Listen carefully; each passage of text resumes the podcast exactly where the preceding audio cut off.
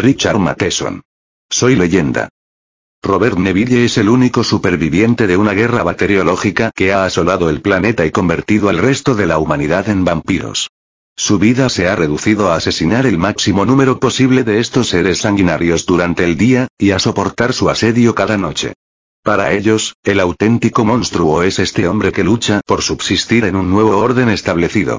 Todo un clásico en su género, este es un perturbador relato sobre la soledad y el aislamiento y una reflexión sobre los binomios como normalidad y anormalidad, bien y mal, que se evidencian como una mera convención derivada del temor y el desconcierto ante lo diferente. Richard Matheson.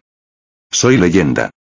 Y, enero de 1976. Uno en aquellos días nublados, Robert Neville no sabía con certeza cuándo se pondría el sol, y a veces ellos ya ocupaban las calles antes de que él regresara. Durante toda su vida, la hora del crepúsculo estaba relacionada con el aspecto del cielo, y por lo general, prefería no alejarse demasiado. Paseaba alrededor de la casa, bajo una luz grisácea y débil, con un cigarrillo en la boca y un hilo de humo por encima del hombro. Comprobó que las ventanas no tuvieran alguna madera suelta. Los ataques más violentos dejaban tablones rotos o medio arrancados, y debía remendarlos. Odiaba esta tarea. Hoy afortunadamente, solo faltaba un tablón. Cuando estuvo en el patio revisó el invernadero y el depósito de agua. A veces los hierros que cubrían el depósito se aflojaban y las cañerías estaban retorcidas o rotas. A veces, en el invernadero, las piedras que arrojaban por encima del muro agujereaban los cristales y había que cambiarlos. Pero el depósito y el invernadero estaban intactos en esta ocasión. Regresó a la casa. Cuando abrió la puerta de calle, apareció en el espejo una imagen de sí mismo absolutamente distorsionada. Hacía un mes que había colgado allí aquel espejo agrietado. Al cabo de pocos días, algunos trozos caían en el porche. Puede caer entero, pensó. No tenía idea de colgar allí otro maldito espejo. No valía la pena. En cambio, había puesto algunas cabezas de ajo darían mejor resultado. Cruzó lentamente la sala, sumida en el más absoluto silencio, dobló por el oscuro pasillo de la izquierda, y entró en el dormitorio. En otro tiempo, la habitación había estado abarrotada de adornos, pero ahora todo era completamente funcional. Como la cama y el escritorio ocupaban muy poco espacio, había convertido una pared en almacén. En el estante se podía encontrar un serrucho, un torno y una piedra de esmeril. Y en la pared, un muestrario completo de herramientas. Neville cogió el martillo y encontró, en medio del desorden de una caja, unos cuantos clavos. V volvió a salir, y clavó rápidamente el tablón que se había estropeado, arrojando los clavos restantes en la derrumbada puerta próxima. Permaneció allí durante un rato, de pie en el jardín, contemplando la calle larga y silenciosa. Era un hombre alto, tenía 36 años y su ascendencia era inglesa y alemana. En su rostro, nada llamaba especialmente la atención, excepto la boca, ancha y firme, y los brillantes ojos azules, que observaban ahora las ruinas de las casas vecinas. Las había quemado para evitar que se acercaran por los tejados. Pasados algunos minutos, respiró hondo y volvió a entrar. Arrojó el martillo sobre el sofá de la entrada, encendió otro cigarrillo y tomó la copa de la media mañana. Poco después entró en la cocina de mala gana. Debía deshacerse de la basura acumulada en el vertedero. Debía también quemar los platos y vasos de papel, y quitar el polvo a los muebles, y lavar el fregadero y la bañera, y cambiar las sábanas y la funda de la almohada. Pero vivía solo, y esas cosas podían esperar. A mediodía, Neville estaba en el invernadero recogiendo cabezas de ajo. Al principio su estómago no podía soportar el olor de ajo. Ahora lo tenía impregnado en las ropas, y a veces pensaba que hasta en la piel, y casi no lo notaba. Cuando le pareció que tenía suficientes, volvió a casa y los colocó en el vertedero. Accionó el interruptor de la pared. La luz vaciló unos instantes antes de brillar normalmente. Neville dejó escapar un chasquido de disgusto entre las mandíbulas apretadas. Otra vez el generador. Tendría que repasar el maldito manual y comprobar los cables. Y si la reparación era demasiado complicada, debería comprar un nuevo generador. Se sentó, malhumorado, en un taburete junto al vertedero y sacó un cuchillo. Primero, fue separando los pequeños dientes rosados entre sí, luego, los cortó por la mitad. El acre y penetrante olor inundó la cocina. Puso en funcionamiento el acondicionador de aire y la atmósfera quedó bastante limpia.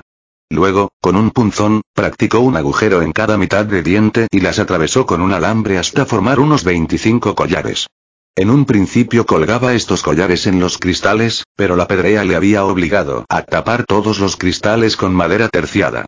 Finalmente había sustituido estas maderas por tablones, con lo que la casa se había convertido en un lúgubre sepulcro. Pero había puesto fin a aquella lluvia de piedras y vidrios rotos que entraba todas las noches en las habitaciones. Y una vez instalados los tres acondicionadores de aire, se pudo respirar mejor. Un hombre puede acostumbrarse a todo. Cuando tuvo terminados los collares, salió y los clavó en los tablones de las ventanas, y retiró luego los viejos porque ya habían perdido casi todo el olor. Realizaba este trabajo dos veces por semana. No había otra forma de defenderse mejor que esta, por el momento. ¿Defenderse? Pensaba a menudo. ¿Para qué? Durante la tarde pasó el rato haciendo estacas. Con la ayuda del torno reducía los tarugos de madera a estacas de 20 centímetros. Luego les afilaba la punta en la piedra de esmeril. Era un trabajo agobiante y monótono, y el aserrín flotaba en el aire con su tibio olor y le penetraba los poros y los pulmones, y le provocaba la tos. Pero las estacas nunca alcanzaban, independientemente de las que hiciese. Y los tarugos escaseaban cada vez más. Pronto tendría que usar tablas. Pensó, irritado, que eso sería el colmo. Todo era demasiado deprimente y debía pensar en cambiarlo. Pero ¿cómo, si no podía dedicar ni un minuto a pensar? Mientras torneaba, el altavoz del dormitorio dejaba llegar el sonido de la tercera, la séptima y la novena de Beethoven. Con la música llenaba el terrible vacío del tiempo. A partir de las cuatro de la tarde empezó a contemplar el reloj de pared. Trabajaba en silencio, con los labios apretando el cigarrillo, los ojos clavados en el taladro que mordía la madera, sembrando el suelo de un polvo blanquecino. Las cuatro y cuarto. Las cuatro y media. Las cinco menos cuarto. Solo faltaba una hora y los asquerosos bastardos rodearían la casa. Tan pronto como se pusiera el sol, aparecerían. Se detuvo ante la enorme nevera para elegir su cena. Los ojos indecisos se pasearon por las carnes, los vegetales congelados, los panes y los pasteles, las frutas y cremas. Sacó al fin dos costillas de cordero, unos guisantes y una botella de zumo de naranja. Luego, empujó la puerta con el codo para cerrarla y se acercó a las latas de conserva que se apilaban hasta el techo. Tomó una de jugo de tomate y salió de la habitación. En otro tiempo Katy dormía allí. Ahora era el refugio de su estómago. Cruzó la sala. El mural que tapizaba la pared del fondo mostraba un acantilado, con un hermoso océano verde y azul. Las olas se rompían contra unas rocas negras. Muy arriba, en el cielo azul, las gaviotas estaban suspendidas en el aire, y a la derecha un árbol torcido colgaba sobre el abismo y las ramas oscuras quedaban recortadas contra el cielo. Neville entró en la cocina y dejó caer los alimentos sobre la mesa, con los ojos fijos en el reloj. Las seis menos veinte. Faltaba poco. Puso un poco de agua en una olla y esperó a que hirviera. Luego quitó el hielo a la carne y la colocó en la parrilla. Cuando el agua estuvo a punto, metió los guisantes en la olla. El mal funcionamiento del generador, sin duda, era debido a la cocina eléctrica. En la mesa cortó dos rebanadas de pan y se sirvió un vaso de jugo de tomate. Se quedó mirando el segundero que giraba lentamente en la esfera del reloj. Después de beber el jugo de tomate, fue hasta la puerta y salió al porche. Dio unos pasos más, atravesó el césped y llegó a la acera. El cielo se estaba ennegreciendo y soplaba un frío viento. Miró a lo largo de la calle. Llegarían de un momento a otro. O, en realidad, no eran peores que aquellas malditas tormentas de arena. Se encogió de hombros, atravesó el jardín y volvió a entrar en la casa. Cerró la puerta con llave y colocó la tranca en su lugar correspondiente. Regresó a la cocina, dio la vuelta a las costillas de cordero y apagó la placa en donde hervían los guisantes. Estaba sirviéndose la cena cuando se detuvo para mirar el reloj. Hoy habían llegado a las 6 y 25. Ben Corman gritaba. Sal, Neville. Neville se sentó y empezó a comer, suspirando. Después de cenar, en la sala, trató de leer. Se había preparado un whisky con soda y lo tenía en la mano mientras hojeaba un texto de fisiología. Del altavoz instalado en la puerta del vestíbulo le llegaba a gran volumen una obra de Schoenberg. No suena bastante alto, pensó. Los oía aún afuera. Oía sus murmullos y sus pasos, sus gritos, sus gruñidos y sus peleas. De vez en cuando una piedra o un ladrillo golpeaban la casa. A veces ladraba un perro. Y todos se reunían allí para lo mismo. Cerró los ojos por un instante. Luego encendió un cigarrillo con resignación y dejó que el humo le llenara los pulmones. Si tuviese tiempo aislaría la casa y evitaría los ruidos. Todo sería mejor si no tuviera que escucharlos. Aún después de seis meses le destrozaban los nervios. Ya ni siquiera los miraba. Al principio había abierto una mirilla en la puerta para espiarlos. Pero un día las mujeres se dieron cuenta y le incitaban a salir de la casa con ademanes obscenos. Dejó el libro y clavó los ojos en la alfombra, escuchando la música de Berklartenast. Podía ponerse tapones en los oídos y no oiría los ruidos de la calle. Pero entonces tampoco oiría la música, y no quería quedarse encerrado en un caparazón. V volvió a cerrar los ojos. La presencia de las mujeres complicaba las cosas, pensó. Las mujeres, como muñecas lascivas en la noche. Esperaban provocarle y que se decidiera a salir. Se estremeció. Todas las noches sucedía lo mismo. Empezaba a leer y a escuchar música. Luego pensaba en aislar la casa, y finalmente pensaba en las mujeres. De nuevo aquel calor insoportable en las entrañas. Conocía muy bien aquella sensación y le enfurecía no poder dominarla. El calor era cada vez más fuerte, hasta que tenía que incorporarse y pasearse por la sala con los puños apretados. Entonces encendía el proyector y veía una película, o comía mucho, o bebía mucho, o aumentaba el volumen de la música hasta lastimarse los oídos. Sintió que el estómago se le retorcía como un alambre. Recogió el libro e intentó leer, concentrándose en cada palabra. Pero un segundo después el libro estaba otra vez sobre sus rodillas. Miró hacia la biblioteca. Aquella sabiduría no calmaría nunca su fuego. Siglos y siglos de palabras no podían satisfacer aquel deseo imperativo e irracional. Se sintió enfermo, humillado. Se le habían terminado todas las posibilidades. Lo habían obligado al celibato, y debía asumirlo. Extendió la mano, aumentó el volumen de la música y trató de leer una página entera sin detenerse. Leyó algo sobre corpúsculos sanguíneos que atraviesan membranas, y pálidas linfas y nódulos linfáticos, y linfocitos y fagocitos, para terminar en el hombro izquierdo, cerca del tórax, en una de las venas largas del sistema circulatorio, cerró el libro de un golpe. ¿Por qué no le dejaban tranquilo? ¿Creían que sería de todos? ¿Eran tan estúpidos? ¿Por qué venían todas las noches? Después de cinco meses podían haber desistido y probar suerte en otro lugar. Fue hasta el bar y se sirvió otra copa. Mientras volvía a su sitio oyó que unas piedras rodaban por el tejado y caían entre los arbustos del fondo de la casa. Además del ruido de las piedras, se oían los acostumbrados gritos de Ben Cordman. Sal, Neville. Algún día agarraré a ese bastardo, pensó mientras bebía de un sorbo el amargo líquido. Algún día lo encontraré y le clavaré una estaca, justo en el centro de su maldito pecho. Mañana. Mañana aislaría la casa. No quería pensar más en las mujeres. Si la aislaba quizá dejaría de pensar en ellas. La música cesó y Neville sacó los discos del plato y los guardó en sus fundas. Ahora los sonidos de la calle le llegaban claramente. Cogió un disco cualquiera, lo puso en el tocadiscos y elevó el volumen. El año de la plaga, de Roger Lerie, le llenó los oídos. Los violines chirriaban y genían. Los tambores sonaron como los latidos de un corazón agonizante. Las flautas tocaron una extraña melodía átona.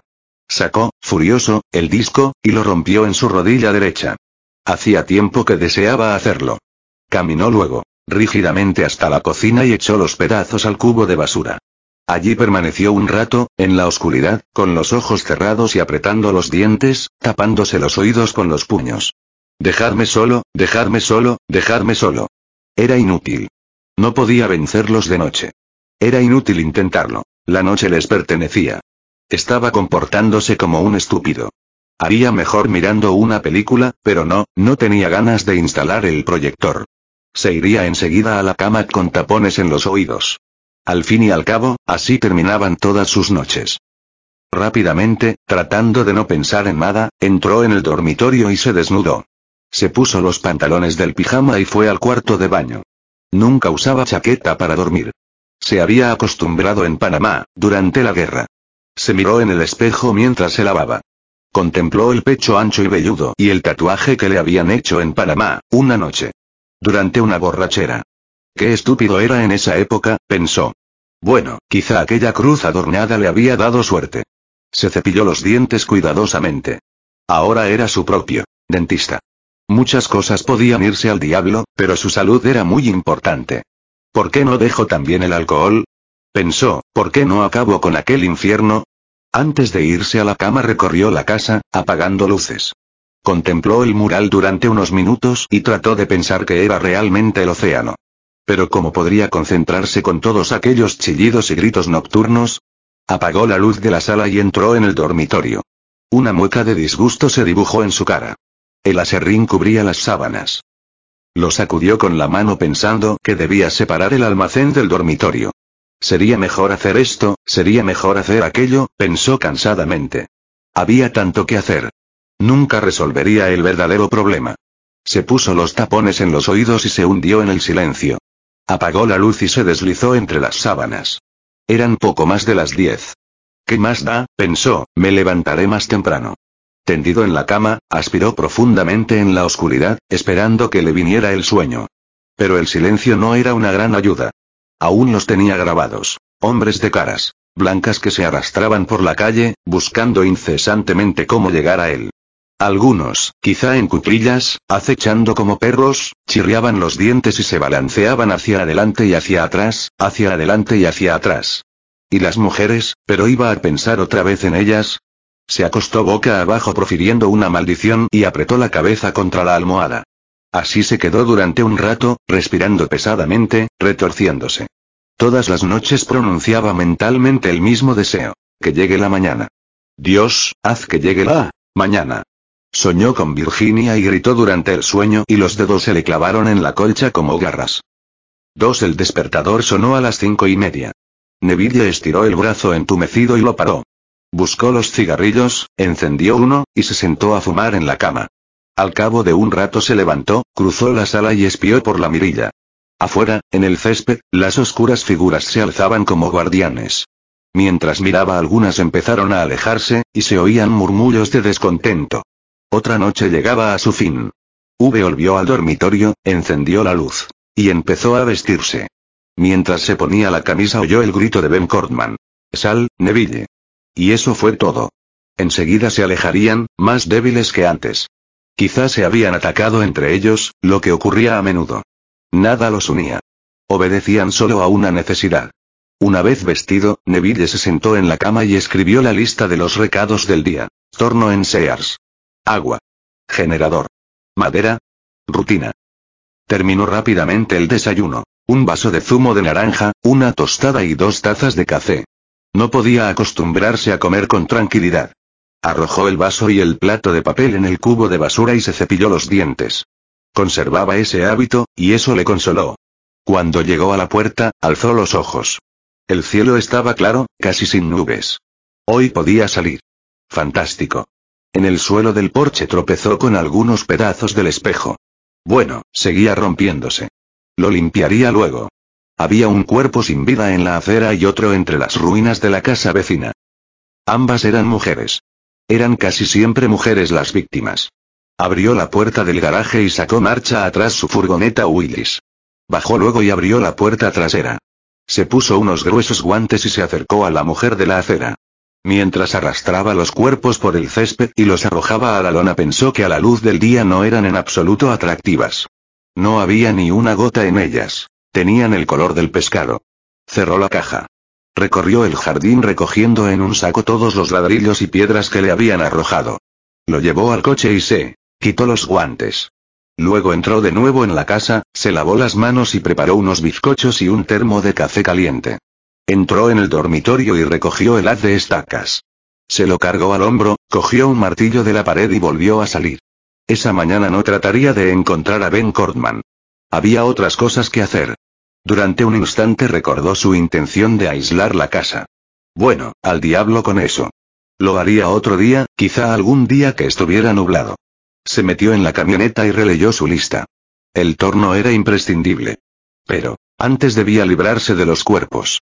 Puso el motor en marcha y retrocedió rápidamente hacia el Boulevard Compton. Desde allí se dirigió al este. Las casas se alzaban a ambos lados de la calle, silenciosas y vacías. Los coches estaban aparcados a lo largo de las aceras.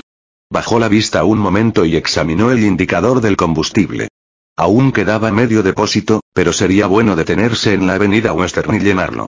Por el momento, no había motivo para utilizar la gasolina almacenada en el garaje. Entró en la callada gasolinera. Acercó un bidón y con la manguera comenzó a llenar el depósito hasta que éste desbordó y el líquido se desparramó por el cemento. Revisó el aceite, el agua, la batería y los neumáticos. Todo estaba en orden. Así sucedía casi siempre, porque lo cuidaba mucho. Si se le estropeara alguna vez y no pudiese regresar antes del crepúsculo, bueno, no había motivo para preocuparse. Si eso ocurriera, sería el fin. Continuó por el Boulevard Compton hasta dejar atrás la gasolinera y las otras calles muertas. No se veía a nadie. Pero Neville sabía dónde estaban. El fuego aún ardía. Cuando estuvo más cerca se puso los guantes y la máscara de gas y se quedó mirando la oscura columna de humo que oscilaba sobre la tierra. Todo el campo, desde junio de 1975, era un gran pozo. Detuvo el coche y bajó rápidamente de un salto, ansioso por terminar cuanto antes. Abrió la puerta trasera, tiró de uno de los cuerpos y lo arrastró hasta el borde del pozo. Allí lo levantó y le dio un empujón. El cuerpo bajó rodando hasta el fondo ceniciento y humeante. Regresó a la furgoneta jadeando, a pesar de la máscara de gas. Empujó el otro cuerpo al pozo y tiró el saco de ladrillos y piedras, y se alejó de allí a toda prisa. Cuando se hubo alejado un kilómetro, se sacó la máscara y los guantes y los echó atrás. Abrió la ventanilla y se puso a respirar a bocanadas el aire frío. Sacó un frasco de la guantera y tomó un largo trago de whisky. Luego encendió un cigarrillo y aspiró profundamente el humo. En ocasiones, debía ir todos los días al pozo, durante varias semanas, y siempre se sentía enfermo. En algún lugar, allá abajo, estaba Katy. Camino de Inglewood se detuvo en un mercado en busca de agua mineral. Cuando entró en el silencioso almacén, sintió de pronto el fétido olor de los alimentos putrefactos. Empujó rápidamente el carrito a lo largo de los silenciosos y polvorientos almacenes. Por fin encontró las botellas de agua. En el fondo, una puerta se abría a unos pocos escalones. Metió las botellas en el carrito y subió. El propietario del mercado debería estar en el piso de arriba. Eran dos. En el vestíbulo, recostada en un sofá, había una mujer de unos 30 años, enfundada en una bata roja. Respiraba lentamente, tenía los ojos cerrados y las manos cruzadas sobre el estómago. Neville buscó el martillo y la estaca. Siempre era difícil clavársela cuando estaban vivos, especialmente a las mujeres. De nuevo sintió aquella urgencia insensata que le endurecía los músculos. La mujer no profirió sonido alguno, excepto un ronco estertor. Mientras entraba en la alcoba, Neville oyó algo similar a un ruido de agua. Bueno, ¿qué otra cosa podía hacerse? Se preguntó. No sabía aún si se habría equivocado. Se detuvo en la entrada de la habitación, mirando fijamente la cama, con el pecho agitado y respirando con dificultad. Luego, obedeciendo a un impulso, se acercó y miró a la niña. ¿Por qué todas me recuerdan a Katy? Pensó, sacando la segunda estaca con manos temblorosas. Siguió su camino, y mientras se acercaba lentamente a Sears trató de olvidar, pensando en el efecto de las estacas. Cruzó, preocupado, la desierta avenida. Solo se oía el apagado gruñido de su motor. Parecía increíble que ahora, después de cinco meses, comenzara a preocuparse. ¿Y cómo sabía que siempre acertaba en el corazón? Tenía que ser en el corazón, lo había dicho el doctor Busch. Sin embargo, él, Neville, no tenía conocimientos de anatomía. Frunció el ceño. Era irritante haber actuado en todo ese odioso proceso sin haber titubeado una sola vez. Sacudió la cabeza. Debo pensar detenidamente en todo esto, ordenar las preguntas antes de respondérmelas. Hay que hacer las cosas de un modo científico. Sí, sí, sí, pensó, sombras del viejo Fritz. Neville estaba en desacuerdo con su padre, y había luchado contra su pensamiento mecánico y lógico. El viejo Fritz había muerto negando violentamente la existencia de los vampiros, hasta el último instante. Encontró el torno en Sears. Lo cargó en la furgoneta y luego registró el edificio. Vio a cinco en el sótano, escondidos en oscuros lugares, y halló uno en una nevera. Cuando vio al hombre metido allí, en ese ataúd de porcelana, no pudo contener la risa. Más tarde se dio cuenta de que solo un mundo sin humor justificaba esa risa. Hacia las dos se detuvo y almorzó. Todo parecía tener sabor a ajo. Era sorprendente el efecto del ajo. El olor debía alejarlos, pero ¿por qué? Había muchos puntos oscuros. Que no salieran de día, que no soportaran el ajo, que los mataran definitivamente las estacas, que temieran las cruces y que evitaran los espejos. Según la leyenda, eran invisibles en los espejos o se transformaban en murciélagos. Pero la ciencia y la realidad habían logrado vencer aquellas supersticiones. Asimismo, era disparatado creer que se transformaban en lobos. Sin duda alguna, existían perros vampiros. Los había visto y oído. Fuera de la casa, de noche. Pero solo eran perros. Neville apretó los labios.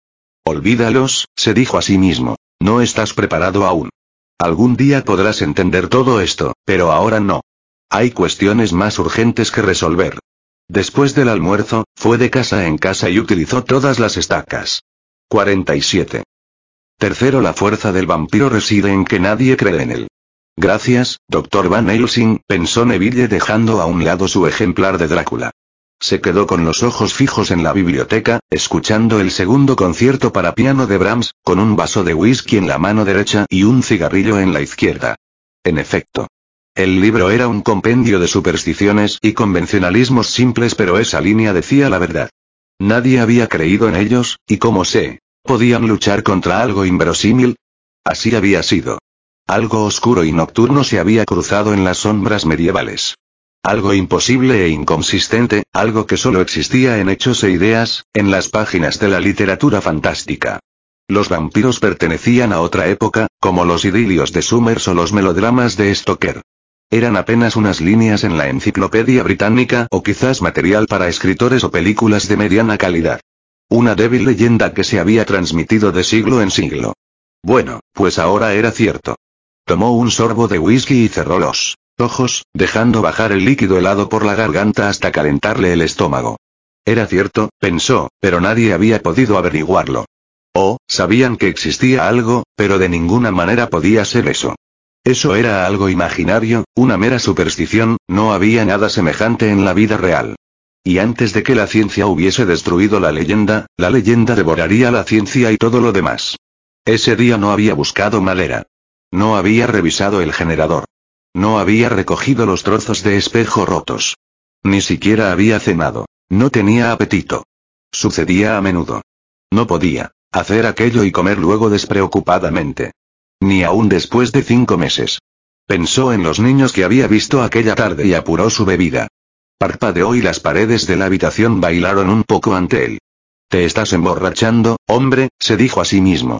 ¿Y qué importa? replicó. ¿Tenía alguien más derecho? Lanzó el libro al otro extremo del cuarto. Adiós, Van Helsing, y Mina, y Jonathan, y tú, conde de ojos sanguinolentos. Ficciones, extrapolaciones estúpidas de un tema sombrío. Tosió atragantándose. Afuera, Ben Cordman lo invitaba a salir una noche más. Espera ahí, Bendy, no te vayas, pensó. Espera a que me ponga el smoking. Espera, Bendy. Bueno, ¿por qué no? Se preguntaba. ¿Por qué no salir ahora? Solo así podría librarse definitivamente de ellos. Convirtiéndose en uno de ellos. Se rió entre dientes. Era muy simple. Se incorporó y se acercó tambaleándose al bar. ¿Por qué no? ¿Por qué sufrir tanto cuando con solo abrir una puerta y bajar unos escalones se solucionaría todo enseguida? Había, por supuesto, una ínfima posibilidad de que existieran otros como él en alguna parte, intentando sobrevivir, esperando poder encontrar algún día agentes de su especie. Pero ¿cómo podía encontrarlos si vivían a más de un día de viaje? Encogiéndose de hombros, se llenó de nuevo el vaso con whisky. ¿Cuál era su actividad desde hacía meses? Poner collares de ajo en las ventanas, redes en el invernadero, quemar los cuerpos, quitar las piedras y, poco a poco, ir reduciendo aquella multitud. ¿Por qué engañarse a sí mismo? Nunca había encontrado a nadie más. Se dejó caer pesadamente en el sofá. Aquí estoy, comodísimo, acosado por un regimiento de sedientos de sangre que solo aspiran a sorber libremente la mía. Tomen un trago, caballeros, este es realmente por mí. Una mueca de odio apareció en su rostro. Bastardos. Los mataré a todos antes que ceder. Apretó con fuerza la mano derecha y el vaso estalló en pedazos.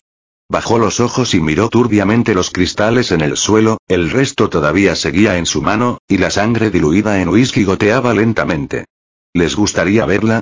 Se preguntó. Se incorporó, furioso, de un salto, y casi abrió la puerta. sería bueno frotarles la cara con la mano y oírlos aullar. Cerró enseguida los ojos, sacudiéndose. Contrólate, amigo, pensó. Ve a vendarte esa condenada mano.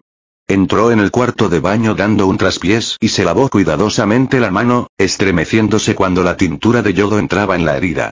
Se vendó luego torpemente. Respiraba con dificultad y el sudor le bañaba la frente. Deseaba un cigarrillo. V volvió a la sala, cambió Brahms por Bernstein y encendió un cigarrillo. ¿Qué haré si un día me faltan los clavos para los ataúdes? Se preguntó observando la lenta columna de humo azul. Bueno, sería difícil que eso ocurriera. Tenía mil cajas en el armario de Katy, en la despensa, se corrigió, la despensa, la despensa. El cuarto de Katy. Miró con ojos apagados el mural mientras la era de la ansiedad le invadía los oídos. Era de la ansiedad, meditó. Te creías ansioso, Lenny. Lenny y Benny, ustedes dos debían conocerse. Compositor, le presento al cadáver. Mamá, cuando sea mayor quiero ser un vampiro como papá.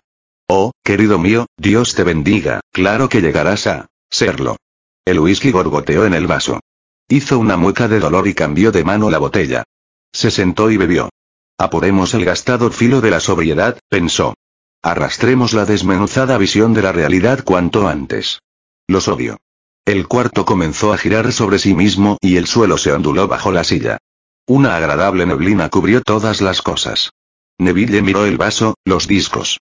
Reposó la cabeza primero a un lado y luego al otro. Afuera ellos rondaban, murmuraban y esperaban a que saliera. Pobres vampiros, pensó, pobres criaturas, tan abandonadas, paseándose frente a mi casa como gatitos sedientos. Tuvo una idea. Alzó el meñique, que apareció tembloroso ante sus ojos. Amigos, me acercaré a vosotros para discutir sobre los vampiros. Un representante de la minoría siempre lo hubo.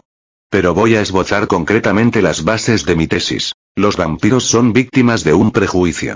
La explicación de dicho prejuicio es esta. Se los desprecia porque se los teme. Por lo tanto, Neville siguió bebiendo.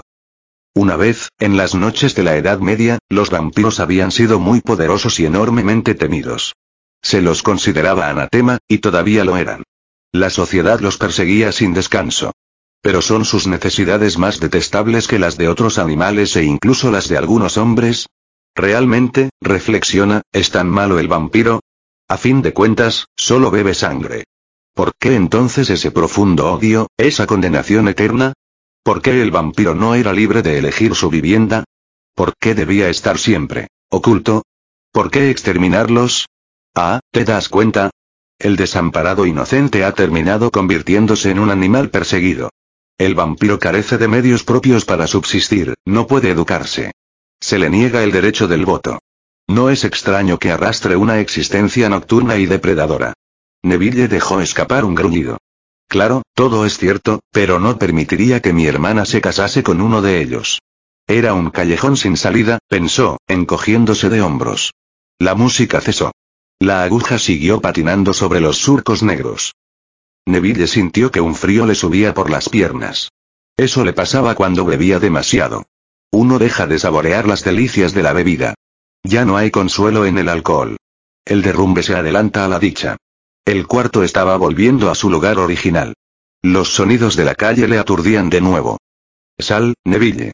Se le hizo un nudo en la garganta y exhaló un ronco suspiro. Sal. Las mujeres esperaban allí, con los vestidos abiertos o desnudas.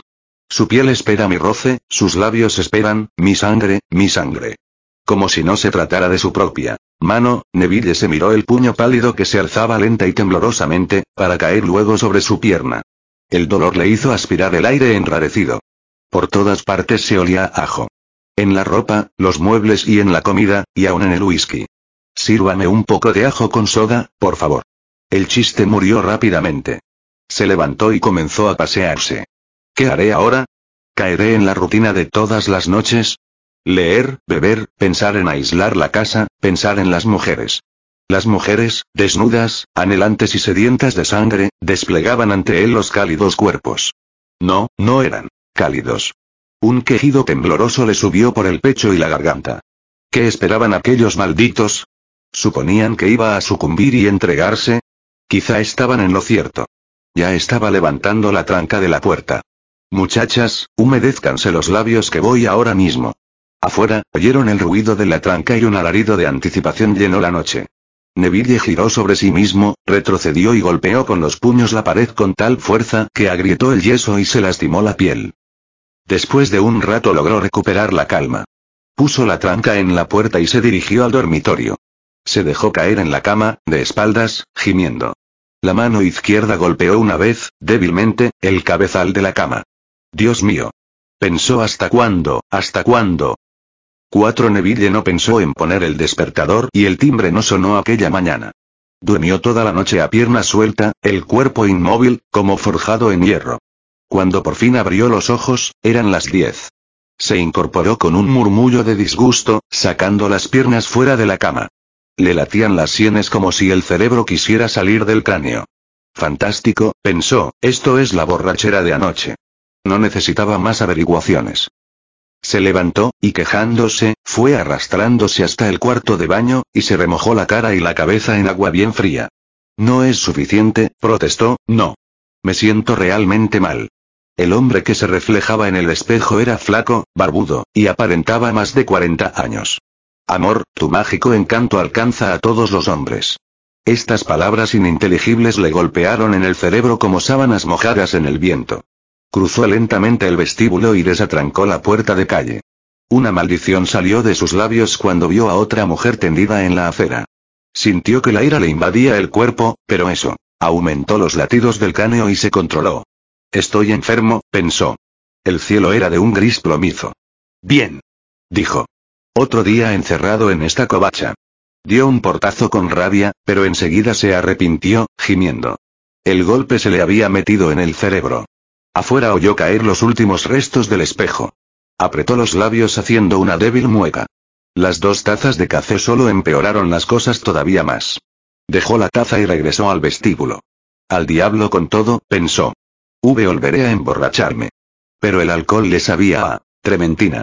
Visiblemente contrariado, arrojó el vaso contra la pared y se quedó contemplando cómo el líquido mojaba la alfombra. Demonios, me voy a quedar sin vasos. La idea lo enfureció. Se hundió en el sofá y se quedó allí sacudiendo la cabeza con suavidad. Era inútil. Se sentía vencido. Los oscuros bastardos lo habían vencido. De nuevo le atacaba aquella inquietante sensación. Sentía como si su cuerpo se expandiera y que la casa se contraía sobre él, y que en cualquier momento el armazón volaría en pedazos. Maderas, yeso y ladrillos. Se levantó y se dirigió rápidamente hacia la puerta. Se detuvo en el césped, respirando profundamente el aire húmedo, de espaldas a la casa. Pero las otras casas no eran menos desagradables, y también las odiaba, así como el pavimento y las aceras y los jardines y toda la calle. Y de pronto se dio cuenta de que debía irse de allí. Estuviera nublado o no, debía salir inmediatamente. Cerró la puerta de la calle, sacó el candado del garaje y alzó la pesada puerta. No se entretuvo en bajarla. V volveré pronto, pensó. Será solo un momento. Sacó rápidamente la furgoneta, e hizo marcha atrás hasta la calle. Dio vuelta y apretó el acelerador, entrando en el Boulevard Compton. No llevaba rumbo alguno. Dobló la esquina a unos 60 kilómetros por hora y antes de cruzar la próxima boca calle ya corría a más de 90. El coche saltaba hacia adelante. La pierna tensa de Neville apretaba el acelerador a fondo. Las manos eran de hielo en el volante. Por el bulevar vacío y muerto alcanzó los 120 kilómetros por hora. Un impresionante rugido quebraba aquella opresiva quietud. La hierba del cementerio había crecido tan aprisa que ya se doblaba sobre sí misma, crujiendo bajo los pesados zapatos de Neville. No se oía más sonido que el de sus pisadas y el desafortunado canto de los pájaros. En un tiempo creí que cantaban porque todo estaba bien en el mundo, reflexionó Neville. Me equivoqué. Cantan porque son débiles mentales. Había recorrido 10 kilómetros antes de descubrir a dónde se dirigía. Era raro como se lo había ocultado.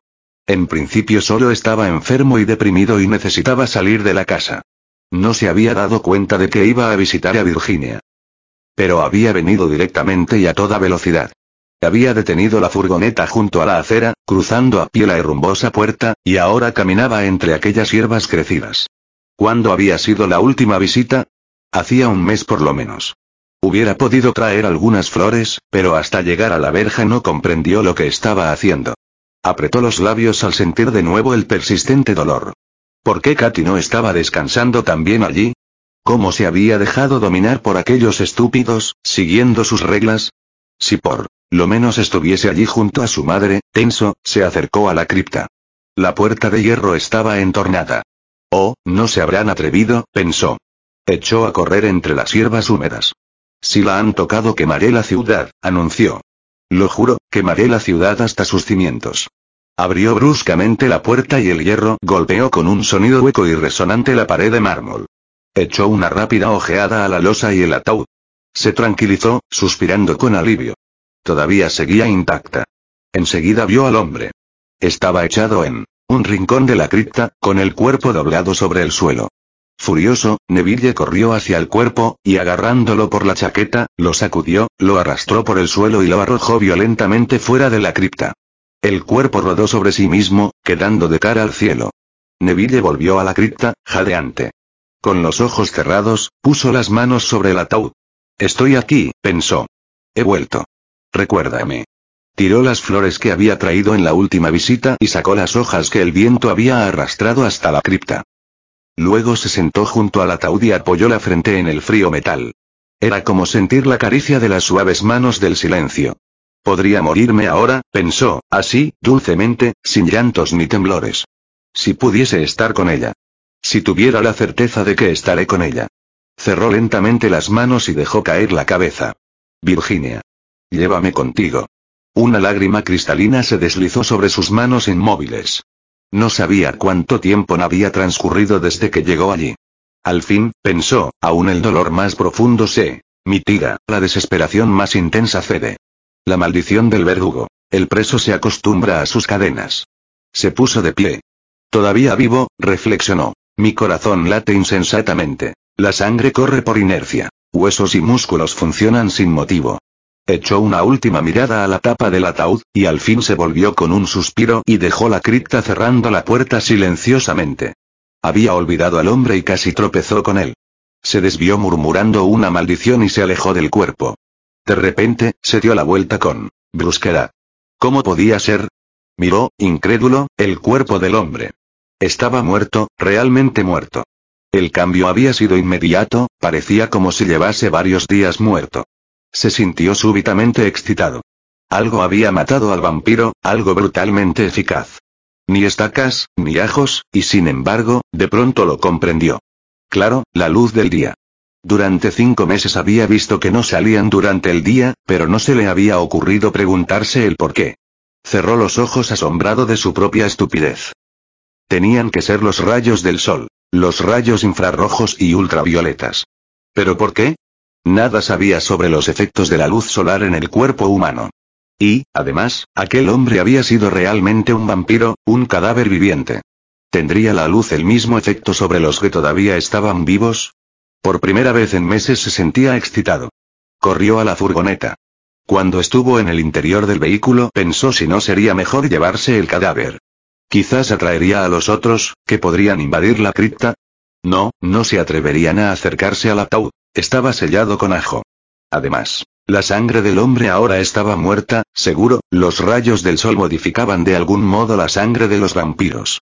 Era posible, entonces, que todo guardara relación con la sangre, el ajo, las cruces, el espejo, la estaca, la luz del día, e incluso la tierra en que algunos dormían. No comprendía la razón, y sin embargo, le quedaba mucho por leer, mucho por investigar. Lo había pensado algún tiempo, pero últimamente no se había dedicado a ello. Ahora esta idea le daba nuevas fuerzas. Puso en marcha el coche y se dirigió calle arriba, entrando en un barrio de residencias, y se detuvo ante la casa más próxima. Se dirigió hasta la puerta, pero la encontró cerrada con llave. Con un suspiro de impaciencia intentó lo mismo en la casa vecina. La puerta estaba aquí abierta y Neville cruzó el vestíbulo a toda prisa y subió los alfombrados escalones de dos en dos. Encontró a la mujer en el dormitorio. Sin titubear, la agarró por las muñecas. El cuerpo golpeó contra el suelo y se oyó un débil gemido. Neville la arrastró escaleras abajo. Cuando atravesaban el vestíbulo, la mujer comenzó a moverse. Sus manos apretaron las muñecas de Neville y el cuerpo se retorció sobre la alfombra. No abrió los ojos, pero jadeaba y murmuraba intentando liberarse. De pronto clavó sus oscuras uñas en la carne de Neville, que se apartó y profiriendo una maldición la agarró por los cabellos. Habitualmente, le hubiera parecido casi intolerable hacer estas cosas. Aquellas personas habían sido como él. Pero ahora se sentía animado por un nuevo fervor, el fervor experimental. Aún así, cuando llegaron a la calle, se estremeció al oír el entrecortado grito de horror de la mujer. La apoyó en la acera. La mujer agitaba las manos. Estiraba los labios manchados de rojo. Neville la miraba tensamente. Sintió que algo le ahogaba. Bueno, sufre, es verdad. Pero es un vampiro y si pudiese me mataría con placer. Hay que verlo de este modo, el único modo. Mordiéndose los labios se quedó allí hasta que la vio morir. La mujer dejó de agitarse, dejó de murmurar, y sus manos fueron abriéndose lentamente como capullos blancos sobre el cemento. Neville le auscultó el corazón. No latía. La carne empezaba a enfriarse. Se incorporó con una débil sonrisa, subió al coche y se alejó de allí. Después de tanto tiempo descubría un método más eficaz. No necesitaría más estacas. De pronto, se le cortó el aliento. ¿Cómo podía saber si la mujer estaba muerta? ¿Cómo podía averiguarlo antes del crepúsculo? La ira lo dominaba de nuevo, una ira impaciente. Todas las preguntas parecían anular las posibles respuestas. Detuvo la furgoneta en un supermercado y se sentó a beber un jugo de tomate. ¿Cómo iba a saberlo? No podía quedarse con la mujer hasta que anocheciera. Podía llevarla a su casa. Estaba irritado consigo mismo. Hoy no lograba acertar una respuesta. Ahora tenía que desandar el camino y encontrar el cadáver, y no se acordaba de dónde estaba la casa exactamente. Puso en marcha el motor echando una mirada a su reloj. Las tres. Tenía tiempo. Apretó el acelerador y la camioneta empezó a correr. Tardó media hora aproximadamente en encontrar la casa. La mujer seguía en la acera, tal como la había dejado. Neville se puso los guantes, abrió las puertas de la camioneta, se acercó a la mujer y la metió en la caja. Después se sacó los guantes. Alzó la muñeca. Miró el reloj. Solo eran las tres. Tenía tiempo, las tres. Sacudió el reloj y se lo acercó al oído, con el corazón en un puño. El reloj se había parado. Cinco Neville hizo girar la llave del motor con dedos temblorosos. Las manos sujetaban rígidamente el volante, y dando media vuelta, apuntó hacia Gardena. Qué estúpido había sido. Por lo menos había tardado una hora en llegar al cementerio. Había permanecido en la cripta durante horas. Luego, el viaje en busca de aquella mujer, y el viaje al supermercado, y luego de nuevo en busca de la mujer. ¿Cuánto tiempo había pasado? Insensato. Sintió frío en las venas al imaginarlos esperándole ante la casa. Oh, Dios mío, y la puerta del garaje había quedado abierta. La gasolina, los equipos, el generador. Con un gemido entrecortado pisó a fondo el acelerador y la camioneta echó a correr. La aguja del cuenta kilómetros osciló, y saltó de los 90 hasta los 100, y luego hasta los 120. ¿Qué ocurriría si ya estaban esperándolo? ¿Cómo podría entrar en casa? Trató de calmarse. No podía derrumbarse ahora. Tenía que entrar. No hay por qué preocuparse, entrarás, sé, dijo a sí mismo. Pero no se le ocurría el sistema. Se pasó la mano nerviosamente por el pelo. Fantástico, fantástico, pensó. Afrontas todo esto para seguir vivo, y el día menos pensado no vuelves a tiempo. Merecía cualquier castigo por haber olvidado dar cuerda al reloj. Y ellos se encargarían gustosamente de castigarlo. Las silenciosas calles desfilaban rápidamente. Neville miraba de vez en cuando las puertas de las casas. Empezaba a oscurecer aparentemente, pero sin duda era su imaginación. No podía ser tan tarde. Acababa de pasar la esquina de Western y Compton cuando un hombre salió corriendo de un edificio y gritó. A Neville se le heló la sangre. El grito del hombre quedó resonando en el aire. No podía ir más a prisa. En cualquier momento reventarían los neumáticos, o se rompería el eje de la dirección, y el coche iría a estrellarse contra cualquier casa. Le temblaban los labios. Cerró la boca con fuerza. Las manos se le entumecían en el volante. Tuvo que reducir la velocidad al llegar a la esquina de Cimarrón. Por el retrovisor, vio un hombre que salía de una casa y corría detrás de él. Los neumáticos chirriaron al doblar la esquina. Neville ahogó un grito. Estaban todos esperándole frente a la casa. Sintió un nudo de terror en la garganta. No quería morir. Podía haberlo imaginado. Pero no quería morir. Por lo menos, no de este modo. Habían oído rugir el motor y las caras blancas se iban volviendo hacia él. Algunos salieron corriendo del garaje. Neville apretó con furia las mandíbulas. ¡Qué forma tan estúpida de morir! Venían ya hacia él, cruzando la calle. Neville comprendió de pronto que no podía detenerse. Apretó el acelerador, y un instante después la camioneta los iba atropellando, derribándolos como si fueran bolos. Sintió temblar el chasis con el impacto. Los rostros blancos pasaron ante la ventanilla con gritos desgarradores. Los dejó atrás, y vio por el espejo retrovisor cómo corrían persiguiéndolo. Tuvo una idea. De repente, aminoró la velocidad hasta 40 y luego 30 kilómetros por hora. V volvió la cabeza. Las caras de un blanco grisáceo estaban cada vez más cerca, con los ojos clavados en el coche y en él. De pronto, se giró sobresaltado. Alguien había gruñido muy cerca. Miró por la ventanilla y vio el rostro enloquecido de Ben Corman junto al coche. Apretó rápidamente el pedal del gas, pero el otro pie resbaló sobre el embrague. La camioneta se detuvo. Un sudor frío le bañó la frente. Se inclinó hacia el botón de arranque. La mano de Ben Corman se le clavó en el hombro. Neville profirió una maldición y apartó aquella mano blanca. Neville. Neville. Ben Corman lo alcanzó de nuevo, con sus frías garras de hielo. Neville. Logró librarse otra vez y siguió accionando el botón. Detrás se oían los gritos excitados de los que se acercaban. Por fin el motor se puso en marcha en el instante en que las uñas de Ben Cortman se clavaban en la mejilla de Neville. Neville. El dolor le hizo cerrar la mano, y el puño rígido se dirigió hacia el rostro de Cortman. Cortman cayó de espaldas contra el suelo y el coche se alejó a toda prisa. Otro había subido a la parte trasera de la camioneta. Durante unos instantes Neville vio el rostro ceniciento, apretado contra la ventanilla. Se dirigió hacia la esquina y dobló bruscamente. Salió el hombre despedido y se puso a correr trastabillando por el césped, con los brazos en alto, yendo a golpear violentamente el frente de una casa. Neville se sentía entumecido y frío. El corazón le saltaba en el pecho. La sangre le bajaba por la mejilla. Se pasó una mano temblorosa por la cara. Dobló en la esquina, a la derecha. Fue hasta la calle A y dobló de nuevo a la derecha. ¿Qué sucedería si cruzaban los terrenos baldíos y bloqueaban la calle? Los vio seguirle, como una manada de lobos, y redujo un poco la velocidad, para volver a acelerar inmediatamente. Contaba con que todos le siguieran. ¿Sospecharían lo que tramaba? La camioneta alcanzó rápidamente la otra esquina. Neville dobló a 80 por hora, llegó a la calle Cimarrón y dobló otra vez a la derecha. Retuvo el aliento. No había nadie a la vista. Quizá podía salvarse, pero debería abandonar la camioneta.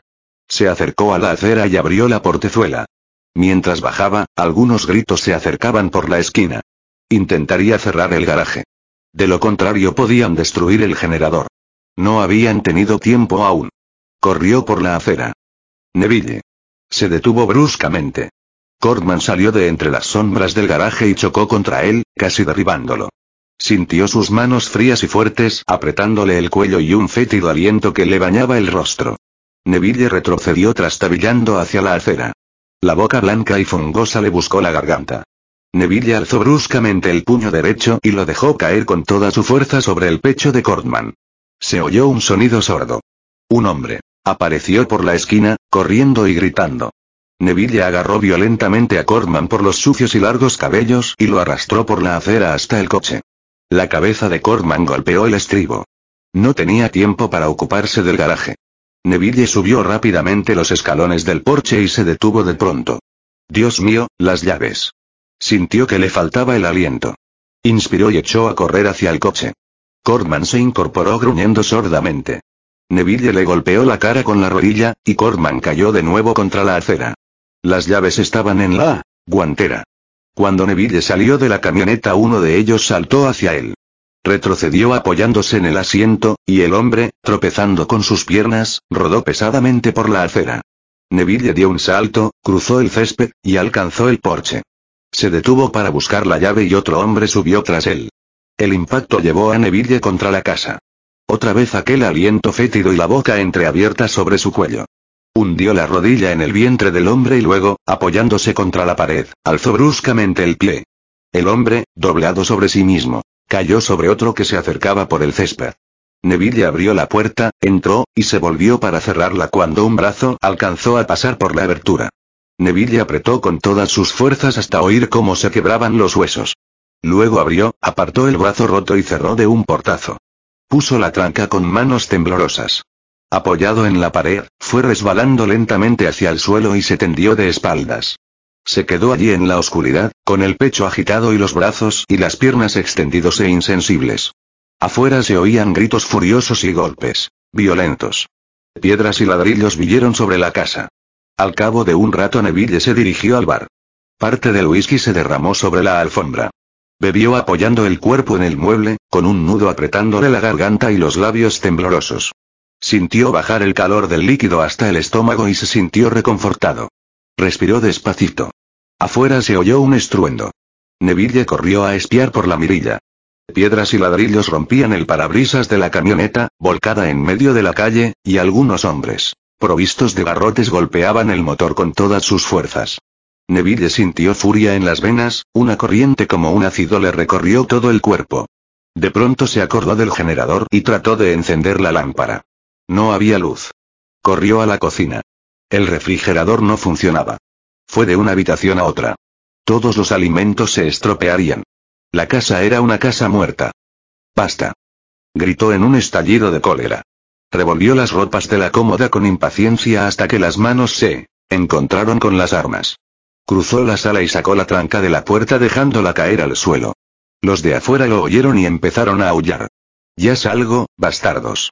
Gritó Neville en su mente. Abrió la puerta de par en par y disparó contra el primero en la cara.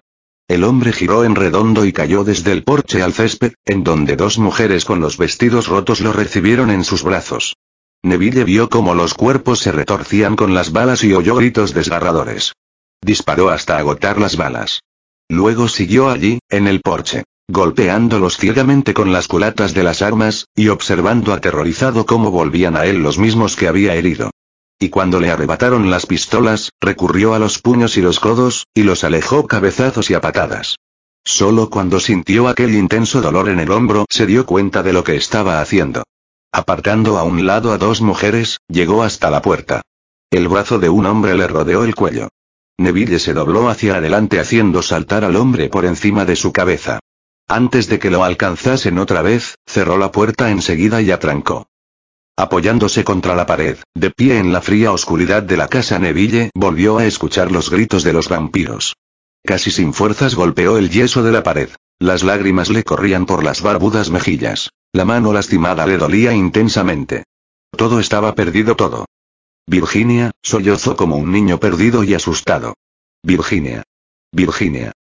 Y, marzo de 1976. 6 La casa, al fin, era confortable otra vez. Aún más que antes en realidad, pues después de tres días de trabajo había logrado aislar las paredes. Ahora podían gritar y aullar a su gusto. Era un descanso no tener que oír nuevamente a Ben Cortman. Le había llevado tiempo y trabajo. En primer lugar tuvo que buscar una nueva camioneta. No había sido tarea fácil. Había tenido que ir hasta Santa Mónica. No conocía otra casa Willis, nunca había conducido otras marcas y no era momento para experimentos. Como no podía ir andando hasta Santa Mónica, buscó otro coche por los alrededores, pero la mayor parte no funcionaban, por un motivo u otro. La batería descargada, la bomba de aceite rota, falta de gasolina, neumáticos deshinchados. Por fin, a un kilómetro de su casa, encontró un coche en buen estado y corrió a Santa Mónica en busca de otra camioneta. Le puso una batería nueva, llenó el depósito de gasolina, cargó algunos bidones y volvió a la casa. Llegó una hora antes del anochecer. Por suerte no habían estropeado el generador. Aparentemente, los vampiros no conocían su importancia. Neville solo había encontrado un cable roto y las huellas de algunos garrotazos. Lo arregló enseguida, durante la mañana siguiente al ataque, evitando así que la comida se estropeara. Se alegró realmente, pues ahora que faltaba electricidad en el pueblo hubiese sido imposible conseguir alimentos congelados. Después, había arreglado el garaje sacando restos de bombillas, fusibles, cables, repuestos de motor y una caja de semillas que había guardado allí hacía años. La lavadora no funcionaba y la había cambiado. Pero todo esto no había sido difícil. En cambio, le había costado volver a llenar los bidones de gasolina. En esto se han superado a sí mismos, pensó con irritación mientras limpiaba el combustible derramado en el suelo. En el interior de la casa había arreglado el yeso de la pared y, como nuevo estímulo, había cambiado el mural, dando así una apariencia distinta a la sala. Había puesto entusiasmo en su trabajo, una vez empezado. Era algo en que ocuparse, algo en lo que consumir los restos de ira. De ese modo rompía la monotonía de las tareas diarias. El traslado de los cadáveres, las reparaciones del exterior, los collares de ajo. En esos días bebía poco. Trataba de no probar el whisky durante el día, y de que las copas nocturnas fueran simplemente para acompañar en los momentos de descanso y no un suicidio camuflado. Tuvo más apetito y aumentó dos kilos. Hasta durmió por las noches, profundamente, y sin pesadillas.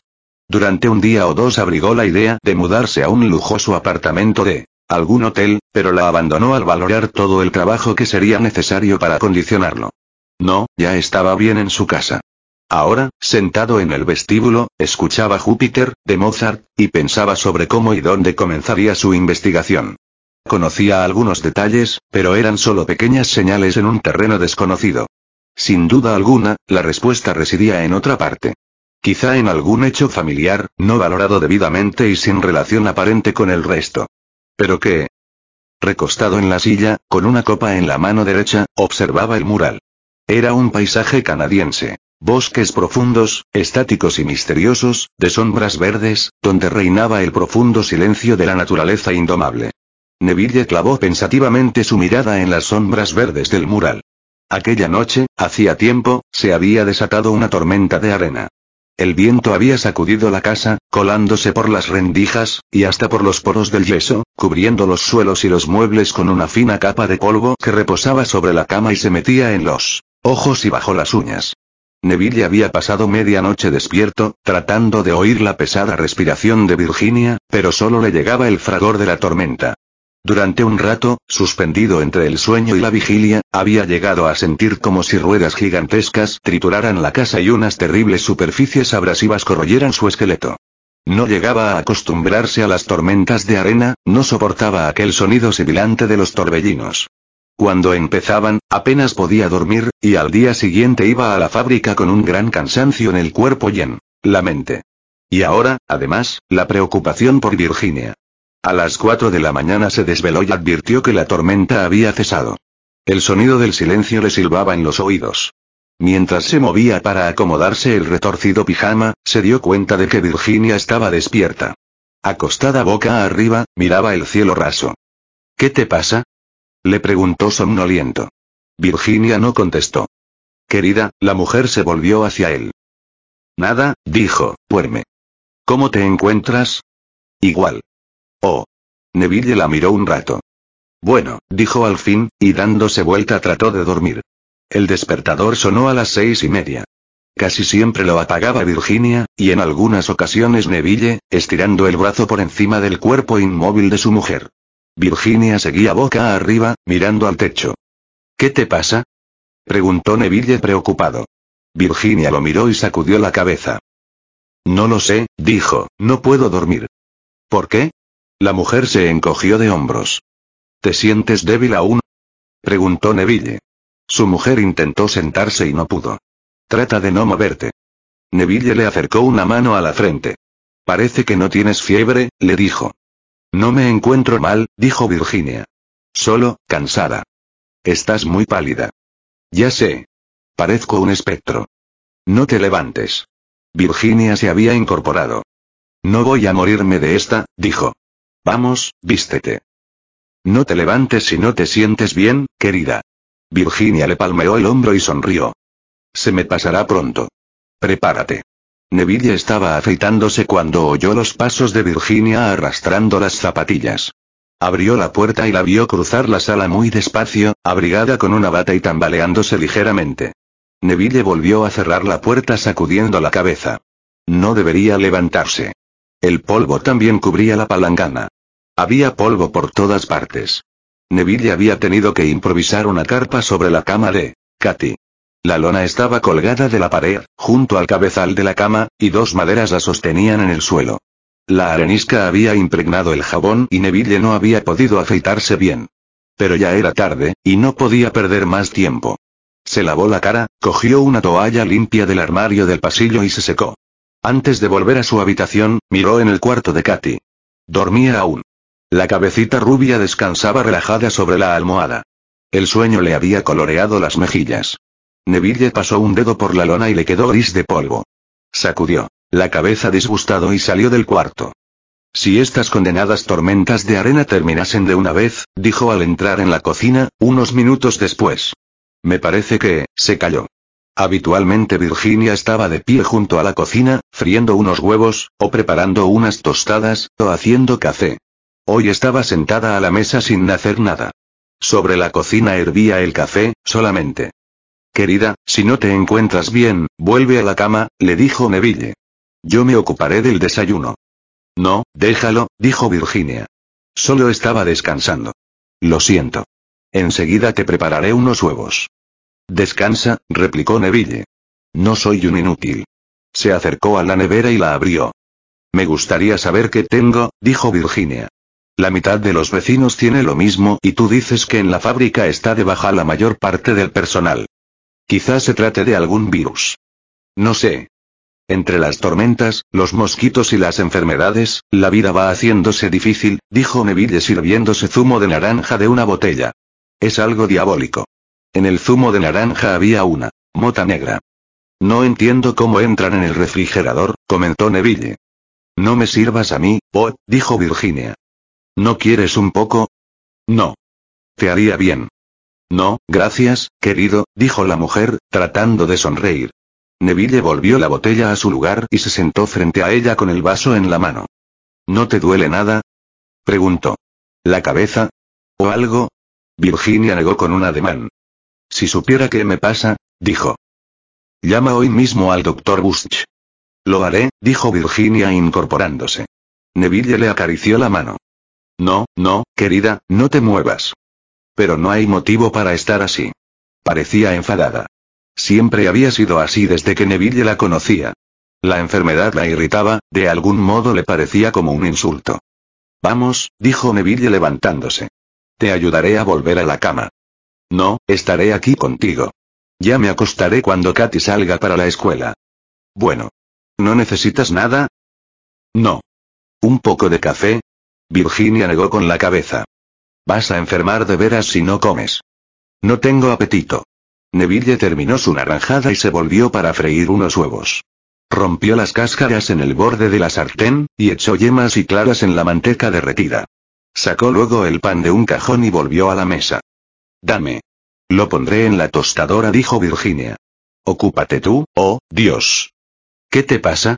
La mujer sacudió débilmente una mano ante su cara. Un mosquito, dijo con una mueca. Neville se acercó y aplastó al mosquito entre las palmas de las manos. Mosquitos, dijo Virginia. Moscas. Moscas de arena. Entramos en la era de los insectos, dijo Neville. No me gusta, continuó Virginia. Traen pestes. Tendremos que poner también una mosquitera en la cama de Katy. Sí, sí, dijo Neville volviendo a la cocina y moviendo la sartén para que los huevos no se pegaran. Ya lo había pensado. No creo que ese insecticida sirva, dijo Virginia. No. No. Dios, dicen que es uno de los mejores. Neville puso los huevos en un plato. ¿De veras no quieres café? Preguntó. No, gracias. Neville se sentó y su mujer le acercó la tostada con mantequilla. Espero que no estemos criando una raza de superbichos, dijo Neville. ¿Recuerdas aquellos saltamontes gigantes que encontraron en Colorado? Sí. Quizá los insectos son, ¿cómo los llaman? Mutantes. ¿Qué quiere decir? O, significa que, cambian. Evolucionan saltando fases intermedias, y llegan a desarrollarse como nunca lo harían si no fuese por, silencio. ¿Los bombardeos? Preguntó la mujer. Podría ser. Bueno, por lo menos provocan las tormentas. Y quizá otras cosas. Virginia suspiró fatigada y sacudió la cabeza. Y dicen que ganamos la guerra, dijo. ¿Quién la ganó? Los mosquitos la ganaron. Neville sonrió débilmente. Me parece que tienes razón, dijo. Callaron un momento. Solo se oía el tenedor de Neville en el plato y el de la taza en el platillo. ¿Te levantaste anoche para ver a Katy? Preguntó al fin la mujer. Acabo de verla ahora. Estaba dormida. Bueno. Virginia miró a Neville atentamente. He estado pensando, oh, dijo. Quizás deberíamos enviarla al este, a casa de tu madre, hasta que mejore. Puede ser contagioso. Quizás sí, dijo Neville, dudando. Pero si es contagioso, en casa de mi madre no estará mejor. ¿Estás seguro? Preguntó Virginia. Parecía preocupada. Neville se encogió de hombros. No sé, querida. Pienso que aquí está a salvo. Si las cosas empeoran en el barrio, dejará de ir a la escuela. Virginia empezó a decir algo, pero enseguida se detuvo. Bueno, dijo. Neville miró su reloj. Será mejor que me vaya. Virginia asintió con la cabeza y Neville terminó rápidamente su desayuno. Estaba a punto de tomar el café cuando Virginia le preguntó si tenían el periódico del día anterior. Está en la sala, dijo Neville. ¿Algo nuevo? No. Lo de siempre. Ha invadido todo el país, un poco en cada lugar. No han descubierto aún de qué germen se trata. Virginia se mordió el labio inferior.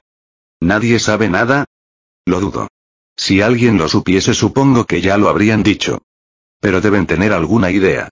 Todos tienen ideas, pero, ¿qué dicen? Neville se encogió de hombros.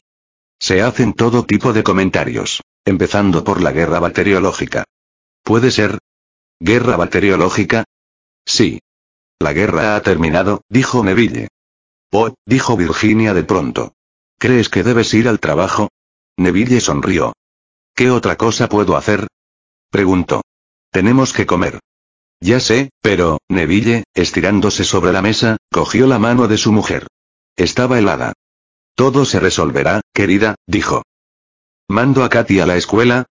Sí, no te preocupes. Mientras las escuelas sigan abiertas, no hay motivo para dejarla en casa. No está enferma. Pero los otros chicos, creo que es lo mejor para ella, dijo Neville. Virginia dejó escapar un sonido entrecortado. Luego dijo. Bueno, si te parece, ¿No quieres nada antes de irme? preguntó Neville. Virginia sacudió la cabeza. No salgas hoy, le dijo Neville, y acuéstate. Así lo haré, dijo ella. ¿Cuándo? Katy se vaya. Neville le apretó la mano. Afuera sonó una bocina. Neville terminó el café de un sorbo y fue al cuarto de baño a lavarse los dientes. Luego cogió la chaqueta del armario y se la puso. Hasta luego, querida, le dijo a Virginia besándola. Quédate tranquila. Hasta luego, dijo ella. Ten cuidado. Neville cruzó el jardín. Sintió entre los dientes el polvo del aire. Podía olerlo y le producía picazón en la nariz. Buenos días, dijo cuando entró en el coche. Buenos días, respondió Ben. Cordman. 7. Destilado de la Giumestibum, género de liliáceas en el que están comprendidos el ajo, el puerro, la cebolla, el cebollino. Es de color pálido y olor penetrante, y contiene varios sulfures. Composición. Agua, 64,6%. Proteínas, 6,8%. Grasa, 0,1%. Hidratos de carbono, 26,3%. Fibras, 0,8%. Ceniza, 1,4%. Eso era. Neville se quedó mirando el diente de ajo, rosado y correoso, en la palma de la mano. Durante siete meses había fabricado varios cientos de collares y los había colgado fuera de la casa. Era el momento de descubrir por qué alejaba a los vampiros. Dejó el diente en el borde del fregadero. Puerros, cebollas, cebollinos. ¿Serían tan efectivos como el ajo? Si fuera así, se sentiría realmente tonto. Había recorrido kilómetros en busca de ajos y en cambio se encontraban cebollas por todas partes. Machacó el diente hasta conseguir una masa pulposa y olió el fluido acre en el filo de la cuchilla. Muy bien, ¿y entonces?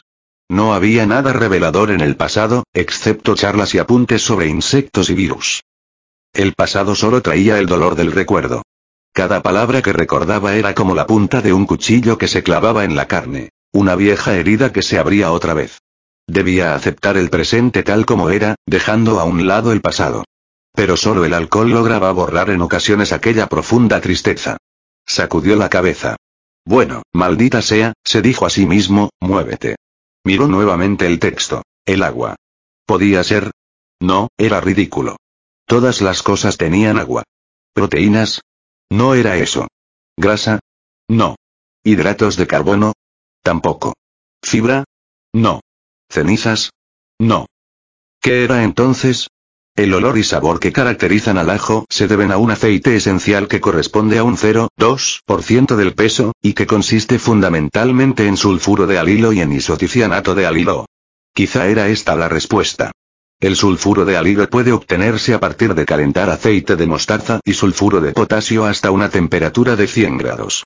Neville se arrellanó en el sillón de la sala resoplando contrariado.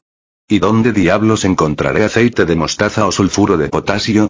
¿Y los elementos químicos? Empezó a andar, pero se dio de narices contra el suelo. Se levantó y se encaminó hacia el bar. Pero, mientras se servía una copa, retiró bruscamente la botella. No, no pensaba ir a ciegas hasta que la vejez o un accidente terminaran con él. Encontraría la respuesta o lo dejaría todo, incluso la vida. Miró el reloj. Las diez y veinte de la mañana. Tenía tiempo. Fue resueltamente hasta el pasillo y consultó la guía telefónica. Había un lugar en Inglewood. Cuatro horas más tarde levantaba la cabeza de la mesa de trabajo, con el cuello agarrotado. Miró el líquido en la aguja hipodérmica. Sulfuro de alilo. Por primera vez sentía que desde el principio de su forzado aislamiento había conseguido algo. Excitado, corrió al coche y fue más allá del área ya limpia y señalada con tiza. Era probable que algunos nuevos vampiros se hubieran ocultado allí.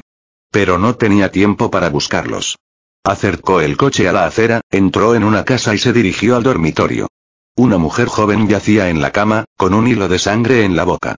Neville volvió de espaldas a la mujer y le levantó el camisón para inyectarle el sulfuro de alilo.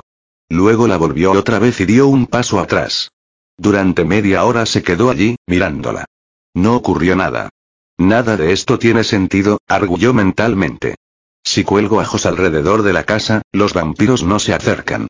Y el ajo caracteriza por ese aceite que le he inyectado. Y sin embargo no ha pasado nada. Maldita sea, no ha pasado nada. Tiró la jeringa al suelo y temblando de rabia y frustración volvió a su refugio. Antes de que empezara a oscurecer instaló un armazón de madera. En el césped y colgó allí unas ristras de cebollas. Pasó la noche desvelado. Por la mañana fue a mirar el armazón de madera. Otro símbolo, la cruz. Tenía una dorada en la mano que brillaba a la luz de la mañana. Esto también alejaba a los vampiros. ¿Por qué? Tenía que existir una respuesta lógica, algo que pudiera aceptar sin caer en la superstición. Solo podía saberlo de un modo. Sacó a la mujer de la cama, sin reparar en que siempre experimentaba con mujeres. No le preocupaba admitir que la observación fuese válida. Era el primer vampiro con que había tropezado, nada más. Es cierto que había un hombre en el vestíbulo, pero no iba a violar a la mujer. Aunque a veces se sorprendía a sí mismo. La conciencia de otro tiempo se había transformado en una molesta compañía. La llevó a su casa, y durante la tarde no estuvo con ella. Estuvo en el garaje revisando la camioneta. Por fin llegó la misericordiosa noche. Neville cerró el garaje, entró en la casa y atrancó la puerta. Luego se sirvió una copa y se sentó en el sillón, frente a la mujer. Del techo, justo sobre su cara, pendía una cruz. Hacia las seis y media la mujer abrió los ojos, de pronto, como el que despierta con una obligación determinada y no entra en vigilia perezosamente, sino con movimientos claros y precisos. Tan pronto como vio la cruz, apartó los ojos, con un ronco jadeo, agitándose en la silla. ¿Por qué le asusta? preguntó Neville, sobresaltándose ante el sonido de su propia voz. La mujer miró a Neville. Le brillaron los ojos y la lengua lamió los labios como si no formara parte de la boca. El cuerpo se le contraía tratando de acercarse a él. Profirió un gruñido gutural. Parece un perro cuando defiende su hueso, pensó Neville estremeciéndose. ¿La cruz? preguntó nerviosamente. ¿Por qué le tiene miedo? La mujer trató de librarse de sus ataduras, las manos en los bordes de la silla. No hablaba, solo respiraba jadeando. La cruz. Gritó Neville furiosamente. Se puso de pie. El vaso cayó y se derramó sobre la alfombra. Cogió la cruz con dedos rígidos y se la acercó a la cara. La mujer apartó la cabeza con un sordo grito de horror y se retorció en la silla. Mírela. Aulló Neville. El terror paralizaba a la mujer. La mirada extraviada se paseaba por el cuarto. Ojos grandes y blancos con pupilas negras como el hollín. Neville le tocó el hombro pero enseguida retiró la mano, ensangrentada, con los dientes marcados. Sintió un nudo en el estómago. Rápidamente, la abofeteó hasta doblarle la cabeza. Minutos más tarde arrojaba el cuerpo a la calle y cerraba la puerta. Inmediatamente. Permaneció un rato apoyado en la puerta, respirando pesadamente. A pesar del aislamiento de las paredes, los oyó aullar como chacales, disputándose los restos. Poco después fue al cuarto de baño y se limpió las heridas con alcohol, gozando con el dolor. Ocho Neville se agachó y cogió un puñado de tierra. La dejó escapar por entre los dedos, deshaciendo los negros terrones. ¿Cuántos, se preguntaba, duermen en la tierra, como dice la leyenda? Algunos. Entonces, ¿qué porcentaje de la leyenda era realidad? Con los ojos cerrados, soltó lentamente la tierra oscura. ¿Existía alguna respuesta? Si por lo menos tuviera la certeza de que quienes dormían en la tierra habían regresado de la muerte, podría elaborar alguna teoría. Pero no lo sabía. Otro problema irresoluble. Como el que se había planeado la noche anterior. ¿Cómo reaccionaría un vampiro maometano ante la visión de una cruz? Se sorprendió al oír su propia risa. Un ronco ladrido en la mañana silenciosa. Dios mío, pensó, hace tiempo que no me río. Ya lo había olvidado. Recordaba la tos de un perro enfermo. Bueno, eso es lo que soy ahora, al fin y al cabo. Un perro muy enfermo.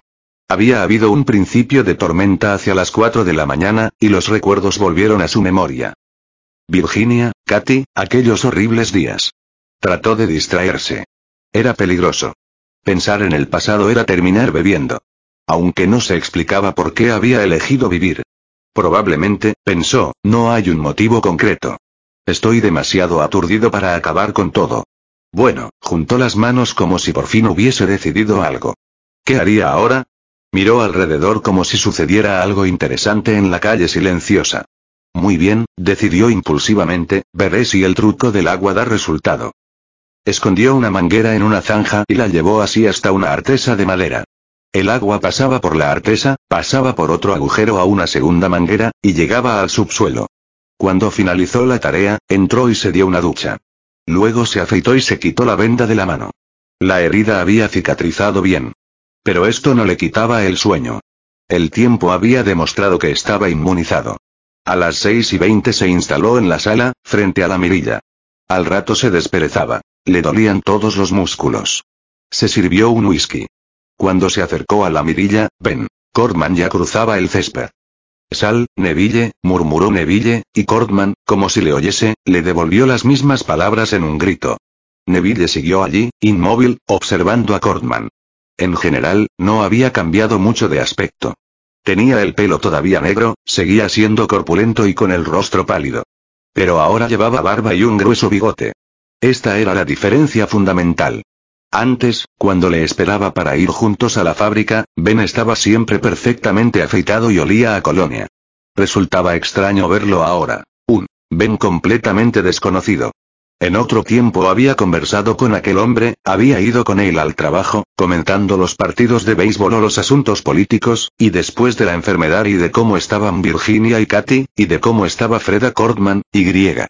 Neville sacudió la cabeza. Era inútil seguir con eso. El pasado estaba tan lejos como el verdadero Cordman. Sacudió nuevamente la cabeza. El mundo está al revés, pensó. Los muertos caminan por las calles, y no me sorprende. El retorno de los cadáveres se ha convertido en algo cotidiano. Con qué rapidez se acepta lo increíble si se ve con frecuencia. Tragó un poco de whisky y trató de pensar a quién se parecía Cordman. Durante un tiempo estuvo convencido de que Cordman le recordaba a alguien, pero no sabía a quién. Se encogió de hombros. ¿Qué importancia tenía eso? Dejó el vaso en el suelo y fue a la cocina para abrir el grifo del agua. Cuando volvió a vigilar por la mirilla vio a otro hombre y una mujer en el césped. Nunca hablaban entre sí. Daban vueltas y vueltas, infatigablemente, como si se tratase de lobos, sin cruzar. Jamás una mirada, los ojos hambrientos clavados en la casa y en la presa que había dentro. De pronto Cordman vio el agua que corría por la artesa y se quedó mirándola. Después de un rato levantó la cara y sonrió mostrando los dientes. Neville se quedó rígido. Cordman saltaba de un lado al otro de la artesa. Neville sintió un nudo en la garganta. El bastardo sabía. Caminó deprisa hasta el dormitorio y temblando cogió las pistolas del cajón de la cómoda. Cordman estaba pisoteando los bordes de la artesa cuando la bala lo hirió en el hombro derecho. Retrocedió trastabillando y cayó en el cemento, con las piernas hacia arriba. Neville volvió a disparar y la bala dio contra la acera a unos centímetros de su cuerpo. Cordman se incorporó gruñendo y la tercera bala le alcanzó el pecho. Neville, con el humo acre de la pistola aún en el ambiente, volvió a mirar. La mujer apareció entonces ante Cordman y comenzó a levantarse la falda. Neville cerró la mirilla. No quería ver eso. Había bastado un segundo para sentir aquel dolor ardiente en su interior. Al cabo de un rato volvió a mirar y Cortman estaba paseándose, llamándolo. Y, bajo la luz de la luna, de pronto recordó a quien se parecía Cortman. Dios mío, era como Oliver Hardy. Los dos cortos que había pasado en su proyector. Cortman era el eco muerto del gran cómico. Un poco más delgado, solamente. Hasta el bigote era igual. Oliver Hardy cayendo de espaldas bajo el impacto de las balas. Oliver Hardy volviendo siempre a por otra ración, no importaba qué ocurriese. Agujereado por las balas, pinchado por cuchillos, aplastado por automóviles, chocando contra paredes, hundido en el mar, pasado por chimeneas. Y volviendo siempre, paciente y amoratado. Eso era Ben Cortman. Un maligno y detestable Oliver Hardy aporreado y resistente. Dios mío. No podía parar de reírse. Más que ganas de reírse, era un alivio, una salida. Las lágrimas le rodaban por las mejillas. Con las sacudidas el vaso se derramó y el líquido le mojó de arriba a abajo, provocándole todavía más risa. El vaso por fin cayó a la alfombra, y Neville también, retorciéndose con espasmos de incontenible diversión. La risa incesante llenó la sala. Más tarde fue el llanto. Introdujo la estaca en el estómago, en el hombro. En el cuello con un solo martillazo en los brazos y piernas, y siempre sucedía lo mismo. La carne blanca quedaba cubierta por la sangre roja. Creía haber encontrado la solución. Había que desangrarlos. Una hemorragia. Pero luego, cuando encontró a la mujer en la casita blanca y verde, y le clavó la estaca, la disgregación fue tan rápida que tuvo que huir, y ya no pudo probar el desayuno. Cuando se recuperó, y se atrevió a volver, solo encontró sobre la colcha una línea de algo parecido a sal y pimienta, una línea tan larga como el cuerpo. Nunca había visto nada parecido. Sacudido por la escena, salió despacito de la casa y se sentó en el coche durante una hora, bebiendo hasta vaciar la botella. Pero ni siquiera el alcohol podía borrar aquella impresión. Había sido todo tan rápido, el martillazo aún le sonaba en los oídos, y ya la mujer no era más que una línea. Recordó una charla con un negro, en la fábrica. El hombre conocía el asunto y le había hablado de mausoleos y gente metida en cajones herméticos, donde se conservaban con la misma apariencia de siempre. Pero deje usted entrar un poco de aire, le había dicho el negro, y boom. Se transforman en una línea de sal y pimienta. Así de fácil. Y el negro hacía chasquear los dedos. La mujer, pues, llevaba mucho tiempo muerta. Quizá, se le ocurrió, era uno de los vampiros originarios de la plaga. Solo Dios sabía cuánto tiempo había escapado de la muerte. Neville se sintió demasiado deprimido, y ese día, y los siguientes, no hizo nada. Se quedó en casa, bebiendo y tratando de olvidar, y dejó que los cuerpos se apilaran en la hierba, y el frente sin reparar. Durante varios días, sentado en el sillón, con el vaso en la mano, pensó en su mujer. Y no importaba la cantidad de alcohol ingerida. Seguía pensando en su mujer. Se veía a sí mismo entrando en la cripta, levantando la tapa del ataúd. Pensó que algo se estaba destruyendo en él. Se sentía tan paralizado, tan sereno y tan frío. ¿Solo eso quedaría de ella? 9 por la mañana. Una soleada quietud amenizada por el canto de los pájaros. Ni un poco de brisa que moviera los pequeños capullos alrededor de las casas, los arbustos o las cercas de hojas oscuras. Una silenciosa nube de calor suspendida sobre el ambiente. El corazón de Virginia se había parado. Neville miraba aquel pálido rostro, y acariciaba tímidamente los dedos de su mujer. Sentado al borde de la cama, inmóvil, había quedado insensible como un bloque de carne y huesos. No parpadeaba, y respiraba tan lentamente que parecía muerto. Algo le había pasado a su mente. Desde el instante en que había dejado de latir el corazón de Virginia, sintió la cabeza como si fuera de piedra. La calcificación había comenzado por el cerebro, interesando luego a su alrededor. Lentamente, con los miembros aflojados, se había hundido en la cama. Y ahora no entendía cómo aguantaba sentado allí, cómo la desesperación no lo arrojaba al suelo. Pero no podía quedarse postrado. Unas tenazas sujetaban el tiempo. Todo se había parado. La vida y el mundo había hecho un alto, junto con Virginia. Pasaron así 30 minutos, después 40. Luego, poco a poco, como si estuviese haciendo un descubrimiento, sintió que el cuerpo le temblaba. No era un temblor localizado, un nervio aquí, un músculo allá. Temblaba todo el cuerpo, convulsivamente, como un saco de nervios imposible de dominar. Y su mente, lo que se había salvado de su mente, supo que esta era su reacción. Siguió así durante más de una hora, con la mirada fija en el rostro de Virginia. Luego, de pronto, algo le sacudió el pecho, y aquello terminó. Neville se levantó de la cama y salió de la habitación. Al servirse el whisky derramó la mitad en el fregadero. Bebió el resto de un trago. Se apoyó contra la pared. V volvió a llenar el vaso con manos temblorosas y bebió compulsivamente. Es solo un sueño, se dijo. Fue como si una voz pronunciara las palabras en su interior. Virginia, V volvió la cabeza a ambos lados. Sus ojos examinaban la cocina como si tuviera que descubrir algo, como si buscase la salida en aquella casa de horror. Apretó las temblorosas manos una contra otra. Las formas bailaban ante sus ojos. Sintió que una náusea le subía por la garganta y apartó las manos con fuerza. Virginia. Dio un paso adelante y trastabilló. Se le escapó un grito. Sintió un fuerte dolor en la rodilla derecha, y luego se le extendió a toda la pierna. Se arrastró tambaleándose hasta la sala. Se quedó allí como un superviviente de un terremoto, con los ojos clavados en la puerta de la alcoba, volviendo a presenciar aquella escena. El incendio con sus feroces llamas rojas y amarillas, y la densa columna de humo que subía hacia el cielo. El cuerpo de Katy en sus brazos. Y un hombre que, acercándose, le arrebataba a Katy y se la llevaba como si fuese un muñeco de trapo.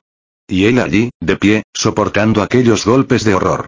De pronto había saltado hacia adelante con un grito ronco. Katy. Unos brazos lo sujetaron, unos hombres con máscaras y delantal. Se lo llevaron a rastras. Sus pies dejaron las huellas en la arena. Luego sintió aquel dolor en la mandíbula, y la oscuridad de las nubes nocturnas anularon el día. El licor que le bajaba por la garganta, la tos, el jadeo, y luego el coche de Ben Cortman, y él sentado al volante, rígidamente, mientras se alejaban.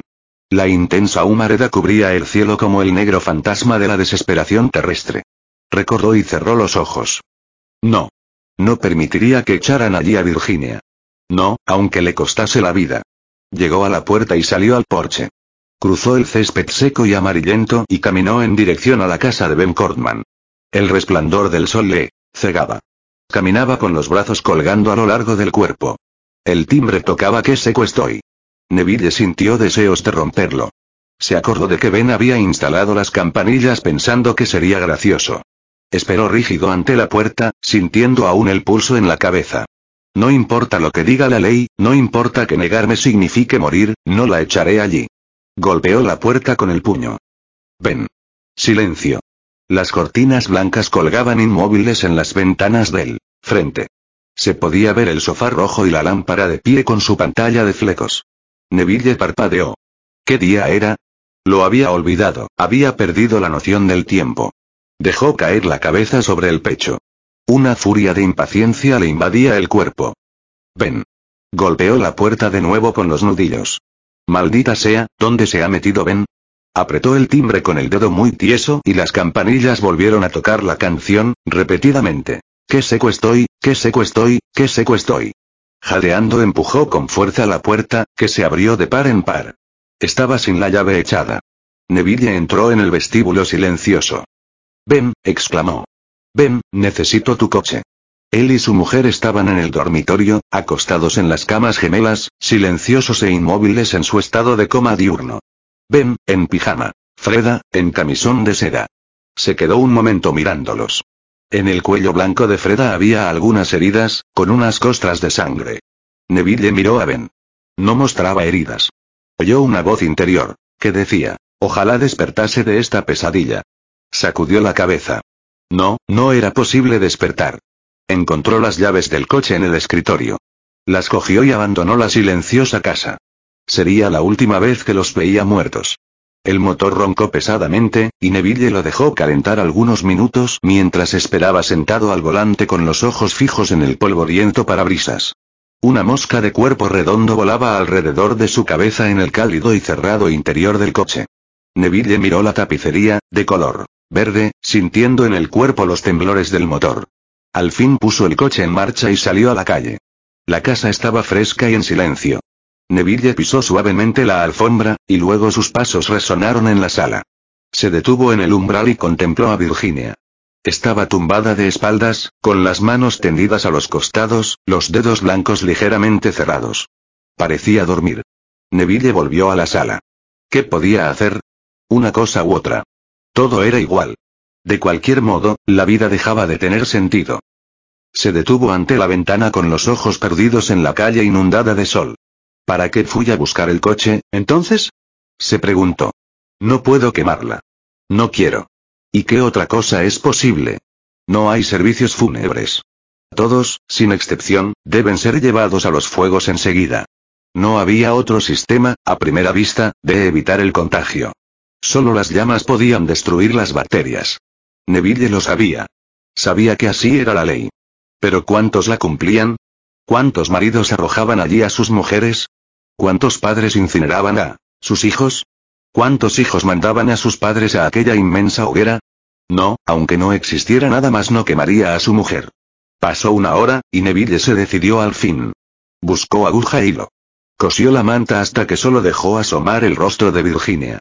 Luego, con dedos temblorosos y un nudo en el estómago, cosió la manta sobre la boca. Sobre la nariz y sobre los ojos. Luego fue a la cocina y tomó otro trago de whisky. V volvió al dormitorio tambaleándose. Durante un buen rato se quedó allí respirando pesadamente. Luego se inclinó y la cogió en brazos. Vamos, nena, murmuró.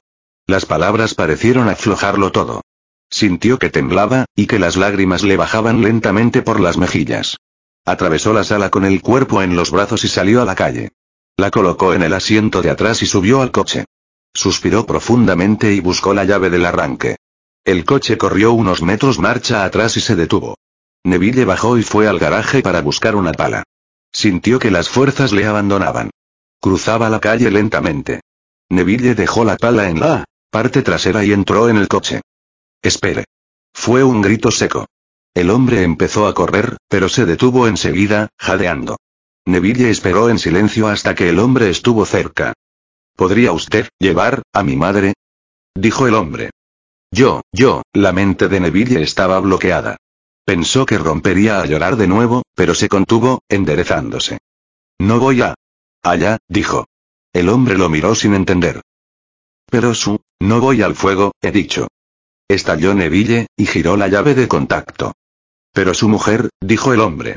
Su esposa, ah, Neville pisó el embrague. Por favor, suplicó el hombre. No voy allá. Contestó Neville sin mirarlo. Pero es la ley. Gritó el hombre, furioso. El coche retrocedió rápidamente y Neville dobló hacia el Boulevard Compton. Mientras se alejaba vio al hombre de pie en la acera. No, no voy a arrojar a Virginia al fuego, se dijo mentalmente. Las calles habían quedado desiertas. Dobló a la izquierda y se encaminó hacia el este. No podía ir a los cementerios porque estaban cerrados y vigilados. Los hombres que habían intentado enterrar a sus familiares habían muerto a tiros. Dobló a la derecha en la calle siguiente, y luego de nuevo a la derecha, entrando en una calle tranquila que bordeaba un baldío. A los 50 metros detuvo el motor y dejó que el coche siguiera en silencio el resto del trayecto. Nadie lo vio descargar el bulto y entrar con él en el terreno cubierto de matorrales.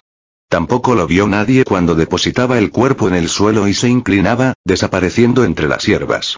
Cavó lentamente, clavando la pala en la tierra blanda. El sol brillante calentaba el pequeño claro y el aire era tibio. El sudor le corría en líneas por la cara. Sintió el olor húmedo y penetrante de la tierra removida. Por fin terminó la fosa. Dejó la pala a un lado y se arrodilló. Había temido tanto este momento. Pero no podía perder más tiempo. Sí, lo descubrían, averiguarían lo que hacía. No importaba la muerte, pero no estaba dispuesto a que la quemaran. Apretó las mandíbulas. No. Suavemente, la metió en la fosa, cuidando que la cabeza no diera contra el suelo. Se puso en pie y miró un rato el cuerpo envuelto en la manta. Por última vez, pensó. Se acabó la charla, no más amor. Once maravillosos años enterrados en un agujero. Comenzó a temblar. No, se dijo a sí mismo, no queda tiempo para eso. Unas lágrimas interminables empañaron el mundo y Neville echó la tierra cálida sobre el cuerpo inmóvil. Vestido y tumbado en la cama miraba el cielo raso. Estaba medio borracho y en la oscuridad brillaban las luciérnagas. Extendió el brazo derecho sin mirar. La mano tropezó con la botella y los dedos reaccionaron demasiado tarde. Siguió tumbado en la oscuridad de la noche, escuchando cómo el whisky salía a borbotones de la botella y se derramaba por el suelo. V volvió la cabeza sobre la almohada y miró la hora. Eran las dos de la mañana. Habían pasado dos días desde que la enterró. Dos ojos que miraban el reloj, dos oídos que escuchaban el zumbido eléctrico, dos labios apretados, dos manos sobre la cama. Sacudió la cabeza para aclararse, pero el mundo entero parecía organizarse de pronto en un sistema de pares. Dos personas muertas, dos ventanas, dos escritorios, dos alfombras, dos corazones que, aspiró profundamente el aire nocturno, lo retuvo unos instantes, y luego lo expiró relajando el cuerpo. Dos días, dos manos, dos ojos, dos piernas, dos pies, bajó las piernas de la cama y se quedó sentado. Se metió de pies en él charco de whisky y sintió que se le empapaban los calcetines. Un viento frío frío golpeaba los cristales. En medio de la oscuridad se preguntó a sí mismo, ¿qué me queda al fin y al cabo? Se incorporó cansadamente y entró a trompicones en el cuarto de baño, dejando ollas húmedas. Se lavó la cara y buscó una toalla. ¿Qué me queda? ¿Qué? Se enderezó rígidamente en la fría oscuridad.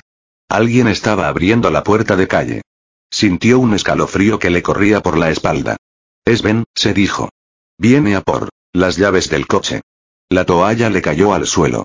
Unos nudillos golpearon la puerta, débilmente, como si estuvieran tocando la madera.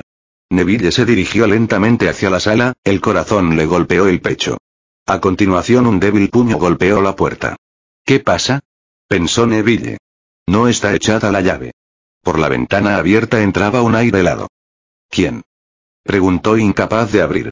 Trastabilló, dio un paso atrás, se volvió y se apoyó de espaldas en la puerta, respirando jadeante. No ocurrió nada. Neville se contuvo. Enseguida sintió que se ahogaba. Alguien se movía afuera, murmurando. Neville cruzó los brazos sobre el pecho y luego, de pronto, abrió la puerta de un tirón y los rayos de la luna iluminaron el umbral. Ni siquiera gritó. Se quedó allí, clavado en el suelo, mirándola inexpresivamente. Robert, dijo Virginia. 10. El departamento de ciencias estaba en el segundo piso. Los pasos de Neville sonaron a hueco en los escalones de mármol de la Biblioteca Pública de Los Ángeles. Era el 7 de abril de 1976. Se le había ocurrido, después de pasar varios días sumido en borracheras, disgustos e investigaciones inconcretas, que estaba perdiendo el tiempo. Era indudable que los experimentos aislados no llevaban a ninguna parte. Si había alguna solución racional al problema, y debía creer que sí, no la encontraría de ese modo. En su nuevo y ordenado programa había decidido estudiar la sangre. El primer paso era, pues, buscar algunos libros sobre el tema. En la biblioteca, el silencio era total. Afuera se oía a veces el canto de los pájaros, y aun cuando estos callasen parecía seguir oyéndose alguna especie de canto. Era inexplicable, pero el silencio parecía más fúnebre dentro que fuera. Especialmente aquí, en este enorme edificio de piedra gris que albergaba toda la literatura de un mundo muerto. Quizá, pensó, estoy rodeado meramente por muros psicológicos. Pero esto no era gran cosa. No había psiquiatras para tratar neurosis sin fundamento y alucinaciones auditivas. El último hombre del mundo estaba absolutamente encerrado en sus ilusiones. Neville entró en el departamento de ciencias. Era un cuarto de techo alto, con amplios ventanales. Cerca de la puerta se alzaba el escritorio donde en otro tiempo quedaban registrados los libros. Neville se detuvo allí un momento, paseando la mirada por la silenciosa sala, sacudiendo lentamente la cabeza. Muchos libros, pensó. Testimonio de la inteligencia de un planeta, migajas de mentes fútiles, mezcla de sistemas inútiles para impedir la muerte del hombre. Se acercó a las estanterías de la izquierda y sus zapatos golpearon las oscuras baldosas. Miró las tarjetas que clasificaban los libros de los estantes. Astronomía, leyó, libros sobre el cielo. Pasó de largo. No le interesaba ya el cielo. Aquella antigua curiosidad había muerto junto con otras. Física, química, ingeniería. Siguió adelante y entró en la sección que ocupaba su interés. Se detuvo y alzó los ojos. En él techo había dos hileras de luces apagadas, y el cielo raso estaba dividido en grandes cuadrados profundos, decorados con mosaicos hindúes, al parecer. La luz del día entraba por las ventanas polvorientas, y unas motas grises quedaban suspendidas en los rayos de sol. Observó las largas mesas de madera y las hileras de sillas. Todo estaba en su sitio.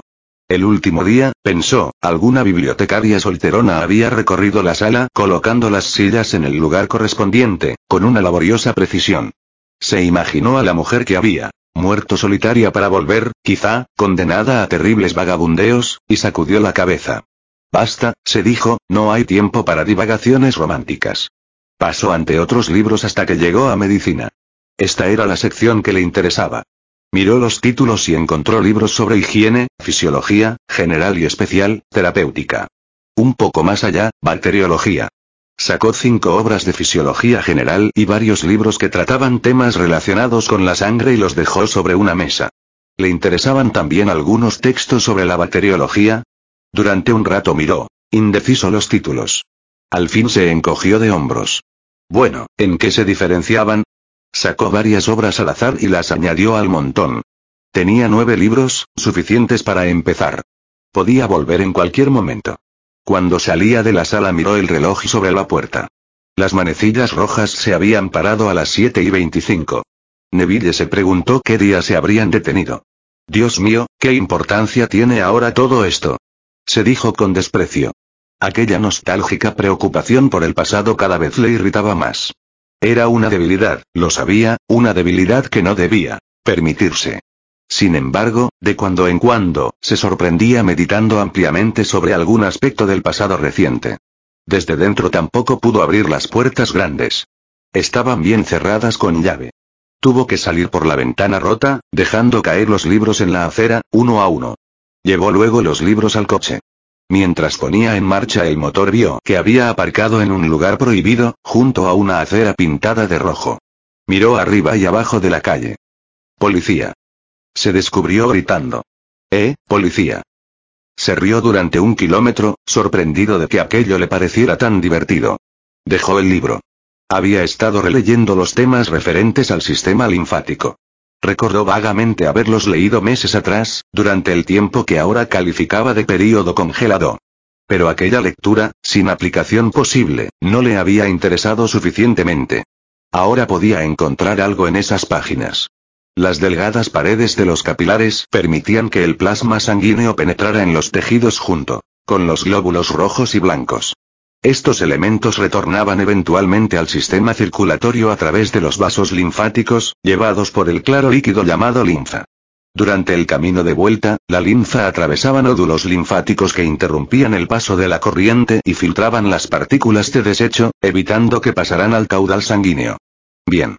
Había dos cosas que activaban el sistema linfático. Primero, la respiración. El diafragma comprimía el abdomen, haciendo subir la sangre y la linfa. Segundo, el movimiento físico. Los músculos comprimían los vasos linfáticos, haciendo circular la linfa. Un complejo sistema de válvulas impedía el retroceso de la corriente. Pero los vampiros no respiraban, por lo menos los muertos. Eso podía significar que la mitad de la corriente linfática había quedado interrumpida. Y algo más. Que una cantidad importante de productos de desecho no quedaban liberados en el sistema linfático del vampiro. A Neville le venía a la memoria el olor fétido de aquellos seres. Siguió leyendo.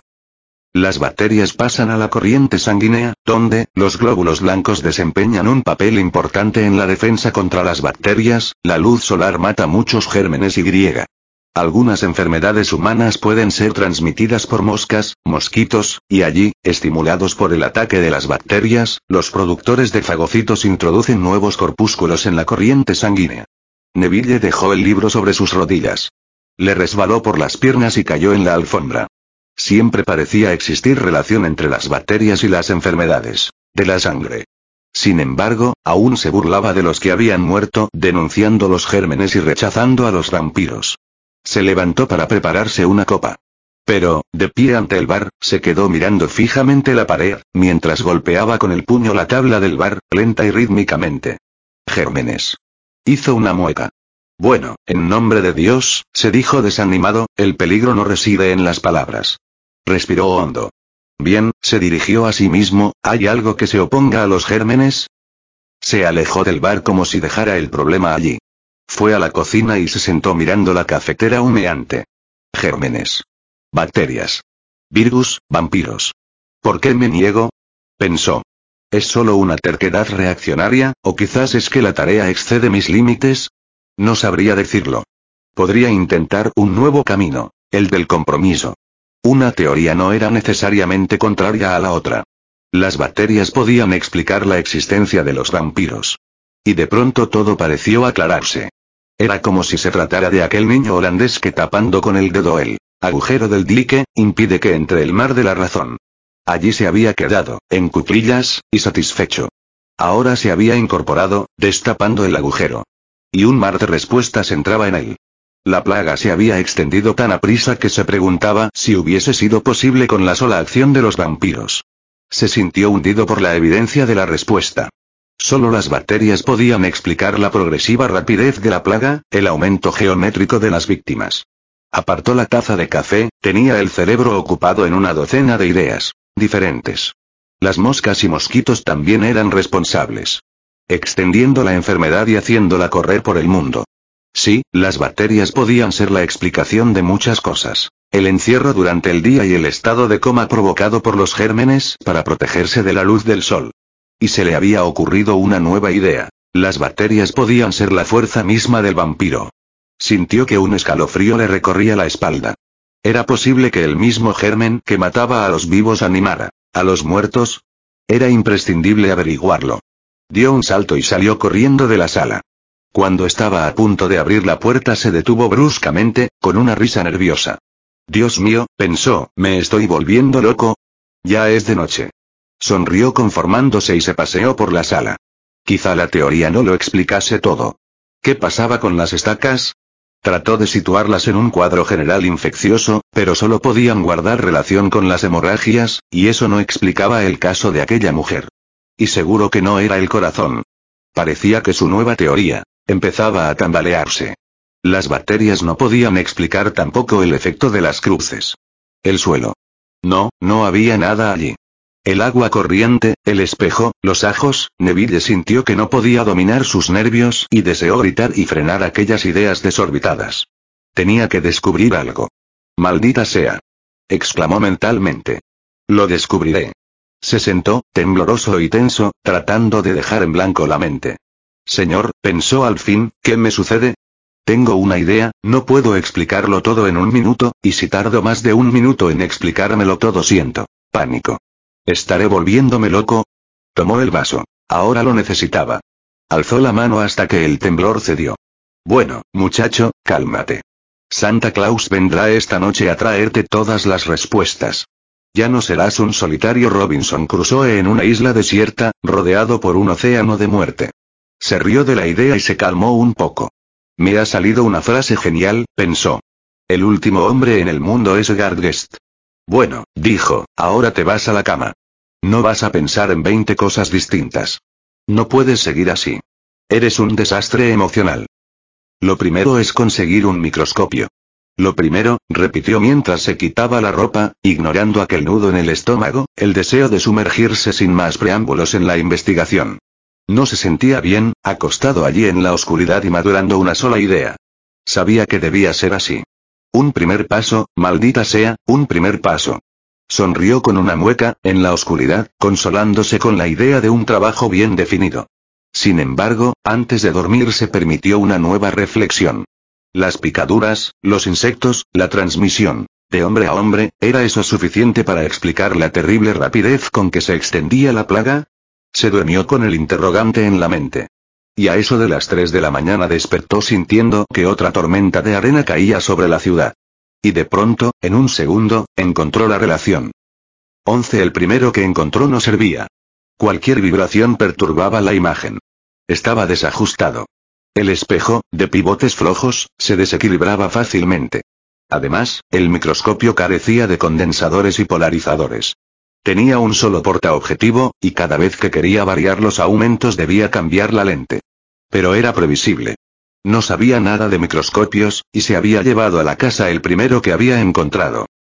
Tres días más tarde lo lanzaba contra la pared y lo hacía pedazos. Luego, más tranquilo, fue a la biblioteca y buscó documentación sobre microscopios. La próxima vez no se lo llevó hasta asegurarse de que era un buen instrumento. Tres portaobjetivos, condensador y polarizador, buena base, movimientos precisos, diafragma, buenas lentes. Una muestra más, se dijo a sí mismo, de la estupidez de trabajar atolondrado. Sí, sí, repitió del mal humor. Se obligó a pasar varias horas estudiando el instrumento. Trabajó con el espejo hasta conseguir dirigir un rayo de la luz sobre el objeto deseado en pocos segundos. Se familiarizó con las lentes, desde la de 3 pulgadas a la de un doceavo de pulgada. Rompió 13 platinas hasta que aprendió a colocar una gota de aceite de cedro en cada una y bajar luego la lente suavemente hasta tocar la gota. Después de tres días de plena dedicación, aprendió a manipular los estriados tornillos de ajuste, a gobernar el diafragma y los condensadores e iluminar la platina con precisión. Pronto obtuvo así imágenes definidas y claras. Luego chocó con el problema más arduo. A pesar de sus esfuerzos no podía evitar la presencia de alguna partícula de polvo. Por lo que a veces le parecía estar estudiando rocas. Resolver esto era especialmente difícil, pues casi cada cuatro días estallaba una tormenta de arena. Finalmente instaló unos protectores de tul. Aprendió a trabajar con método. Descubrió que el desorden, y el tiempo que empleaba en buscar las cosas, hacía que el polvo se acumulara en las platinas. Sin proponérselo, casi jugando, pronto destinó un lugar para cada cosa. Platinas, placas, probetas, pinzas, platillos, agujas, productos químicos. Descubrió, sorprendido, que el orden le producía un verdadero placer. La herencia del viejo Fritz, al fin y al cabo, se justificó, sonriendo. Luego consiguió una muestra de sangre. Dedicó varios días a preparar unas gotas y ponerlas en la platina. Durante un tiempo no confiaba en que lo lograría. Pero al fin una mañana, por casualidad, como si fuese un asunto sin importancia, puso su trigésima séptima muestra de sangre bajo las lentes. Concentró la luz, ajustó los espejos, y luego el diafragma y el condensador. Cada segundo parecía aumentar el ritmo de sus latidos, pues, de algún modo, intuía que esta vez sí. El momento llegó. Contuvo el aliento. Allí, moviéndose delicadamente en la platina, había un germen. Te nombro Vampiris. Las palabras se le ocurrieron mientras miraba por la lente ocular.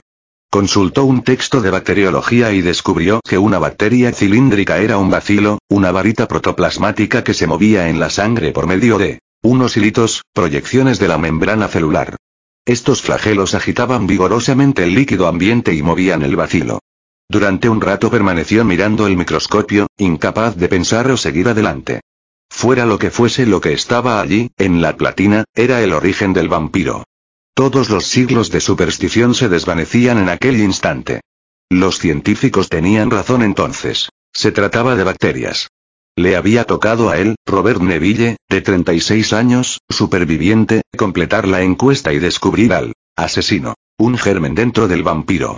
De pronto, una honda depresión le embargó. Allí estaba ahora la respuesta, pero era demasiado tarde. Trató ansiosamente de animarse a la vista de los resultados, pero no pudo. No sabía por dónde empezar. El problema parecía irresoluble. ¿Cómo podría curar a los que todavía vivían? No sabía nada sobre bacterias. Bueno, sabré. Prometió interiormente. Y se obligó a estudiar. Algunas especies de bacilos, cuando las condiciones de vida se vuelven desfavorables, son capaces de crear en ellos mismos unos cuerpos llamados esporas. Así, condensan los contenidos celulares en un cuerpo de forma oval y gruesas paredes. El cuerpo se separa luego del bacilo y la espora queda libre, y es resistente a los cambios químicos y físicos. Más tarde, cuando las condiciones de vida mejoran, la espora germina, conservando todas las cualidades del bacilo original. Neville, de pie, con los ojos cerrados, se agarraba con fuerza a los bordes del vertedero. Encontraría algo allí, se dijo a sí mismo, algo. ¿Pero qué? Supongamos, continuó, que el vampiro no consiga sangre. Las condiciones estarían en contra el bacilo vampiris. Pero para protegerse a sí mismo, el bacilo crea la espora, poniendo en coma al vampiro. Luego, cuando las condiciones ambientes cambian, el vampiro se reanima. Pero ¿cómo puede saber el germen en donde hay sangre? Neville dio un puñetazo en el vertedero. Releyó el capítulo. Había algo allí. Lo presentía. Cuando las bacterias no se alimentan adecuadamente, su metabolismo se altera y producen bacteriófagos, proteínas inanimadas, autorreproductoras. Estos bacteriófagos destruyen las bacterias. Cuando no hay sangre, el metabolismo será normal, los bacilos absorberán agua y reventarán al fin destruyendo las células. Otra vez aparecían las esporas. Había que incluirlas en el cuadro. Bueno, suponiendo que el vampiro no entre en coma y suponiendo que su cuerpo se corrompa sin sangre, el germen puede crear aún sus esporas y griega. Claro. Las tormentas de arena. Las esporas libres eran transportadas por las tormentas.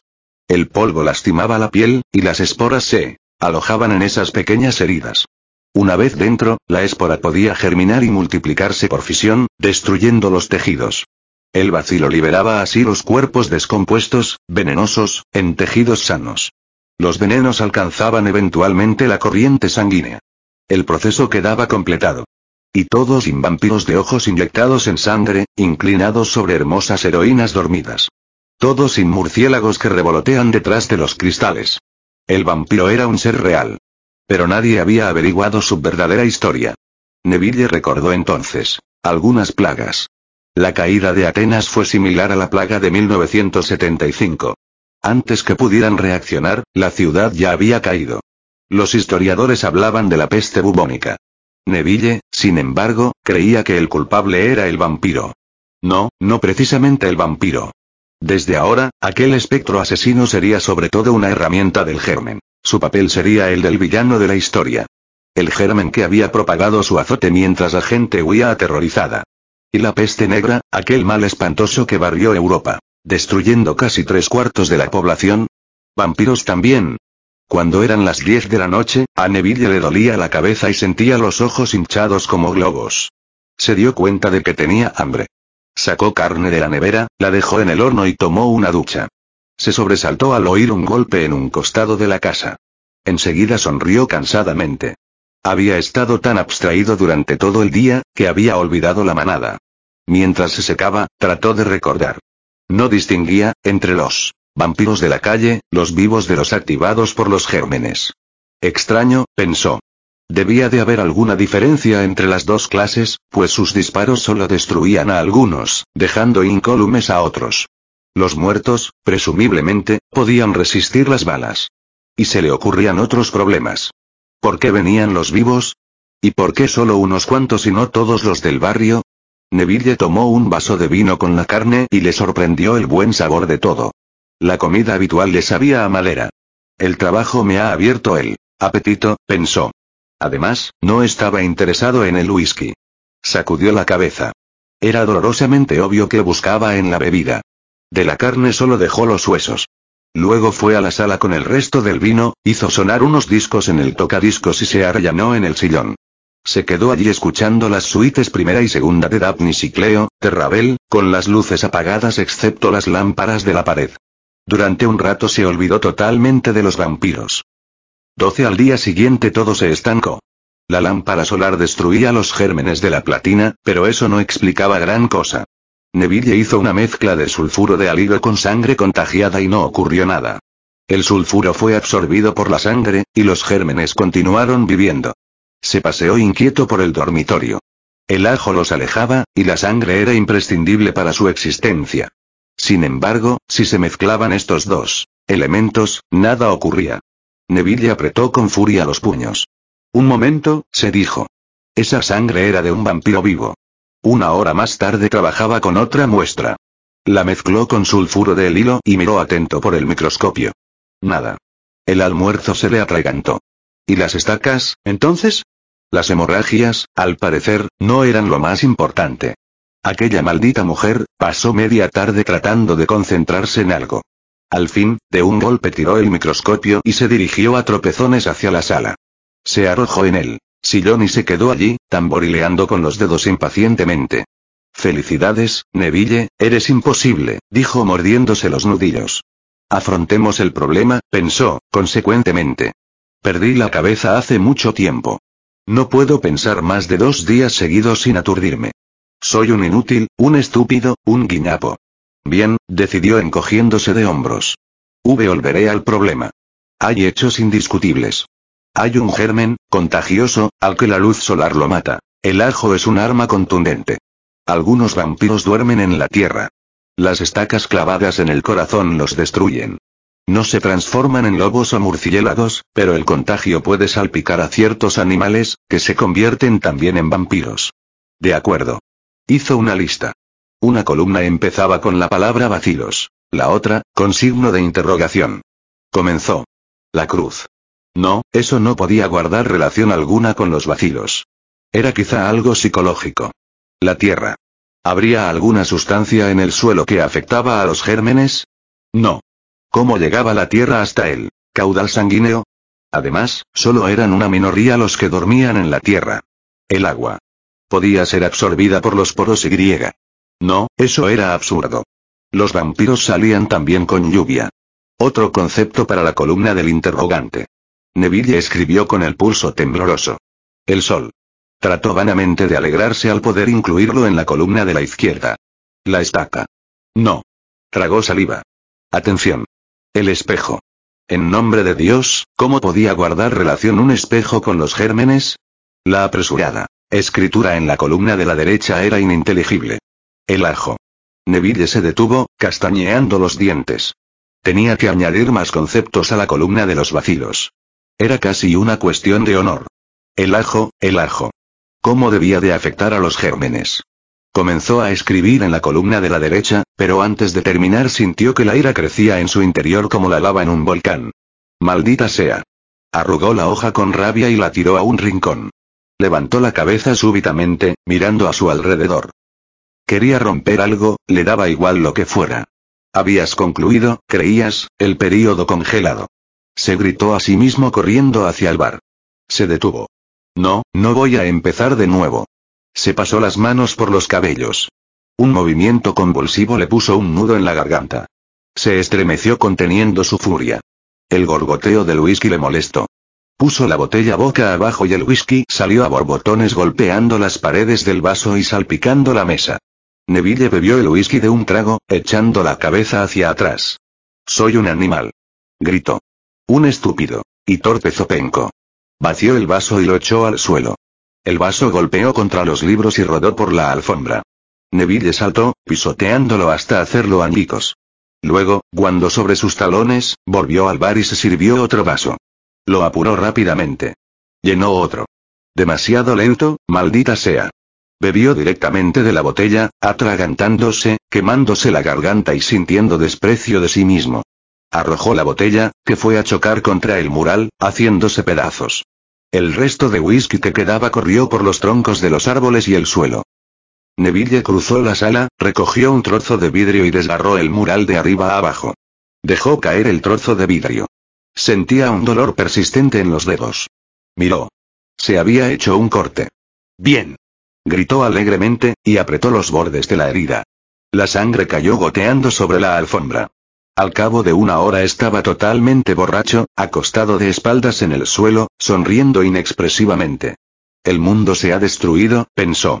Nada de gérmenes, nada de ciencia. El mundo ha sido presa de lo sobrenatural. Es ya un mundo sobrenatural.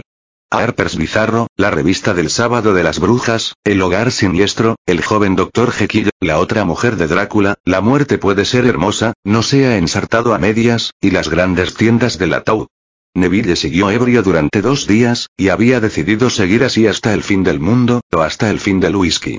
Y lo hubiera cumplido si no hubiese sido por una casualidad. Ocurrió en la tercera mañana, cuando salió tambaleándose al porche para saber si el mundo se mantenía firme. Había un perro vagabundeando en la acera. Cuando oyó el ruido de la puerta de calle, dejó de husmear, alzó la cabeza y salió sacudiendo sus delgadas patas. Por un momento Neville, sorprendido, quedó inmóvil, petrificado, con los ojos clavados en el perro. El animal se alejaba con el rabo entre las piernas. Estaba vivo. A la luz del sol. Neville saltó hacia adelante, ahogando un grito y trastabillando. Recuperó el equilibrio y echó a correr detrás del perro. ¡Eh! Gritó, y su ronca voz rompió el silencio de la calle. Ven aquí. Cruzó la acera. ¡Eh! Llamó de nuevo. Ven aquí, criatura. El perro, por la otra acera, corría con la pata izquierda en el aire y las negras garras arañando las losas. Ven, criatura, no te haré daño. Llamó Neville. Sintió dolor en el costado y la cabeza le estallaba. El perro se detuvo un instante y miró hacia atrás. Luego se metió entre unas casas y Neville lo pudo ver bien. Era castaño y blanco, mestizo, con la oreja izquierda desgarrada y caída. No te escapes. Neville no registró el estremecido grito de histeria que le salía de la garganta. El perro desapareció entre las casas. Gimiendo, Neville corrió más deprisa, sin tener en cuenta los efectos de la resaca. Pero cuando llegó al patio el animal había desaparecido. Corrió hasta la cerca y miró al otro lado. Nada. Se volvió. Quizá el perro estaba en la calle. La calle aparecía desierta. Durante una hora vagó por el barrio, buscando en vano y llamando de cuando en cuando. Al fin volvió a la casa seriamente deprimido. Cruzarse con un ser vivo, encontrar un compañero después de tanto tiempo, y perderlo tan a prisa. Aunque solo se tratase de un perro. ¿Solo un perro? Para Neville era el colmo de la evolución planetaria. No pudo tomar nada. Se sentía tan débil y enfermo que tuvo que acostarse. Pero no durmió. Permaneció tendido, temblando febrilmente, agitando la cabeza a un lado y a otro, sobre la almohada. Ven, criatura, murmuraba en el delirio. Ven, no te haré daño. Por la tarde volvió a buscarlo. En dos manzanas a la redonda examinó todos los patios, todas las calles, todas las viviendas. Cuando volvió, hacia las cinco, dejó un plato de leche y una salchicha en la acera, y los rodeó con un collar de ajos, con la idea de que los vampiros no se acercasen. Más tarde se le ocurrió que si el perro estaba contagiado el ajo lo alejaría también. Pero, entonces, ¿cómo vagaba por las calles a la luz del día? Quizá aún no estaba enfermo. Pero como había sobrevivido a los ataques nocturnos, de pronto, se le ocurrió, ¿y si viene, esta noche atraído por la leche y ellos le atacan? No podría soportarlo. Se suicidaría, pensó. Otra vez el inexplicable enigma de sus ganas de vivir. Ahora se entretenía con algunos experimentos, pero la vida era aún un viaje estéril y sin sentido. A pesar de lo que le rodeaba o podía conseguir, excepto compañía humana, aquella vida no podía mejorar, ni siquiera cambiar. Siempre viviría como hasta ahora. ¿Durante cuántos años? Treinta, quizá cuarenta, si no se destruía antes bebiendo. La idea de aguantar 40 años más en estas condiciones lo estremeció. Y sin embargo aún no se había suicidado. En verdad, si seguía sin comer, ni beber, ni dormir adecuadamente, la salud no le iba a durar mucho tiempo. Estaba haciendo trampa con los porcentajes, sospechó. Pero descuidar la salud no era suicidio. ¿Por qué no había intentado suicidarse? No sabía qué responder. No se había resignado aún, ni había aceptado aquella vida. Sin embargo, seguía allí, ocho meses después de que la plaga hubiera aniquilado a su última víctima, nueve meses desde que había hablado por última vez con un ser humano, diez. Desde que acaeció la muerte de Virginia. Allí estaba, sin futuro y sin presente, pero todavía se mantenía en la brecha. ¿Instinto de conservación? ¿Estupidez? ¿Exceso de imaginación? ¿Por qué no se había suicidado al principio, cuando estaba absolutamente hundido? ¿Qué le había llevado a trincherarse en la casa, instalar un refrigerador, un generador, una cocina eléctrica, un depósito de agua, construir un invernadero, un banco de trabajo, destruir las casas aledañas, coleccionar discos y libros, y almacenar montañas de latas de conserva, y aún, parecía increíble, colocar un mural? ¿Era la vida algo más que palabras, una fuerza incontrolable que gobernaba la conciencia? ¿Intentaba la naturaleza sobrevivir a pesar suyo? Cerró los ojos. ¿Por qué tratar de razonar? No había respuesta. Su supervivencia era un mero accidente. Demasiado obtuso, sencillamente, para terminar de repente. Más tarde reparó las partes rotas del mural. Los cortes quedaban disimulados, si no se miraba de cerca. Intentó por un instante volver a pensar en el problema de los vacilos, pero advirtió que solo tenía a su imaginación el perro. Asombrado, se descubrió deseando humildemente que el animal no sufriese ningún daño. En ese momento sentía la desesperada necesidad de creer en un Dios protector. Aunque, de un momento a otro, comenzaría a burlarse de sí mismo. Sin embargo, logró ignorar su mente iconoclasta y siguió rezando. Porque quería el perro, lo necesitaba. Trece a la mañana siguiente, la leche y la salchicha habían desaparecido. Neville miró arriba y abajo de la acera. Había dos mujeres, pero no el perro. Suspiró aliviado. Gracias a Dios, pensó. Enseguida, hizo una mueca. Si fuese una persona religiosa, pensó, diría que han atendido mi plegaria. Pero como era que no había vigilado la venida del perro, debía de haber sido al alba, cuando no quedaba nadie en las calles. Se conformó pensando que estaba atrayendo al animal, aunque solo fuese por la comida. Pero quizás se la habían llevado los vampiros. Una rápida ojeada disipó sus temores. La salchicha había pasado por encima del collar de ajos y habían quedado restos en el cemento. Y la saliva del animal había salpicado alrededor del plato. Antes de desayunar preparó un poco más de leche y otra salchicha, y llevó todo a la sombra para que la leche no se estropease. Pensó un momento, y añadió un tazón con agua fresca.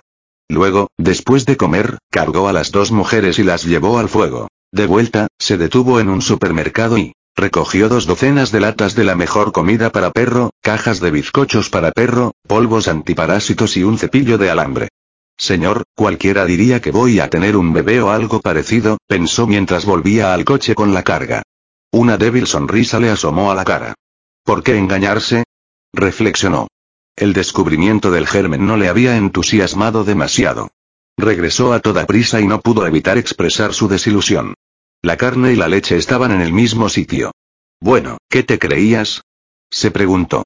El perro no va a comer continuamente. Ya, volverá cuando tenga hambre. Dejó los bultos en la cocina y miró el reloj. Las diez y cuarto. Calma, se dijo a sí mismo. Conserva por lo menos esta virtud. Salió a revisar las ventanas y el invernadero.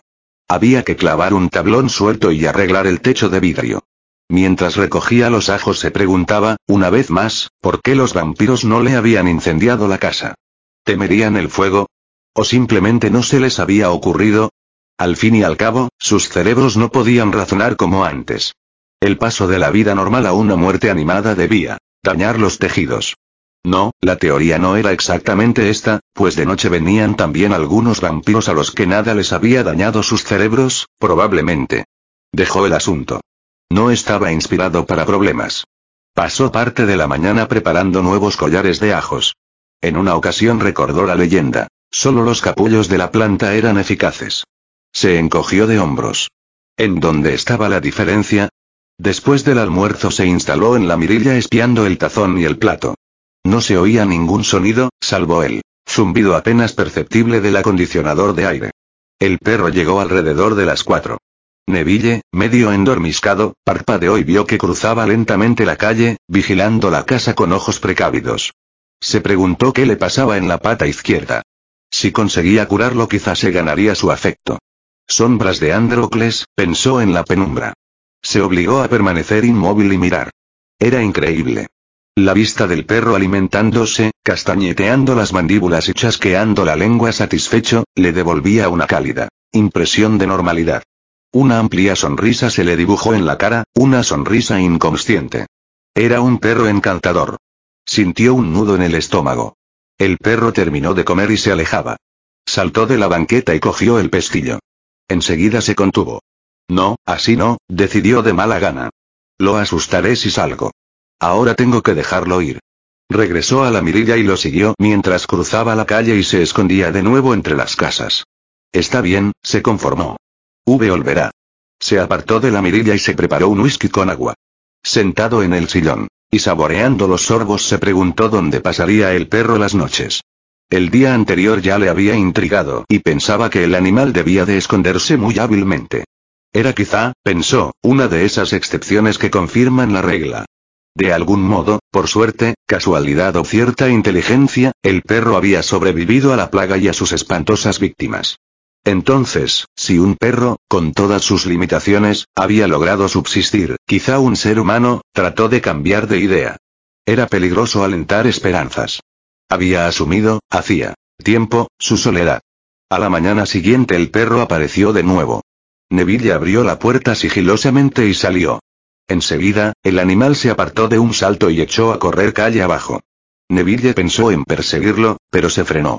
Aparentemente relajado, se sentó en los escalones del porche. El perro desapareció otra vez entre las casas. Neville esperó un cuarto de hora y volvió a entrar. Después de tomar un ligero desayuno puso afuera más comida. Esta vez vino a las cuatro. Neville salió cuando el perro terminaba su comida. Se le escapó también.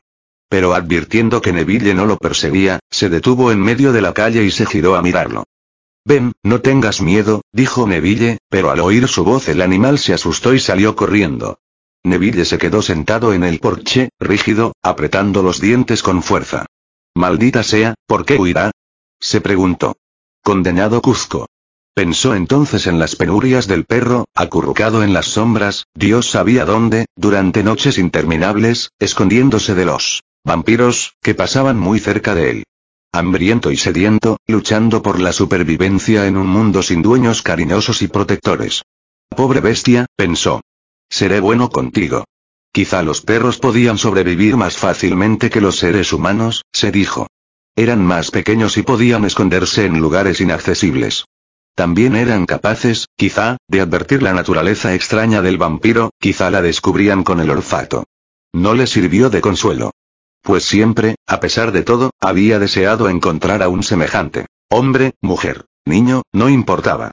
Sin la incesante influencia de las masas, el sexo perdía rápidamente importancia. En cambio, la soledad seguía en primera línea.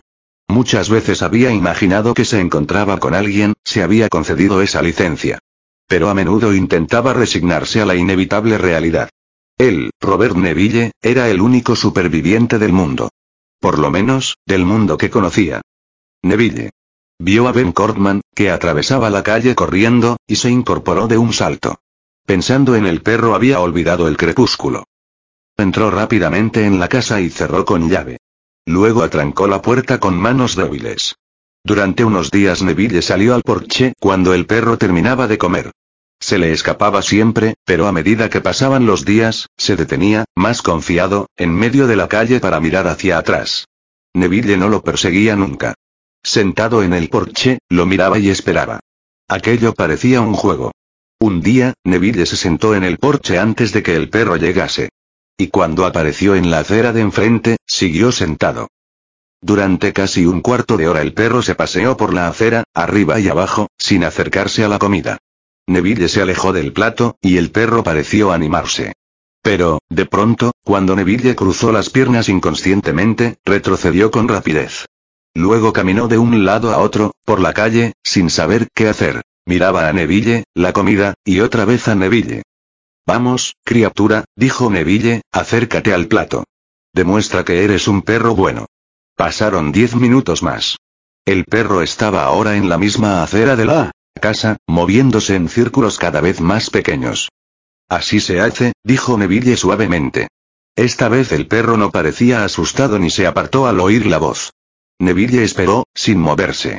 El animal se acercó todavía más, con el cuerpo tenso y vigilándole. Está bien, le dijo Neville. De pronto el perro corrió, arrebató la comida y salió a toda prisa. Las carcajadas de Neville lo siguieron a través de la calle. Mal bicho, comentó cariñosamente. Contempló al perro mientras comía. Se había tendido en el césped amarillo que había enfrente de la casa, con los ojos clavados en Neville. Disfruta, pensó Neville. De hoy en adelante tendrás comida de perro. Se acabó la carne fresca. Cuando el perro terminó de comer, se incorporó y cruzó la calle con menos miedo. Neville sintió que el corazón le latía con fuerza. El perro empezaba a confiar en él, y eso, de algún modo, le emocionaba. Adelante, se oyó decir a sí mismo en voz alta. Toma el agua ahora. En su rostro apareció una repentina sonrisa de deleite. El perro alzaba la oreja sana. Está escuchando. Pensó Neville excitado.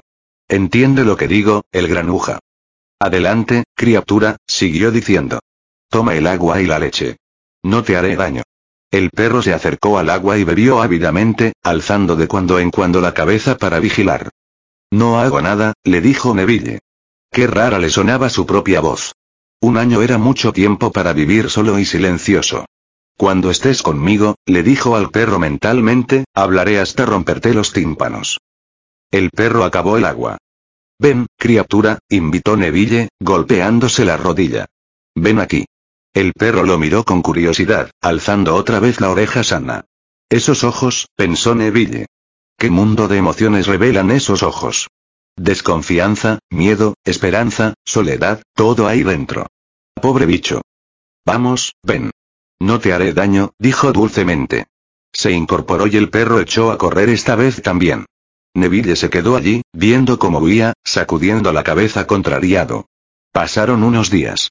Neville. Continuaba sentándose en el porche a las horas de las comidas, y no pasó mucho tiempo antes que el perro volviera de nuevo a acercarse al plato y al tazón sin titubeos, casi con audacia, con la seguridad de quien tiene conciencia de sus conquistas. Y durante todo ese tiempo, Neville le hablaba dulcemente. Eso es, criatura. Come. Es buena comida, ¿verdad? Claro que lo es. Soy tu amigo y te doy comida. Come, bicho, come. Así está bien. Eres un perro bueno. Neville hablaba sin cesar, halagando, vertiendo palabras cariñosas, en la mente temerosa del animal. Cada día se sentaba un poco más cerca. Hasta que al fin hubiese podido tocarlo, quizá estirándose un poco. Sin embargo, no lo hizo. No me arriesgaré, se dijo a sí mismo. Pero era difícil mantener las manos quietas. Casi podía sentir cómo se le escapaban, deseando tocar aquella cabeza. Sentía tanta necesidad de amar a alguien, y el perro era un candidato tan hermosamente feo. Siguió hablándole hasta acostumbrarlo despacio al sonido de su voz. El animal casi nunca lo miraba. Iba y venía sin titubeos, comiendo y ladrando. Pronto, pensó Neville, podré acariciarle la cabeza. Los días se convirtieron en semanas, y cada hora hacía menos lejana aquella amistad. Un día, el perro no apareció. Neville estaba desencajado.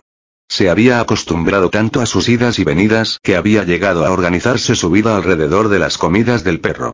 Todo se reducía al deseo de verlo y tocarlo. Pasó nervioso la tarde, recorriendo el barrio, llamando en voz alta al animal. Pero no lo vio por ninguna parte. El perro no volvió al atardecer, ni a la mañana siguiente. Neville lo buscó de nuevo, pero esta vez con menos esperanza. Lo encontraron, pensó, los sucios bastardos. Pero no podía creerlo realmente. No quería creerlo. El tercer día, por la tarde, estaba en el garaje cuando oyó el ruido del tazón. Corrió afuera, conteniendo el aliento. Has vuelto. Gritó. El perro se asustó y dejó el plato bruscamente, con el hocico chorreando agua. El corazón de Neville dio un salto. El perro jadeaba con la lengua fuera.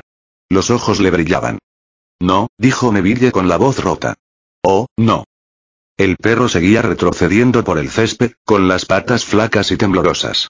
Neville se sentó enseguida en los escalones del porche y permaneció allí, estremeciéndose. Oh, no, pensó angustiado. Oh, Dios, no. Miró al perro, que relamía el agua. No. No. No. No puede ser cierto, murmuró sin pensarlo. Luego, instintivamente, extendió la mano. El perro se echó atrás enseñando un poco los dientes. Está bien, criatura, dijo Neville en voz baja. No te haré daño. No pudo impedir que el perro desapareciese, y no vio dónde se escondía. Dentro de alguna casa, probablemente, pero eso no era una buena indicación. Neville no durmió aquella noche. Se paseó arriba y abajo de la sala, tomando café y maldiciendo la lentitud con que pasaban las horas. Tenía que atraer el perro. Y pronto. Aún estaba a tiempo de curarlo. Pero ¿cómo? Debía de haber una forma. Aún con lo poco que sabía, debía encontrar la forma. A la mañana siguiente se sentó junto al tazón y observó estremeciéndose que el perro cruzaba la calle despacio. Sus ojos estaban más opacos que el día anterior. Pensó en saltar y, cogiéndolo por la fuerza, meterlo en la casa. Pero sabía que si fracasaba lo perdería todo y el perro no volvería. Durante la comida intentó acariciarle, pero el perro se apartó gruñendo. Intentó dominarlo. No te muevas dijo con voz firme, pero el perro se asustó aún más, y se alejó. Neville tuvo que convencerle durante 15 minutos, con su voz ronca y temblorosa, antes de que el animal volviera al agua. Esta vez lo siguió y por fin vio el escondite. Podía poner una cortina metálica para protegerle, pero no lo hizo. No quería asustarlo. Y, además, no habría sistema de llegar a él sino a través del suelo, y eso llevaría tiempo. Tenía que apresarlo rápidamente. El perro no volvió por la tarde y Neville llevó un tazón de leche y lo dejó debajo de aquella casa. A la mañana siguiente, el tazón estaba vacío. Iba a llenarlo de nuevo, pero se dio cuenta de que de ese modo el perro no dejaría su madriguera. Puso otra vez el tazón en el porche de su casa y confió en que el animal tuviese fuerzas para llegar hasta él. Estaba demasiado preocupado para reparar en otra cosa. Pasó la noche muy inquieto. Por la mañana, el perro no apareció. Neville fue otra vez hasta la casa de enfrente. Escuchó atento, pero no oyó ningún sonido. El animal estaba muy lejos, o. V volvió a su casa y se sentó en el porche a esperar. No desayunó ni almorzó. Por la tarde, el perro salió de entre las casas, moviéndose lentamente sobre sus flacas patas. Neville esperó inmóvil a que alcanzase la comida. Luego, rápidamente, se inclinó y lo tomó por el lomo. El perro trató de morderlo, pero Neville le apretó la boca con la otra mano. El cuerpo flaco y casi sin pelo opuso resistencia. Unos gemidos de terror le estremecieron la garganta. Bueno, bueno, repitió Neville. No pasa nada, perrito. Entró rápidamente en la casa, se dirigió al dormitorio y puso al perro sobre un lecho de mantas que había preparado por si acaso. Tan pronto como soltó las mandíbulas, el perro intentó morder, pero Neville apartó rápidamente la mano.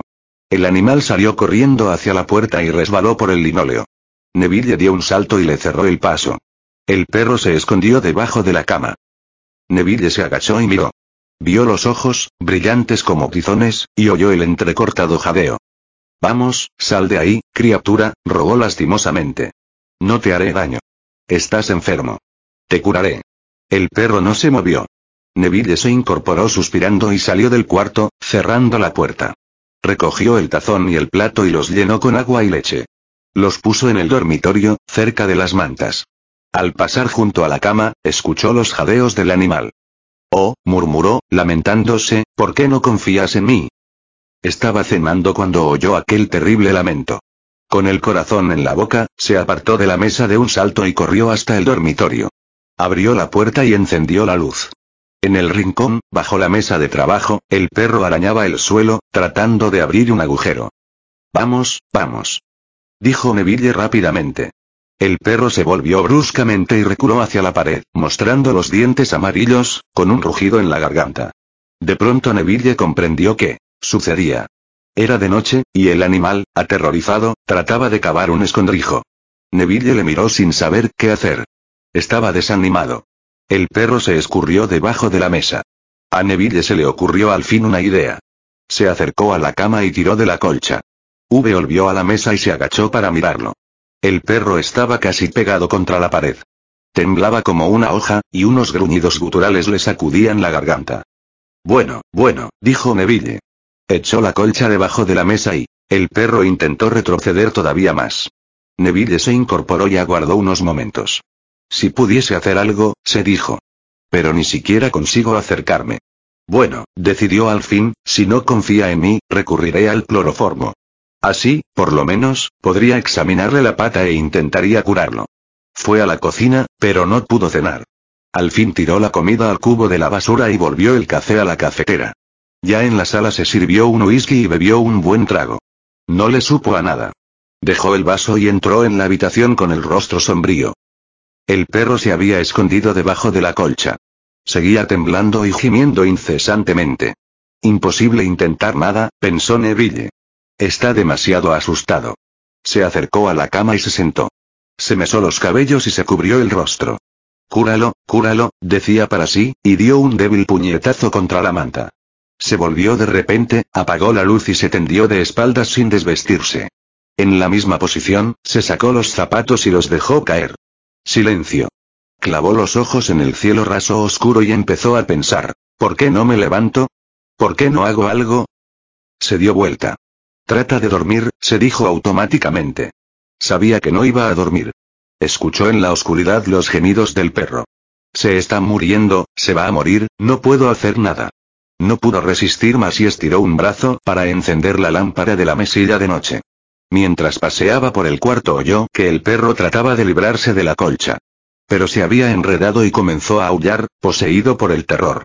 Neville se arrodilló y le puso las manos sobre el lomo para calmarlo.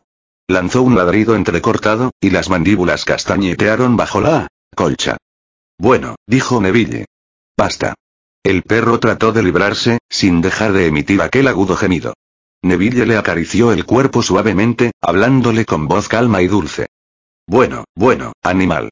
Nadie va a hacerte daño. Tranquilízate. Vamos, tranquilízate. Eso es. Descansa. Nadie te hará daño. Te cuidaré. Siguió hablándole así, ininterrumpidamente, durante cerca de una hora, con una voz baja y monocorde. Y lentamente, aquellos temblores fueron cediendo. Una sonrisa animó el rostro de Neville. Muy bien, criatura. Cálmate. Te cuidaré. El perro dejó de agitarse. Neville le acarició desde la cabeza hasta la cola. Eres un perro bueno. Un perro bueno, dijo con dulzura. Ve a cuidarte. Hoy nadie podrá hacerte daño. ¿Comprendes? Claro que sí. Claro. Serás mi perro, ¿vale? Se sentó con cuidado en el suelo sin parar de acariciar al animal. Eres un perro bueno, un perro bueno. La voz de Neville era tranquila, relajada. Pasó cerca de una hora más y levantó al perro, que durante unos instantes se resistió y empezó a gemir. Pero Neville le habló de nuevo y lo calmó. Se sentó en la cama y puso al perro, aún envuelto en la colcha, sobre sus rodillas. Se quedó así durante horas, acariciando y hablando. El perro quedó inmóvil, respirando con más facilidad. A eso de las once Neville fue sacando lentamente la colcha y la cabeza del perro quedó descubierta. Durante un rato el animal trató de zafarse de las caricias. Pero Neville le sujetó con una mano en el cuello y con la otra lo rascó y acarició suavemente. Pronto estarás bien, murmuró. Muy pronto. El perro lo miró con ojos tristes y enfermos, y luego sacó la lengua y lamió la palma de Neville. Neville sintió un nudo en la garganta. Miró al perro silenciosamente. Las lágrimas le corrieron por las mejillas. Una semana después, murió el perro. 14 no bebía exageradamente. Al contrario. En realidad bebía menos. Neville estaba convencido de que las últimas copas lo habían llevado a la cima, lo habían hundido en una desesperada frustración. Ahora solo podía subir. Después de las últimas semanas, se daba cuenta de que la esperanza no era la respuesta. Nunca lo había sentido así. En aquel mundo de horror real no había escapatoria en los sueños. Podía adaptarse al horror. Pero la monotonía, era el peor obstáculo, comprendía ahora. Y ese descubrimiento lo tranquilizaba. Era como poner todas las cartas sobre su mesa mental y, repasándolas, ordenar definitivamente el juego. La muerte del perro no había supuesto la desesperación que temía. En cierto modo sintió morir esperanzas y excitaciones vanas. Aceptando así su cárcel, sin intentar imposibles fugas ni golpear inútilmente los muros. Y así, conformado, volvió al trabajo. Sucedió casi un año antes, al cabo de unos días de haber llevado a Virginia a su segunda y última morada. Débil, con el pensamiento vacío, con la impresión de una pérdida irreparable, deambulaba por las calles, poco después del mediodía, con las manos caídas a los costados, arrastrando los pies. Su rostro no expresaba nada.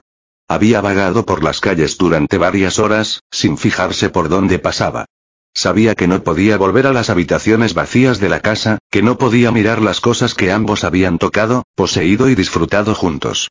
No podía mirar la cama vacía de Katy, las ropas colgadas todavía en las perchas, las joyas y los perfumes de la cómoda.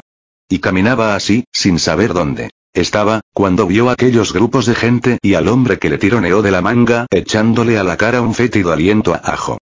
Ven, hermano, ven, dijo el hombre con voz ronca. Neville observó al hombre. La garganta de rosada piel de pavo, las mejillas con manchas rojas, los ojos febriles, el traje oscuro, sucio y arrugado. Ven y sálvate, hermano, sálvate. Neville le miró fijamente. No entendía nada. El hombre le tironeaba de la manga, con dedos esqueléticos. Nunca es demasiado tarde para arrepentirse, dijo el hombre. La salvación llega a todos los que, el resto de la frase se ahogó en el murmullo de la tienda a donde se acercaban. Era como el sonido de un océano que quisiera salir. Neville trató de deshacerse del hombre. No quiero, el hombre no escuchaba. Le arrastró. Pero yo no, la tienda ya lo había engullido, hundiéndolo en un mar de gritos, pataleos y aplausos. Neville retrocedió por instinto y sintió que el corazón le latía aceleradamente. Estaba rodeado por centenares de personas, que se cerraban como una oleada sobre él, y, aullaban, y gritaban palabras ininteligibles. Por fin cesaron los gritos y se oyó una voz que salía de la penumbra, como un látigo del destino, chirriando en los altavoces. ¿Queréis retroceder ante la sagrada cruz de Dios? ¿Queréis miraros al espejo y no ver la imagen de esa cara que Dios os ha dado? ¿Queréis salir de las tumbas arrastrándoos como monstruos surgidos del infierno? Hablaba en un tono de voz imperativo, vibrante, apremiante. ¿Queréis transformaros en bestias negras e impias? ¿Queréis estropear el cielo de la noche con demoníacos aleteos de murciélago? ¿Queréis, digo, ser una de esas criaturas eternamente condenadas, monstruos nocturnos dejados de la mano de Dios? No. Estalló la muchedumbre, sacudida por el miedo. No, sálvanos. Neville dio un paso atrás, chocando con adeptos que alzaban las manos y clamaban piedad a los cielos. Pues bien, escuchad. Oíd la palabra de Dios. El mal azotará todas las naciones, el castigo del Señor alcanzará todo el mundo. En verdad os digo que si dejamos de ser niños, inocentes y puros a los ojos de Dios, sí, No cantamos la gloria del Señor Todopoderoso y de su único Hijo, Jesucristo nuestro Señor, si no nos hincamos de rodillas y pedimos perdón por nuestras ofensas, estamos condenados. Oíd, oíd. Estamos condenados, condenados, condenados. Amén. Sálvanos. La gente se retorcía y gemía, golpeándose el pecho, y gritaba aterrorizada, profiriendo espantados aleluyas. Neville era transportado de un lado a otro, sacudido por una tormenta de plegarias y abandonado al fuego cruzado, de fanáticas devociones. Dios ha castigado nuestros múltiples pecados. Dios ha dejado caer sobre nosotros el peso de su ira. Dios nos ha enviado el diluvio en forma de torrente de criaturas infernales. Ha abierto las tumbas, ha descubierto las criptas, ha levantado a los muertos de sus negros sepulcros, y los ha lanzado contra nosotros. La muerte y el infierno nos envían sus cadáveres. Esta es la palabra de Dios. Oh, Dios, nos has castigado.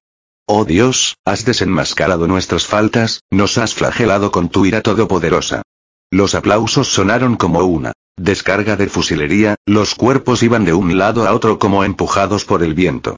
Eran los gemidos de los que pronto morirían, de los que luchaban aún por la vida. Neville se abrió paso entre los asistentes, las manos extendidas hacia adelante como manos de ciego que tantean el camino. Consiguió salir, débil y tembloroso. Dentro de la tienda, la gente seguía gritando. La noche ya había caído. Sentado en la sala, tomando un whisky suave, con un libro de psicología sobre las rodillas, Neville recordó aquella tarde. La condición conocida como Ceguera histérica, leyó, puede ser parcial o total, e incluir uno o varios objetos. Esto era un nuevo descubrimiento. Hasta el momento, había intentado atribuir a los gérmenes todas las características del vampiro. Si algunas de esas características no coincidían con los gérmenes, Neville las atribuía a la superstición. Alguna vez había buscado explicaciones psicológicas, pero sin darles demasiada importancia. No había motivos, pensaba ahora, para negar que en algunos fenómenos se dieran causas físicas y causas psicológicas. Parecía una de esas evidencias que ni un ciego dejaría de lado. Bueno, siempre me he resistido a la evidencia, reflexionó. Si se prestase atención a la reacción que habían experimentado algunas víctimas, todo era fácil de entender. En los últimos días de la plaga algunos diarios habían extendido el pánico a los vampiros a todos los lugares del país. Neville mismo recordaba la interminable sucesión de artículos pseudocientíficos. Todo formaba parte de una desesperada campaña para vender más periódicos. Había sido algo realmente grotesco. Un frenético deseo de vender mientras el mundo agonizaba. La prensa escrita había mostrado sus entrañas en aquellos días. Y a esto se sumaba una búsqueda desesperada de respuestas que mucha gente trataba de hallar en los cultos primitivos. Con poco éxito. No solo morían tan rápidamente como los otros, sino que además lo hacían aterrorizados. Luego, aquel espantoso horror que suponía la resurrección. Recuperar la conciencia bajo tierra, una tierra húmeda y pesada, y advertir que la muerte no significaba el descanso. Abrirse paso con manos como garras a través de la tierra, impulsados por una extraña e irresistible fuerza. Hechos como estos podían destruir lo que quedase de la mente. Y así muchas cosas empezaban a tener explicación. Por ejemplo, la cruz. El temor a ser repelidos por un símbolo adorado resucitaba, extendiéndose así el miedo a dicho símbolo. Los vampiros arrastrados por antiguos temores se repugnaban a sí mismas, corriendo un tupido velo en la mente. Se convertían, pues, en esclavos solitarios de la noche, almas perdidas y agobiadas, que buscaban descanso en la tierra nativa para sentirse unidos a algo, a cualquier cosa. El agua. Solo era la aceptación de una leyenda. Según la historia de Tamos Hunter, las brujas rehuían el agua. Y, por consiguiente, todas aquellas criaturas que se relacionaban de algún modo, quedaban confundidas en leyendas y supersticiones. ¿Y cómo explicar los vampiros vivos? Eso también era simple. En vida habían sido los desquiciados, los locos. ¿Cómo el vampirismo no iba a atraerlos? Neville se atrevía a decir que todos los vivos que venían a su casa, de noche, estaban locos. Se creían verdaderos vampiros, pero solo eran dementes. Y por eso no le habían quemado la casa. No podían pensar. Recordó al hombre que una noche se había subido a un farol, frente a la casa. Y mientras él espiaba por la mirilla, se había arrojado al vacío, moviendo los brazos frenéticamente. Neville no lo entendió entonces, pero ahora la respuesta era obvia. El hombre se identificaba con un murciélago. Neville observó el vaso casi vacío, y se quedó con los labios fijos en una sonrisa. Así que, pensó, lentamente, puede que al fin haya descubierto algo. He descubierto que no son una especie invencible. Muy al contrario. Son una especie extremadamente débil y vulnerable. Dejó el vaso sobre la mesa. No lo necesito, pensó. No necesito ya excitar mi imaginación. No necesito beber para olvidar, o esconderme en otro mundo. No hay nada que olvidar. No por ahora. Era la primera vez, desde la muerte del perro, que sonreía casi satisfecho. Quedaba mucho por aprender, pero ya no tanto. Curiosamente, la vida ahora se había vuelto soportable. Vestiré los hábitos del eremita sin llantos, pensó. En el tocadiscos sonaba la música, serena y tranquila. Afuera, los vampiros esperaban. Y, junio de 1978. 15 había salido a cazar a Cortman. Este era ahora su principal entretenimiento, una de las pocas diversiones. En los días en que podía dejar el barrio, y no había reparaciones urgentes en la casa, Neville buscaba desesperadamente. Debajo de los coches, en los matorrales, en las chimeneas, los armarios, bajo las camas, en las neveras. En cualquier lugar donde un hombre pudiera esconderse. Ben Cortman podía ser hallado en cualquiera de esos sitios, en un momento, u otro. Neville creía que Cortman cambiaba de escondite continuamente. Sentía, también, que amaba el peligro. Si la frase no hubiese sido un contrasentido, hubiese dicho que Cortman gozaba de la vida. Hasta había llegado a pensar que ahora era más feliz que nunca. Neville se dirigió pausadamente hacia una casa del Boulevard Compton. Era una mañana como otra cualquiera. Cortman no aparecía, aunque no podía esconderse demasiado lejos. Pues siempre era el primero en llegar. Mientras avanzaba con paso rápido, pensó otra vez qué haría si lo encontraba. Su plan era el de siempre, eliminación inmediata. Pero no sería fácil. Oh, no sentía el más mínimo afecto por Cortman.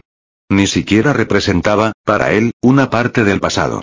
Porque el pasado estaba muerto, y él, Neville, había asumido esa muerte. No, no se trataba de eso. Quizá, pensó, no deseaba terminar aquella actividad recreativa. Los demás eran criaturas inanimadas. Ben, por lo menos, tenía más imaginación. Podía ser, aventuraba Neville, que Corman hubiera nacido para ser vampiro y seguir vivo después de muerto. Con estos pensamientos se quedó sonriendo. En un porche próximo se sentó emitiendo un gruñido. Luego sacó lentamente la pipa, y perezosamente la llenó de tabaco. Poco después unos hilillos de humo flotaban en el aire cálido y tranquilo. En esta época Neville se había convertido en un hombre más corpulento y más sereno. La reposada vida de ermitaño le había hecho ganar algunos kilos, y ahora pesaba más de 90. Se le había redondeado la cara. El cuerpo, bajo las ropas anchas, era fuerte y musculoso. Desde hacía un tiempo había dejado de afeitarse. Solo de vez en cuando se recortaba la barba espesa y rubia. Llevaba el pelo largo y suelto. Contrastando con el oscuro color moreno de la cara, sus ojos azules parecían más serenos y claros. Apoyó la espalda en el escalón de ladrillos, echando unas lentas bocanadas de humo. En aquel campo de enfrente, en el otro lado, todavía se conservaba una depresión donde había enterrado a Virginia, y en donde Virginia se había desenterrado. Pero este recuerdo no entristecía a Neville. Se había curtido. El tiempo había perdido su proyección de pasado y futuro. Había solo un presente. Una lucha cotidiana sin cimas de alegría ni profundidades de desesperación. Soy fundamentalmente vegetativo, pensaba a menudo de sí mismo. Y por eso luchaba. Permaneció allí un rato, mirando una mancha blanca en medio del campo. De pronto, advirtió que se movía. Parpadeó. Los músculos se pusieron rígidos. Un sonido de duda le salió de la garganta. Luego, incorporándose, alzó la mano izquierda para evitar el deslumbramiento del sol. Mordió convulsivamente el extremo de la pipa. Una mujer. Abrió la boca y la pipa cayó al suelo, pero no se molestó en recogerla. Durante largo rato se quedó allí, de pie, en el porche, mirando. Cerró los ojos, los volvió a abrir. Todavía seguía allí. Sintió que el corazón le golpeaba el pecho. La mujer no lo había visto. Cruzaba el campo con la cabeza baja. Neville alcanzaba a distinguir el pelo rojizo, que se movía con la brisa, los brazos que caían flojamente a los lados. Parpadeó otra vez, inmóvil. Era una visión tan increíble, después de tres años. No podía creerlo. Una mujer. Viva. Bajo la luz del sol. La miró, boquiabierto. Estaba más cerca y se veía que era joven. No tendría mucho más de 20 años. Llevaba un vestido blanco, arrugado y sucio. La piel era morena, el pelo rojizo. Me he vuelto loco. Las palabras surgieron espontáneamente. Llevaba tiempo preparándose para una alucinación semejante. El hombre que muere de sed ve un lago en un espejismo. ¿Por qué un hombre que desea desesperadamente una compañía no ha de ver una mujer que camina bajo el sol? Neville movió la cabeza de un lado a otro. No, no era eso. Podía oír hasta sus pisadas. La mujer no era un espejismo. El movimiento de su pelo, el de los brazos. Seguía mirando al suelo. ¿Quién era? ¿A dónde iba? ¿Dónde había estado? Dejó de hacer preguntas. Algún instinto saltó por un instante las barreras defensivas levantadas por el tiempo. Alzó el brazo izquierdo. ¡Eh! gritó, dando un salto hacia la acera. ¡Eh! ¡Eh! Un instante de silencio, repentino y absoluto. La mujer levantó la cabeza y ambos se miraron. Neville quería gritar otra vez, pero no le salía la voz, se quedó con la mente en blanco. Una mujer viva. La palabra se repetía a sí misma como un eco. Viva, viva, viva, Girando rápidamente, la mujer echó a correr a través del campo. Durante un instante, Neville no supo qué hacer. Al fin sintió que el corazón le ahogaba y se lanzó a la calle. Sus pesadas botas golpearon el pavimento. Espere. Gritó. La mujer siguió corriendo. Neville vio cómo saltaba alejándose por el terreno irregular. Y de pronto se dio cuenta, comprendió que no podría detenerla con palabras. Pensó en su propia estupefacción al verla. ¿Cómo debía de haberse sorprendido ella al oír aquella llamada en el silencio y al ver a aquel hombre barbudo gesticulando? Neville saltó a la otra acera y corrió. Estaba viva. No podía creerlo. Viva. Una mujer viva. La mujer no podía correr tan aprisa como él. Neville pronto estuvo cerca. Ella lo miró aterrorizada. No le haré daño. Gritó Neville, corriendo. De pronto la mujer tropezó y cayó de rodillas. V volvió la cara y Neville vio una vez más aquella expresión de terror. No le haré daño. Gritó de nuevo. La mujer se incorporó de un salto y corrió. No se oía más sonido que el de los zapatos de ella y las botas de Neville. Este comenzó a saltar sobre las hierbas, ganando terreno. El vestido de la mujer se enredaba entre las plantas. Párese. Gritó Neville, aunque temía que ella no lo escucharía. No lo escuchó. Corrió más a prisa aún, apretando los labios. Neville hizo un esfuerzo y corrió todavía más, en línea recta. La mujer corría en zigzag, con el cabello al viento. Neville estaba ya tan cerca que podía oír la respiración agitada de la mujer. No quería asustarla, pero tampoco podía perderla. No había nada en el mundo, excepto ella. Tenía que alcanzarla. Otra vez el campo abierto. Los dos jadeaban. La mujer se volvió y Neville vio el terror dibujado en su rostro. Un hombre alto y barbudo, de ojos decididos, persiguiéndola. Pero al fin le dio alcance. Estiró la mano y la agarró por el hombro. Ahogando un grito, la mujer se retorció y se tambaleó, perdió el equilibrio y cayó de lado. Neville dio un salto e intentó ayudarla. Ella retrocedió, arrastrándose, y trató de ponerse de pie, pero esta vez cayó de espaldas. Tome, jadeó Neville, alargándole una mano. La mujer apartó la mano de Neville bruscamente y luchó por levantarse. Neville la cogió por el brazo, pero la otra mano cayó sobre él y sus afiladas uñas le cruzaron toda la frente y la sien derecha. Neville gimió y soltó el brazo y ella se volvió rápidamente y echó a correr de nuevo. Neville saltó y la agarró por los hombros. No tema nada, por favor, no pudo terminar la frase. La mano de la mujer le tapó la boca, y se oyó solo un jadeo y una lucha y los pies que resbalaban en el suelo, sobre las hierbas. Basta. Gritó Neville enfurecido, pero ella no le hizo caso. Saltó hacia atrás, y la mano cerrada. De Neville le desgarró el vestido, dejando al descubierto un hombro. La mujer quiso arañarlo de nuevo, pero Neville la sujetó por las muñecas, mientras recibía un puntapié en el tobillo. Maldita sea. Furioso, la abofeteó. La mujer bajó la cabeza y lo miró aturdida. De pronto rompió a llorar. Se hincó de rodillas y se cubrió la cabeza con los brazos, como protegiéndose de otros golpes. Neville miró jadeando la postura retorcida. Parpadeó y suspiró. Levántese, dijo. No le haré daño. La mujer no levantó ni la cabeza. Neville la miró confundido. No sabía cómo hablarle. Dije que no le haré daño, repitió. Ella lo miró entonces, pero se echó hacia atrás, como si el rostro de Neville la asustara. Se quedó así, mirándolo atemorizada. ¿Por qué tiene miedo? Neville no reparó en que la suya era la voz dura y estéril de un hombre que ha perdido todo contacto humano. No emanaba amabilidad de ninguna clase. Dio un paso adelante y la mujer volvió a retroceder, gimiendo. Neville le volvió a ofrecer la mano. Tome, levántese. La muchacha se incorporó lentamente, pero sin su ayuda. De pronto advirtió la desnudez de su pecho y se cubrió con la tela rota. Pasaron un rato mirándose, recuperando el aliento con dificultad. Y ahora que había superado el primer contacto, Neville no sabía qué decir. Había soñado esta escena durante años. Pero sus sueños no se parecían a esto. ¿Cómo, cómo se llama? preguntó. La muchacha no podía hablar. Miraba fijamente a Neville, temblándole los labios. ¿Y bien? exclamó Neville, y ella se estremeció. R. Ruth, titubeó. Neville sintió una descarga que le corría por todo el cuerpo. La voz de la mujer lo había aflojado. Cualquier pregunta ahora era inútil. Sentía ganas de llorar. Extendió una mano, casi sin darse cuenta. El hombro tembló bajo su palma. Ruth, dijo Neville con una voz inexpresiva. Sintió un nudo en la garganta. Ruth, repitió.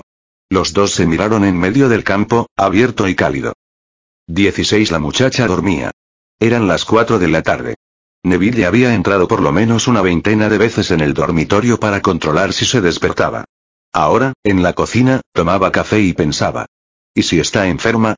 Se preguntaba a sí mismo. Empezó a preocuparse unas pocas horas antes y ahora no podía dejar de pensar en ello. No importaban las razones. Tenía la piel quemada por el sol. La había visto a la luz del día. También el perro había andado a la luz del día. Los dedos de Neville no cesaban de tamborilear sobre la mesa. La simplicidad del principio había desaparecido. El sueño se había convertido en una compleja historia. No había habido abrazos efusivos ni dulces palabras. Darle alcance en el campo había sido un triunfo. Conseguir que entrara en la casa, algo más difícil todavía. Ella se había resistido suplicándole que no la matase. No escuchaba lo que Neville le decía, solo lloraba e imploraba.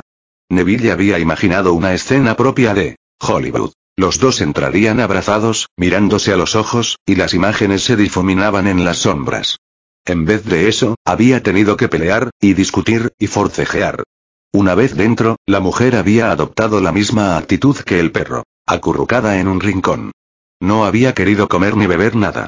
Finalmente, Neville decidió arrastrarla al dormitorio y encerrarla bajo llave. Suspiró desanimado, jugueteando con el asa de la taza. En todo este tiempo, pensó, he soñado con tener una compañera.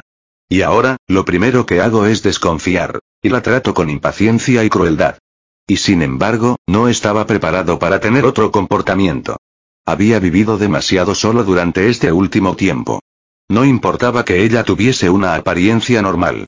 Había visto a muchos en estado de coma, y aparentemente parecían tan sanos como ella. Aquella caminata bajo el sol no era suficiente. Había dudado demasiado. No podía creer que hubiese más personas normales. Y tras la primera impresión, el dogma aceptado durante años había vuelto a imponerse. Neville se incorporó con evidente cansancio y volvió al dormitorio. La mujer seguía como antes. Quizá ha entrado en coma, pensó. Se detuvo junto a la cama, observándola. Ruth. Había tantas cosas que él desearía saber, y sin embargo casi temía saberlas. Pues si era como los otros, solo había una solución. Y de la gente que uno debe eliminar es mejor ignorar su vida. Neville se retorció las manos, observando inexpresivamente a la mujer. ¿Y si había salido del coma por un tiempo y había echado a caminar? Parecía posible. Y sin embargo, había estudiado que los gérmenes resistían cualquier cosa excepto la luz del sol. Porque eso no era suficiente para convencerlo. Bueno, podía hacer algo para resolver la duda. Se inclinó hacia ella y le puso una mano en el hombro. Despierte, dijo zarandeándola. La mujer siguió inmóvil. A Neville se le quedaron rígidas las mandíbulas y los dedos se le agarrotaron sobre el hombro. Y de pronto advirtió la cadenita de oro que la muchacha lucía en el cuello. Neville la cogió con pulso inseguro y la sacó de debajo del vestido. Miraba todavía la cruz cuando la mujer abrió los ojos, moviendo lentamente la cabeza sobre la almohada. No está en coma, pensó Neville. ¿Qué hace? preguntó la mujer con un hilo de voz. Se hacía más difícil desconfiar de ella cuando hablaba. El timbre de una voz humana era algo tan especial que Neville no podía resistirse. Estaba, nada, dijo. Neville retrocedió torpemente y se apoyó en la pared. Miró a la mujer durante un rato. Luego le preguntó. ¿De dónde viene? La joven clavó en él una mirada inexpresiva. Le he preguntado de dónde viene, repitió Neville.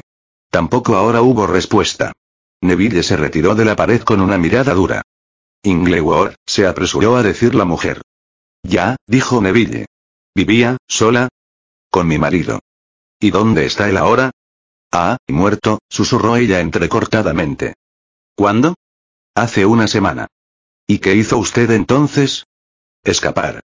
La mujer se mordió el labio inferior. Escapar. ¿Quiere decir que ha ido de un lado a otro desde entonces? Ese sí. Neville la miró sin hacer más preguntas. Luego se volvió y fue hacia la cocina. Abrió la puerta de un armario y cogió un puñado de dientes de ajo. Los puso en un plato, los cortó y los machacó. Un olor acre brotó del interior. Cuando Neville volvió, la mujer estaba medio incorporada, apoyándose en un codo. Sin titubear, Neville le acercó el plato a la nariz. La mujer volvió la cabeza protestando. ¿Qué hace? preguntó, y tosió una vez. ¿Por qué vuelve la cabeza? Por favor, dígame por qué vuelve la cabeza. El olor. La voz de la joven se quebró en un sollozo. Es insoportable. Neville le puso el plato aún más cerca. Con una visible náusea, la mujer se apartó, apretándose contra la pared y sacando las piernas de la cama. Basta. Por favor. Neville alejó el plato y observó que la mujer hablaba, llevándose las manos al estómago.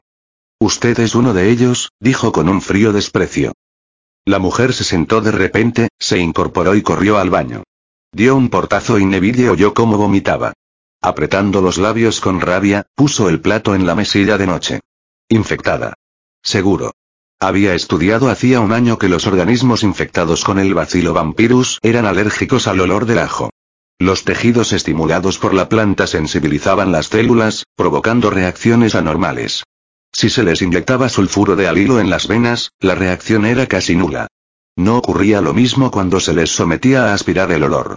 Neville se sentó pesadamente en la cama. La mujer había reaccionado negativamente. Después de un rato, frunció el ceño.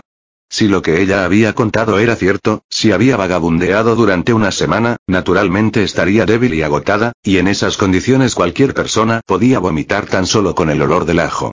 Dejó caer el puño sobre la colcha. Entonces, no tenía ninguna certeza, nada definitivo. Y, objetivamente, sabía que no podía tomar decisión alguna. Las pruebas eran insuficientes.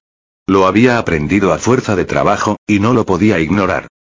Seguía sentado en la cama cuando la mujer salió del baño y se quedó en el pasillo, mirándole. Luego se volvió hacia la sala. Neville se levantó y la siguió. Cuando llegó a la sala ya la encontró sentada en el sofá. ¿Está satisfecho? Le preguntó la mujer. No importa, dijo Neville. Es usted quien está en observación, no yo. La mujer levantó la mirada airadamente como si fuese a decir algo. Luego se relajó y sacudió la cabeza de un lado a otro.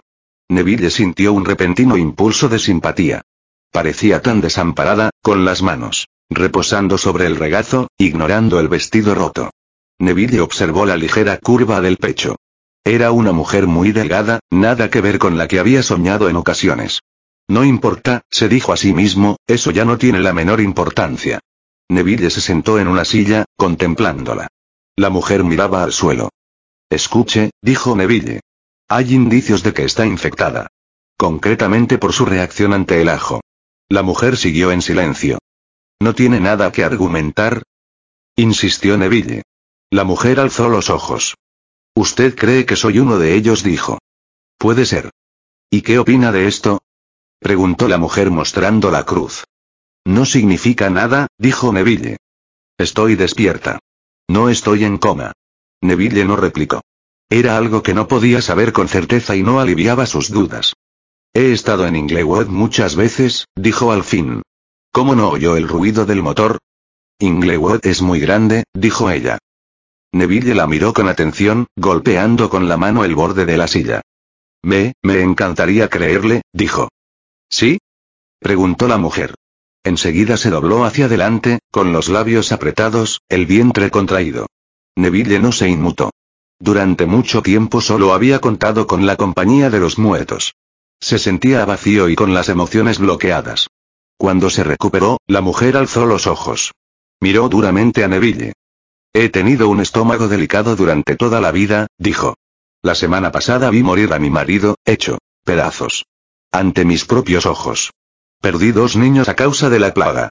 Y en estos últimos días he vagado de un lado a otro, escondiéndome durante la noche y sin comer apenas. Desquiciada por el miedo, durmiendo con intermitencias. De pronto oigo que alguien grita. Usted me persigue, me golpea, me arrastra. Y luego, porque no tolero el olor de un plato de ajos bajo mi nariz, dice que estoy infectada. La mujer retorció las manos. ¿Qué espera? Preguntó, y se apoyó contra el respaldo del sofá, cerrando los ojos, tironeando nerviosamente del vestido. Por un momento intentó poner en su lugar el pedazo roto, pero la tela volvió a caer, y la joven dejó escapar un sollozo de impotencia. Neville se inclinó hacia adelante. Comenzaba a sentir mala conciencia ahora, a pesar de sus sospechas y dudas. No podía evitarlo. Había olvidado cómo sollozaban las mujeres. Alzó lentamente una mano y la miró acariciándose la barba. Permitiría, comenzó y se detuvo. Tragó un poco de saliva y continuó. ¿Permitiría que le sacase una muestra de sangre? Yo, la mujer se incorporó ofendida y tambaleándose se dirigió hacia la puerta. Neville se levantó también. ¿Qué hace? preguntó. La mujer no respondió. Sus manos buscaban torpemente cómo abrir la cerradura. No puede salir, dijo Neville, alarmado. Dentro de poco rato la calle estará llena de ellos. No voy a seguir aquí, sollozó ella. ¿Qué le importa si me matan? La mano de Neville se cerró sobre el brazo de la joven, que lo rechazó enojada. Déjeme sola. exclamó. No le pedí que me trajera aquí. ¿Por qué no me deja marchar? Neville se quedó a su lado, sin saber qué decir. No puede salir, repitió. La convenció para que volviera al sofá. Luego le sirvió un poco de whisky. No importa si está infectada o no, pensó, no importa. Le alcanzó el vaso. La mujer movió la cabeza negativamente. Bébalo, dijo Neville. La sosegará un poco. La joven lo miró con ira. ¿Así podrá pasarme masajo por la cara? Neville negó con un gesto. Beba, dijo. Pasó un momento y al fin la mujer accedió. El whisky la hizo toser. Dejó el vaso en el brazo del sofá, estremeciéndose. ¿Por qué quiere que me quede? preguntó llorosa. Neville la miró sin saber qué responder. Al fin dijo. Aunque esté infectada no puedo dejarla salir. No se imagina qué le harían. La mujer cerró los ojos. No me importa, dijo. 17, no puedo entenderlo, dijo Neville después de la cena. Han pasado casi tres años, y algunos todavía están vivos. Las reservas de alimentos se han terminado. Por lo que he podido observar, pasan las horas de sol en estado de coma. Neville sacudió la cabeza. Pero no están muertos. Tres años, y no están muertos. ¿Qué es lo que los mantiene vivos? Rook se había puesto la bata de Neville. A eso de las cinco había empezado a tranquilizarse, se había bañado y cambiado de ropa. Su cuerpo flaco se le perdía entre los anchos pliegues de la bata. Se había echado el pelo hacia atrás, atándoselo en la nuca con un lazo. Ruth dio un golpecito en el platillo de café. Los veíamos a menudo, dijo. Temíamos acercarnos. Pero creíamos que no eran peligrosos. ¿No sabía usted que vuelven después de muertos? Ruth movió negativamente la cabeza. No. ¿Y no se preguntaban quiénes eran los que atacaban de noche? Nunca pensamos que... Ruth sacudió la cabeza lentamente. Es difícil creer algo así. Supongo, dijo Neville. Ruth comía en silencio, y Neville la contemplaba. Parecía increíble que fuese una mujer normal. Parecía mentira que después de tantos años tuviese por fin una compañera. No solo dudaba de ella. Dudaba de que algo tan extraordinario pudiese ocurrir en aquel lugar perdido. Cuénteme más cosas sobre ellos, dijo Ruth. Neville se incorporó y sacó la cafetera del fuego. Le sirvió a Ruth otra taza, se sirvió él también, devolvió la cafetera a su sitio y se sentó. ¿Cómo se encuentra ahora? Mejor. Gracias. Neville hizo un gesto afirmativo y se sirvió una cucharadita de azúcar en su café. Sintió que ella lo observaba. ¿Qué pensará? Suspiró preguntándose cómo podría disipar sus dudas. Durante un rato había decidido que confiaba en ella. Ahora ya no estaba tan seguro.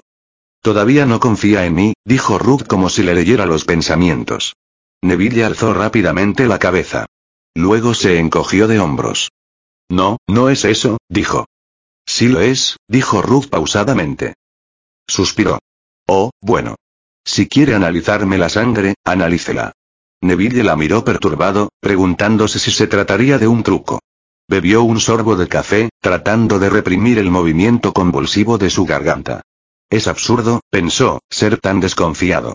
Dejó la taza en la mesa. Bien, dijo. Muy bien. Miró a la joven, que tenía los ojos fijos en el café.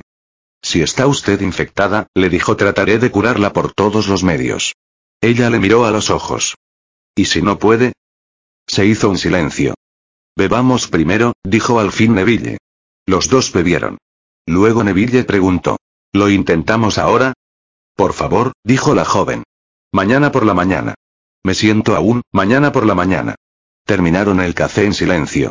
No sentía una gran satisfacción sabiendo que iba a analizarle la sangre.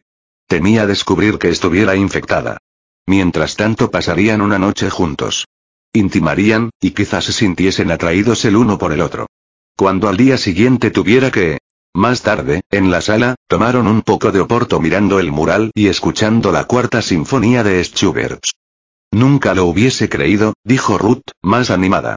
Nunca hubiese creído que volvería a escuchar música. Que bebería vino. Miró a su alrededor. Ha hecho un excelente trabajo. ¿Cómo era su casa? Preguntó Neville. No se parecía en nada a esto, dijo Ruth. No teníamos un, ¿cómo protegían la casa? Interrumpió Neville. Oh, la joven pensó un momento. Habíamos atrancado las ventanas, por supuesto. Y usábamos cruces. No siempre da resultado, dijo Neville serenamente, después de mirarla un momento. Ruth se quedó sorprendida. No. ¿Por qué un judío ha de temer la cruz? Dijo Neville. ¿Por qué un vampiro que ha sido judío ha de temerla? Casi todos temen convertirse en vampiros. La mayoría acusan ceguera histérica ante los espejos. Pero la cruz, bueno, no creo que ni un judío, ni un hindú, ni un maometano, ni un ateo temieran la cruz. Ruth alzó el vaso de vino y siguió escuchando a Neville en silencio. Por eso las cruces no siempre dan resultado, continuó Neville. No me dejó terminar la frase, dijo Ruth. Utilizábamos ajos también. Creí que eso le provocaba náuseas. Y me las provocaba. He perdido más de 10 kilos en este último tiempo. Estaba enferma. Neville movió la cabeza convencido. Pero mientras iba a la cocina en busca de otra botella de vino, pensó que ella ya debía de estar habituada al ajo después de tanto tiempo. También podía no haber conseguido acostumbrarse. ¿Por qué desconfiar ahora? A la mañana siguiente le examinaría la sangre. He estado solo demasiado tiempo, pensó. Me he vuelto tan incrédulo que dudo de todo, a no ser que lo vea en el microscopio. Soy un buen hijo de mi padre, maldita sea su estampa. De pie en la oscuridad de la cocina, descorchando la botella, Neville miró hacia la sala. Ruth tenía el cuerpo de una adolescente. No parecía que hubiera tenido dos hijos. Y lo más insólito en todo este asunto, pensó, es que no me provoca ninguna excitación. Si nos hubiésemos encontrado dos años antes, quizá todo hubiera sido distinto. Había pasado momentos terribles en aquellos días, momentos que obligaban a aceptar cualquier solución, por espantosa que fuera. Afortunadamente, había comenzado con los experimentos, y algo se había calmado en su interior. La salvación del monje, reflexionó Neville. Ahora no sentía casi nada. Solo un leve movimiento, bajo los abruptos estratos de la abstinencia. Estaba contento de que sucediera así. Y, además, no podía estar seguro de que Ruth fuese la compañera esperada. Ni sabía tampoco si a la mañana siguiente podría seguir viviendo. ¿Curarla? Era algo casi imposible. V volvió a la sala con la botella abierta. Ruth le sonrió delicadamente mientras Neville le servía vino. He estado contemplando el mural, dijo la joven. Uno creería que en vez de una pared hay un bosque. Neville emitió un gruñido. Debe de haberle costado mucho acondicionar así la casa. Usted puede imaginárselo, dijo Neville. Pasó por lo mismo. No teníamos nada semejante, dijo ella. Era una casa pequeña. En nuestra nevera no cabía casi nada. Les debe de haber faltado la comida, dijo Neville mirándola atentamente. Comíamos conservas, dijo la joven. Neville movió la cabeza. Era una respuesta lógica, debía reconocerlo. Pero no le gustaba. Era solo una sospecha, lo sabía, pero no le gustaba. ¿Y el agua? preguntó. Ruth lo miró en silencio durante un rato. No cree una sola palabra de lo que le cuento, ¿no es cierto? No es eso, dijo Neville. Me interesa conocer su forma de vida. Es inútil, no puede disimular. Ha estado solo demasiado tiempo. Ha perdido la capacidad de mentir. Neville grunó. Tenía la impresión de que la joven vacilaba con él. Es ridículo, arguyó. Es solo una muchacha. Seguramente tiene razón y la casa era un escondite oscuro y desgraciado. Hábleme de su marido, dijo de pronto. La sombra de un recuerdo cruzó la cara de la joven. Se acercó el vaso a los labios. No ahora, dijo. Por favor. Neville se recostó en el sillón, sin saber por qué se sentía irritado. Las palabras de la mujer podían ser ciertas. También podían ser mentira. ¿Pero qué sacaría con mentir? Se preguntó. Mañana le analizaré la sangre. ¿De qué le serviría mentir ahora si enseguida conoceré la verdad? ¿Sabe? dijo Neville tratando de distender aquella rigidez, he estado pensando que si tres personas pudieron sobrevivir a la plaga, ¿por qué no más? ¿Cree usted que puede ser? preguntó la joven. ¿Por qué no? Habrá otros como nosotros. Cuénteme cosas sobre el germen, dijo ella. Neville titubeó un momento, luego dejó el vino sobre la mesa. ¿Y si le decía todo? ¿Y si ella escapaba y volvía de la muerte conociendo todo lo que él sabía? Es muy complicado. ¿Qué dijo acerca de la cruz? Recordó la joven. ¿Cómo sabe que es cierto? ¿Recuerda lo que le conté de Ben Cordman? Preguntó Neville, contento de volver a algo que la mujer ya sabía, y esquivando su curiosidad. ¿Este hombre que usted? Neville hizo un signo afirmativo. Sí. Venga, digo incorporándose. Se lo mostraré.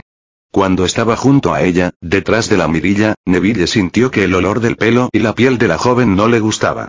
¿Por qué? Se preguntó enseguida. Soy como Gulliver después de visitar a los caballos lógicos, el olor humano me ofende.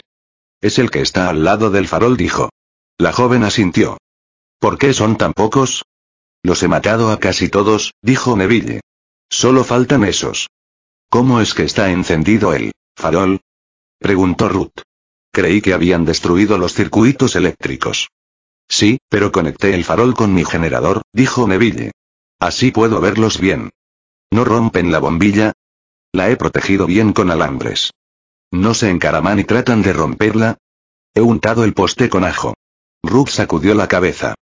No se le escapa un detalle. Neville dio un paso atrás y la miró un momento.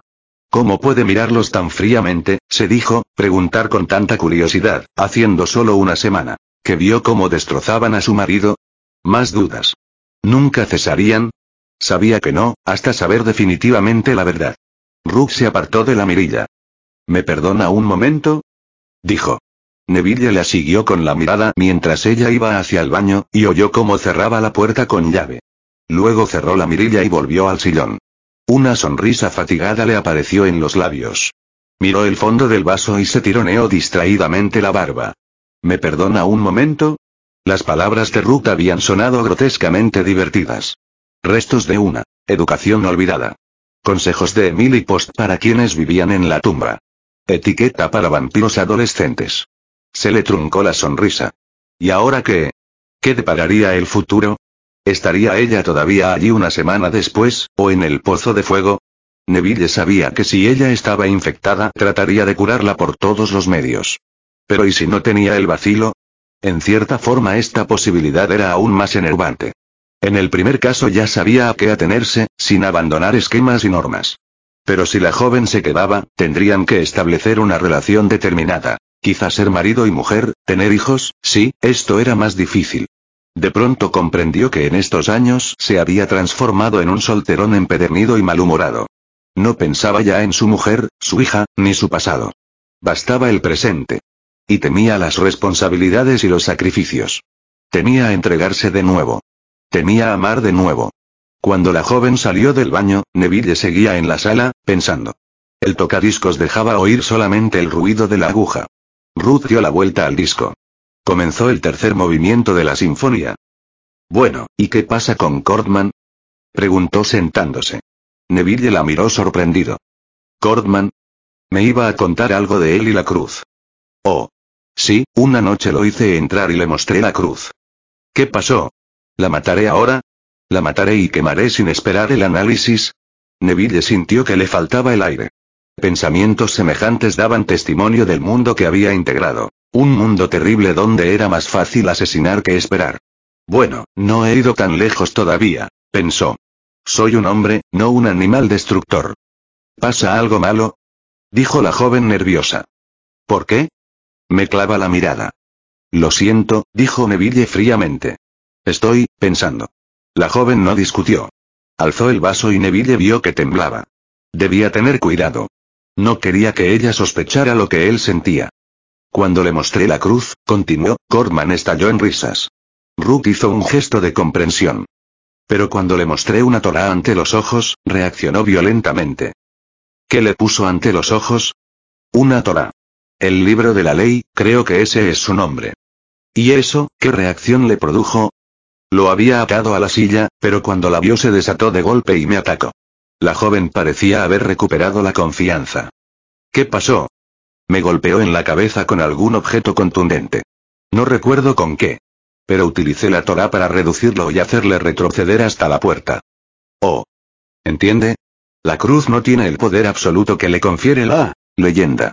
Cuando la leyenda apareció en Europa la cruz se convirtió naturalmente en un símbolo defensivo por tratarse de un continente católico. La cruz luchando contra el poder de las tinieblas. ¿No podía haber disparado contra Cordman? Preguntó Ruth. ¿Cómo sabe que yo tenía un arma? Bueno, lo imagino. Nosotros teníamos una pistola. Entonces, ya sabrá que las balas no surten efecto sobre los vampiros. No, no teníamos la certeza, dijo la joven, y añadió rápidamente. ¿Usted sabe por qué? ¿Por qué las balas no los destruyen? Neville negó con la cabeza. Quedaron en silencio, escuchando la música. En realidad lo sabía, pero prefería no decírselo. Experimentando con vampiros muertos había averiguado que los vacilos provocaban la secreción de un líquido pegajoso que sellaba rápidamente las heridas de bala. El líquido envolvía las balas, aislándolas, y los gérmenes seguían activando el cuerpo.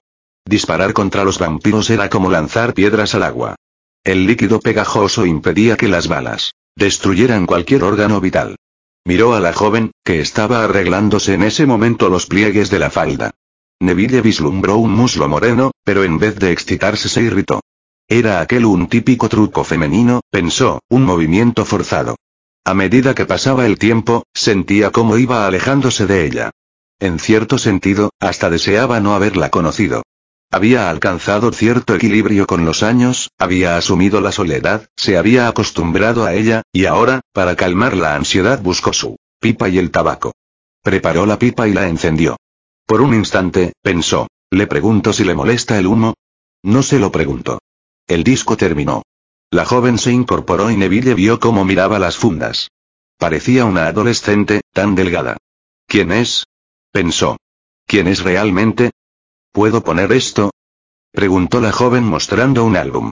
Neville respondió sin mirar. Ponga lo que quiera. La joven se sentó y empezaron a oír los primeros compases del segundo concierto de Rachmaninoff. Sus gustos. No son notablemente atrevidos, pensó Neville mirándola expresivamente. Cuénteme algo sobre usted, dijo la mujer. Otra frase típicamente femenina, pensó Neville. Enseguida se acusó de quisquilloso. ¿Por qué su irritación iba en aumento? No tengo nada que decir. La muchacha sonreía de nuevo. ¿Acaso se burlaba? Esta tarde me asustó terriblemente, dijo ella. Con ese aspecto desaliñado. Y esa mirada salvaje. Neville lanzó una bocanada de humo. ¿Mirada salvaje? ¡Qué ridículo! Comentario. ¿Qué pretendía? ¿Reducir las distancias con ingenio? ¿Qué aspecto esconde bajo esas barbas? Neville trató de sonreír, pero no pudo. Un rostro vulgar, simplemente. ¿Qué edad tiene, Robert? Neville sintió un nudo en la garganta. Era la primera vez que le llamaba por su nombre. Oírlo en labios de una mujer, después de tres años, era raro e inquietante. No me llame así, estuvo a punto de decir. No quería confianzas. Si la mujer estaba infectada y no podía curarla, se desharía de ella como de un extraño. La joven volvió la cabeza. No tiene por qué contestar si no quiere, dijo serenamente. No le molestaré más. Me iré mañana. Neville se puso rígido. Pero, dijo. No quiero alterar su vida, dijo ella. No tiene por qué sentirse obligado, porque seamos, los únicos.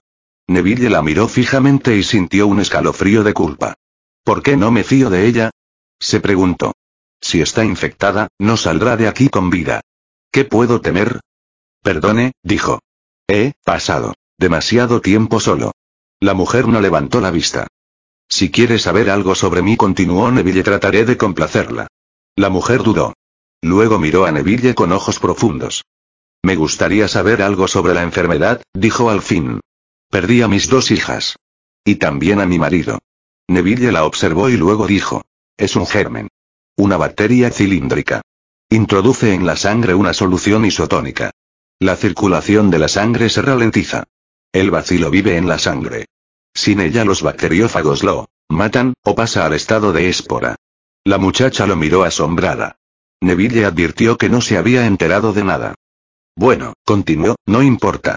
La espora es un cuerpo de forma oval, con los elementos básicos del vacilo común. Si el vampiro se descompone, las esporas, transportadas por el viento, germinan en otros cuerpos y lo infectan. La mujer movió la cabeza, incrédula. Los bacteriófagos son proteínas inanimadas. En este caso el metabolismo anormal destruye las células.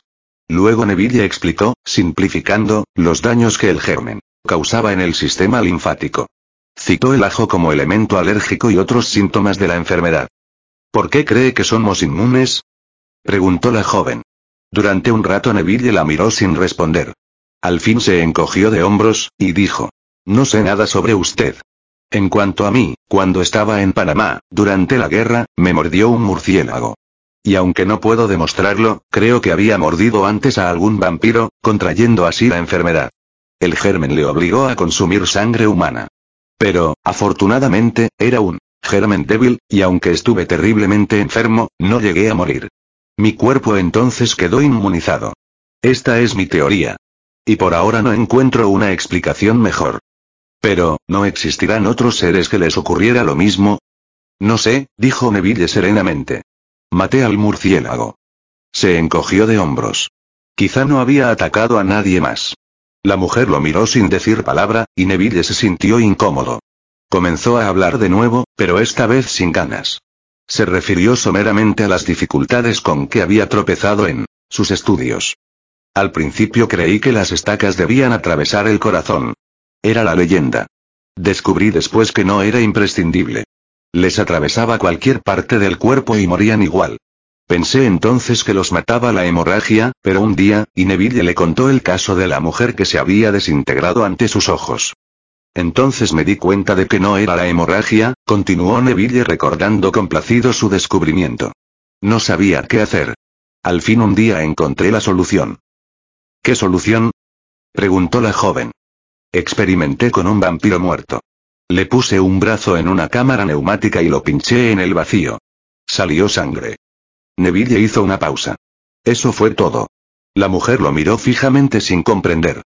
No entiende, dijo Neville. Yo, no, admitió ella. Cuando entró aire en la cámara, el brazo se descompuso.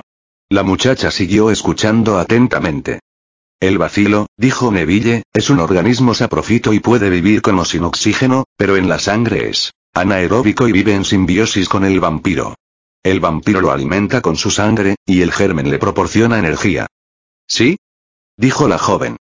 Cuando entra el aire, prosiguió Neville, la situación del germen cambia. Se transforma en aeróbico y la simbiosis se interrumpe. El vacilo queda en situación de parásito, y con su particular violencia, devora al huésped. Entonces la estaca, comenzó a decir la mujer. Deja entrar aire, naturalmente. Y mantiene la abertura en la carne. El líquido pegajoso no cierra las heridas, como en la caso de las balas. El corazón, pues, no es esencial. Basta con abrir las muñecas, Neville sonrió débilmente. Cuando pienso en el tiempo que invertí haciendo estacas. Ella manifestó su comprensión. El vaso que tenía aún en la mano lo dejó en la mesa. Por eso aquella mujer, dijo Neville, se descompuso tan aprisa. Había estado muerta mucho tiempo, y cuando entró el aire, el germen provocó una desintegración inmediata. Un estremecimiento recorrió el cuerpo de la joven. Es horrible, dijo. Neville la miró sorprendido. ¿Horrible? Era curioso. No se le había ocurrido pensarlo durante años. Para él la palabra horrible carecía de significado. Un horror acumulado termina por convertirse en costumbre. Para Neville la situación se reducía a simples hechos, nada más. No se calificaban. ¿Y qué pasa con aquellos, que todavía siguen vivos? preguntó ella. Bueno, dijo Neville, cuando se les cortan las venas el germen actúa como le he explicado. Pero la mayoría muere simplemente por hemorragia. Simplemente por hemorragia repitió la joven, y volvió la cabeza. ¿Qué ocurre? preguntó Neville. Nada. Nada. Neville sonrió. Uno se acostumbra a estas cosas, dijo. Es obligado. La joven volvió a estremecerse. Créame, dijo Neville. No hay otro camino. Sería mejor dejarlos morir de la enfermedad y que vuelvan luego convertidos en vampiros. Ella se apretó las manos. Pero usted dijo que hay muchos todavía vivos, recordó nerviosamente. ¿Cómo sabe que no seguirán así? Lo sé, dijo Neville. He estudiado el germen. Sé cómo se reproduce. El organismo lucha, pero al fin el germen siempre gana. He empleado antibióticos, pero no sirven de nada. Es inevitable. Las vacunas no inmunizan tampoco en los casos avanzados. No se puede luchar contra los gérmenes y a la vez elaborar anticuerpos. Es así, créanme. Si no los mato, tarde o temprano morirán, y entonces vendrán a buscarme. No hay más alternativa. Neville y la joven callaron y en la sala solo se oyó el sonido de la aguja rozando los surcos interiores del disco. Ella tenía la mirada fija en el suelo. Es curioso, pensó Neville, justificar ahora lo que ayer parecía necesario. Nunca. Había pensado que podía estar equivocado. La presencia de la mujer despertaba ahora otros pensamientos. Pensamientos extraños. ¿Cree que estoy equivocado? Preguntó Neville con voz incrédula. La joven se mordió el labio inferior y evitó la respuesta. Ruth, dijo Neville. Yo no puedo juzgarlo, dijo al fin. 18, Virginia. El desgarrador grito de Neville rompió la silenciosa oscuridad y la silueta negra se apretó contra la pared. Neville saltó de la cama y miró a su alrededor con ojos somnolientos. El corazón le latía en el pecho, como un prisionero golpea las paredes de un calabozo. De pie, aún en estado de somnolencia, no sabía qué hora era ni dónde estaba. ¿Virginia? preguntó débilmente, temblorosamente. ¿Virginia? Soy. Soy yo, respondió la voz en la oscuridad. Neville avanzó con paso inseguro hacia el débil rayo de luz que entraba por la mirilla abierta. Parpadeó despacio. Extendió una mano y oyó un jadear. Soy Ruth. Ruth, dijo la silueta en voz baja. Neville se quedó allí, tambaleándose en la oscuridad, con la expresión del que no comprende. Soy Ruth, repitió la silueta en voz más alta. Neville se despertó completamente. Algo frío se le retorció en el pecho y el estómago. No era Virginia. Sacudió la cabeza y se frotó los ojos con los dedos entumecidos. Se quedó mirando a la joven durante un buen rato, sintiendo el gran peso de una repentina depresión que le aplastaba. Oh, murmuró débilmente. Oh, yo, la nebulosa que lo había envuelto se desvaneció. Observó la mirilla y luego a Ruth. ¿Qué hacía? Preguntó con una voz dormida, y encendió la lámpara. Nada, dijo ella, nerviosa. No podía dormir. Neville parpadeó ante la luz. Luego su mano soltó el interruptor de la lámpara y se volvió. La mujer estaba apoyada contra la pared, con los brazos colgando y los puños apretados. ¿Por qué se ha vestido? preguntó Neville, sorprendido. La joven respiraba ruidosamente, mirando a Neville. Este se frotó los ojos y se despejó las sienes. Estaba, estaba mirando, dijo ella. ¿Pero por qué se ha vestido? No podía conciliar el sueño. Neville la miró, todavía un poco chocado pero sintiendo que el corazón se le calmaba. A través de la mirilla se oían los aullidos de la calle, y por consiguiente escuchó el grito de Cordman. Sal, Neville. Neville se acercó a la puerta y acabó de cerrar la mirilla. Luego se volvió hacia Ruth. Le he preguntado por qué se ha vestido. Me vestí, simplemente. ¿Iba a marcharse mientras yo dormía? No, yo, iba a irse. La joven dejó escapar un gemido. Neville le había agarrado la muñeca apretándosela. No, no, se apresuró a decir. ¿Cómo podría hacerlo, con ellos ahí fuera? Neville miró el rostro aterrorizado de la joven. Se estremeció al recordar la sensación que le había invadido al despertar, creyendo que era Virginia. Bruscamente, le soltó el brazo y se alejó. Estaba convencido de que el pasado había muerto. Pero se preguntaba, ¿cuánto tarda en morir el pasado? La joven no dijo ni una palabra. Neville se sirvió un poco de whisky y lo tomó de un trago. Virginia, Virginia, pensó desesperándose, todavía en mi mente. Cerró los ojos y apretó las mandíbulas. ¿Se llamaba así? preguntó ella. Neville se puso tenso, pero cedió enseguida. Bueno, dijo con voz cansada. Vuelva a la cama. La joven dio un paso atrás. Lo siento, dijo. De pronto, Neville comprendió. En realidad, no quería que ella se acostase. Quería que se quedase con él haciéndole compañía. No sabía por qué, pero no quería estar solo. La confundí con mi mujer, se oyó decir. Desperté de súbito y creí, bebió otro trago de whisky, se atragantó y comenzó a toser. Ruth lo miraba desde la penumbra. Ella volvió una vez, dijo Neville. La enterré, pero una noche volvió. Era como, como usted esta noche. Una sombra, un contorno. Estaba muerta. Pero volvió. Traté de tenerla conmigo, pero no podía ser la de antes. Solo quería, Neville contuvo un sollozo. Mi propia mujer, dijo con voz temblorosa, volviendo solo para beberme la sangre. Golpeó con el vaso la barra del bar. Se volvió, caminó rápidamente hasta la mirilla y regresó otra vez al bar. Ruth no. Abrió la boca. Seguía en la oscuridad, escuchando. La llevé otra vez, dijo. Tuve que tratarla como a los demás. Mi propia mujer. Una estaca, añadió con voz terrible. Tuve que clavarle una estaca en el corazón. Entonces no sabía otro método. Yo, no pudo terminar. Cayó largo rato, temblando de pies a cabeza, apretando los párpados con fuerza. Al fin habló otra vez. Sucedió hace casi tres años. Y aún lo recuerdo, es como si hubiera sucedido ayer, dio un puñetazo sobre el bar. Todo esfuerzo es inútil. Y no puedo acostumbrarme, olvidarme. Se mesó nerviosamente los cabellos y continuó. Sé lo que usted siente. Lo sé. Al principio no me di cuenta. No confío en usted. Me sentía protegido y tranquilo en mi refugio. Ahora, sacudió la cabeza lentamente, derrotado. En un segundo todo ha desaparecido. La costumbre, la seguridad, la paz, Roberts. La voz de la joven parecía tan angustiada y triste como la suya. ¿Por qué nos han castigado así? preguntó. Neville suspiró entrecortadamente. No sé. No hay respuesta. No hay motivo aparente. Simplemente, es así. La joven se había acercado. Y de pronto, sin titubeos, sin forcejeos, Neville la apretó contra él y se transformaron en dos seres que se fundían en la profunda soledad de la noche. Roberts. Roberts. Las manos de Ruth acariciaban los hombros de Neville, una y otra vez, y Neville la apretaba contra él con fuerza y cerrando los ojos se perdía en aquellos cabellos tibios y suaves. Se besaron largo rato, y sus manos abrazaban con fuerza el cuello de Neville. Se sentaron luego, a la tenue luz de la sala. Lo siento, Ruth, dijo Neville. ¿De veras lo sientes? Sí. Siento haber sido tan cruel cuando te encontré, no haber confiado en ti. Ella calló. Oh, Robert, dijo luego. Es todo tan injusto. Tanto. ¿Por qué seguimos vivos?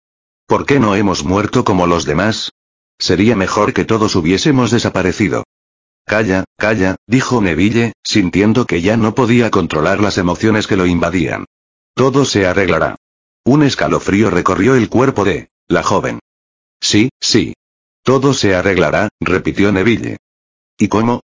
Se arreglará, dijo Neville, aunque no estaba seguro de nada y sabía que las palabras brotaban solo gracias a aquella tensión liberada. No, dijo ella. No. Sí, Ruth. Sí. Neville allí, en el sofá, había perdido la noción del tiempo. Lo había olvidado todo, el tiempo y el lugar. Estaba con ella, estaban solos en el mundo y se necesitaban. Eran los únicos supervivientes de un oscuro terror. Y de pronto sintió la necesidad de ayudarla cuanto antes. Ven, dijo.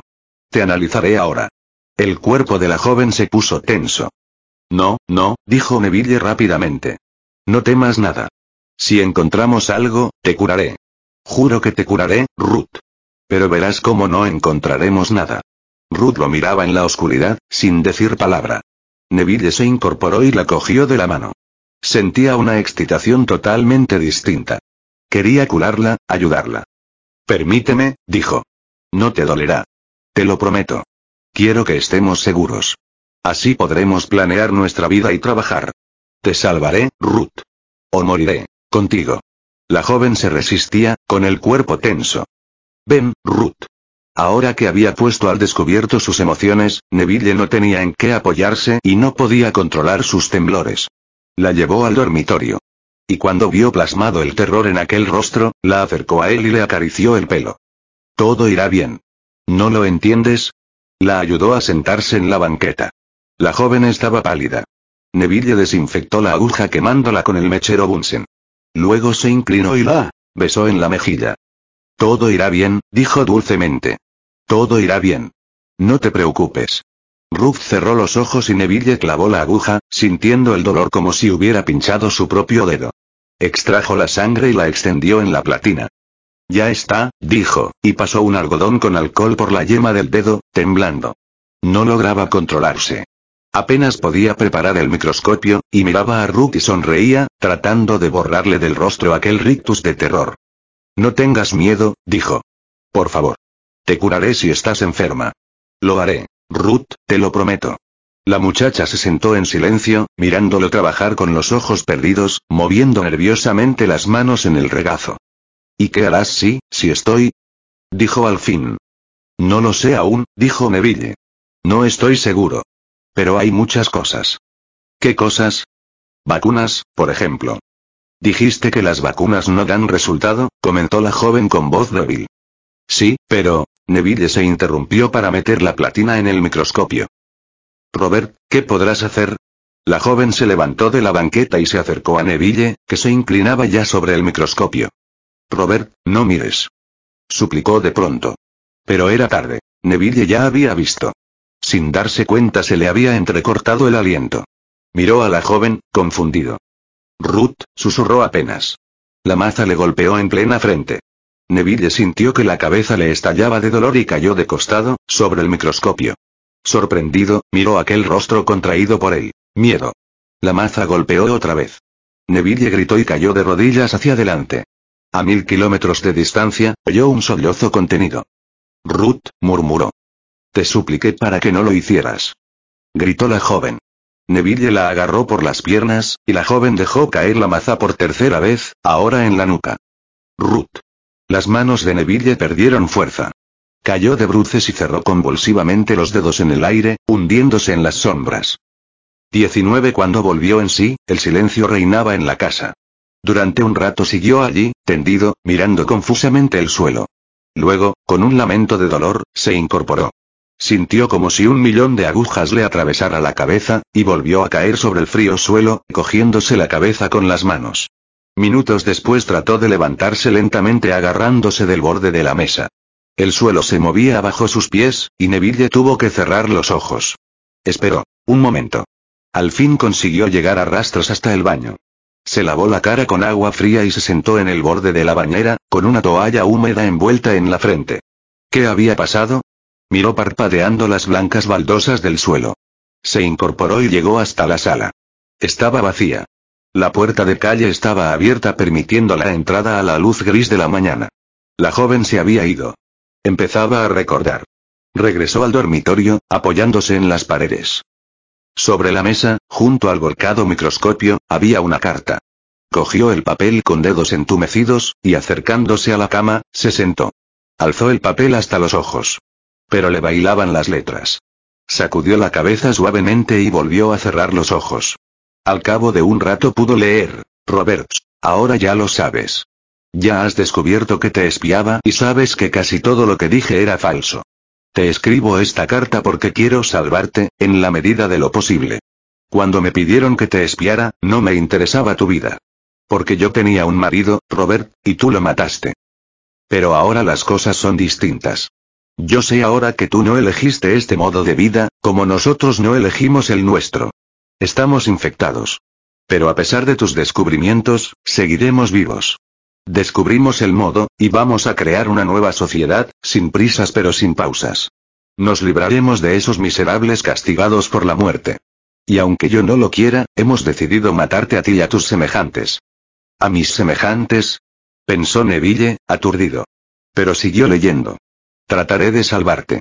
Les explicaré que estás demasiado bien protegido para que te ataquemos ahora. Aprovecha el tiempo que te doy, Roberts. Vete de la casa, escapa a las montañas y sálvate. Ahora somos unos cuantos. Pero creceremos tarde o temprano, y entonces no podré impedir tu destrucción. Te lo repito, Robert, sálvate mientras puedas. Sé que te costará creerlo. No creerás que podemos vivir a la luz del sol, aunque solo sea durante cortos periodos. No creerás que mi color fuera natural y no producto del maquillaje. No creerás que podemos vivir con el germen en la sangre.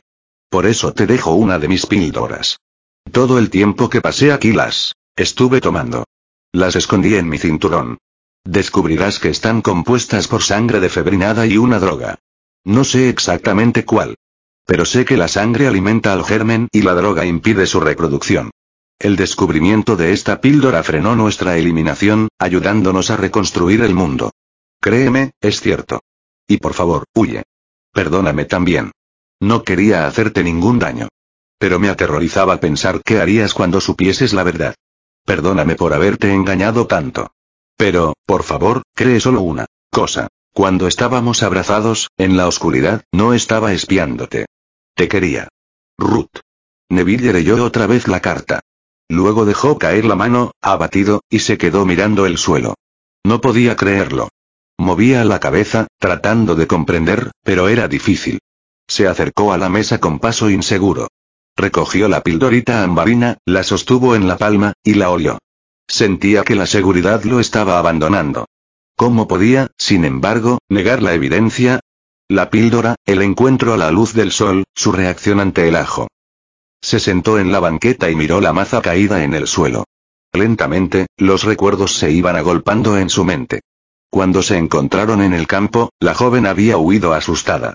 ¿Lo estaba engañando? No, se asustó de veras. Su grito la había sorprendido sin duda, aunque ella estuviese esperándolo.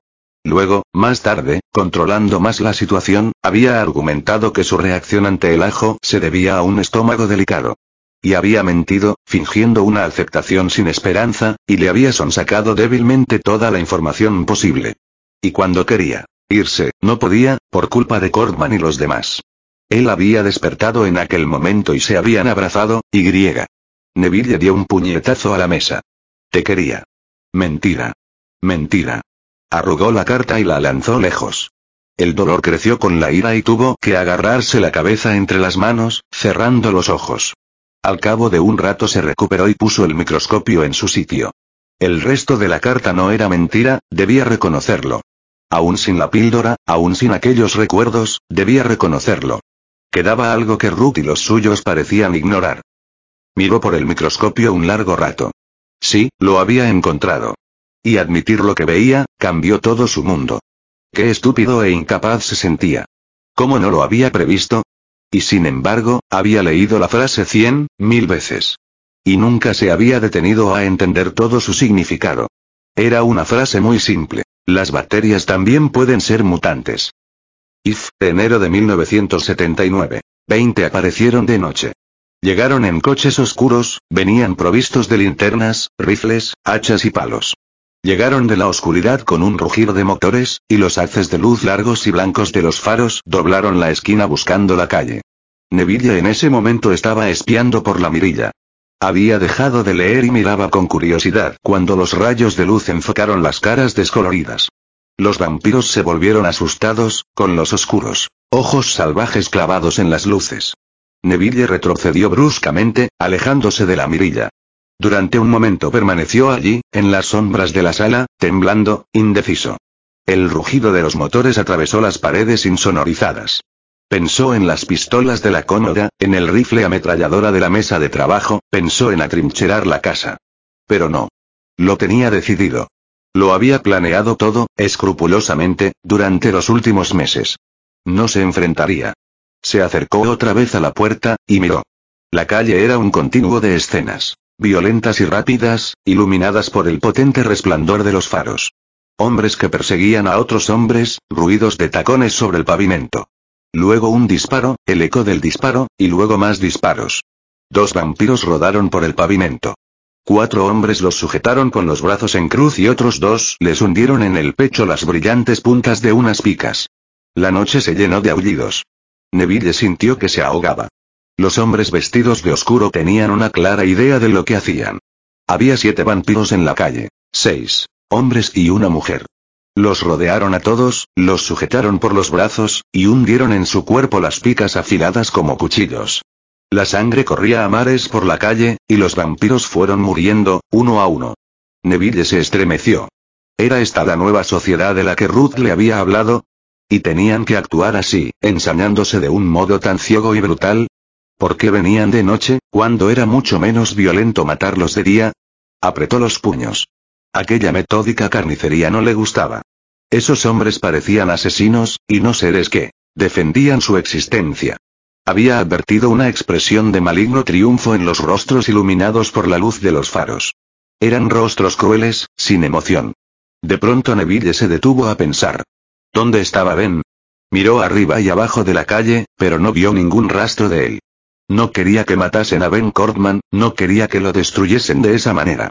Estupefacto, se dio cuenta de que sentía más simpatía por los vampiros que por esos seres.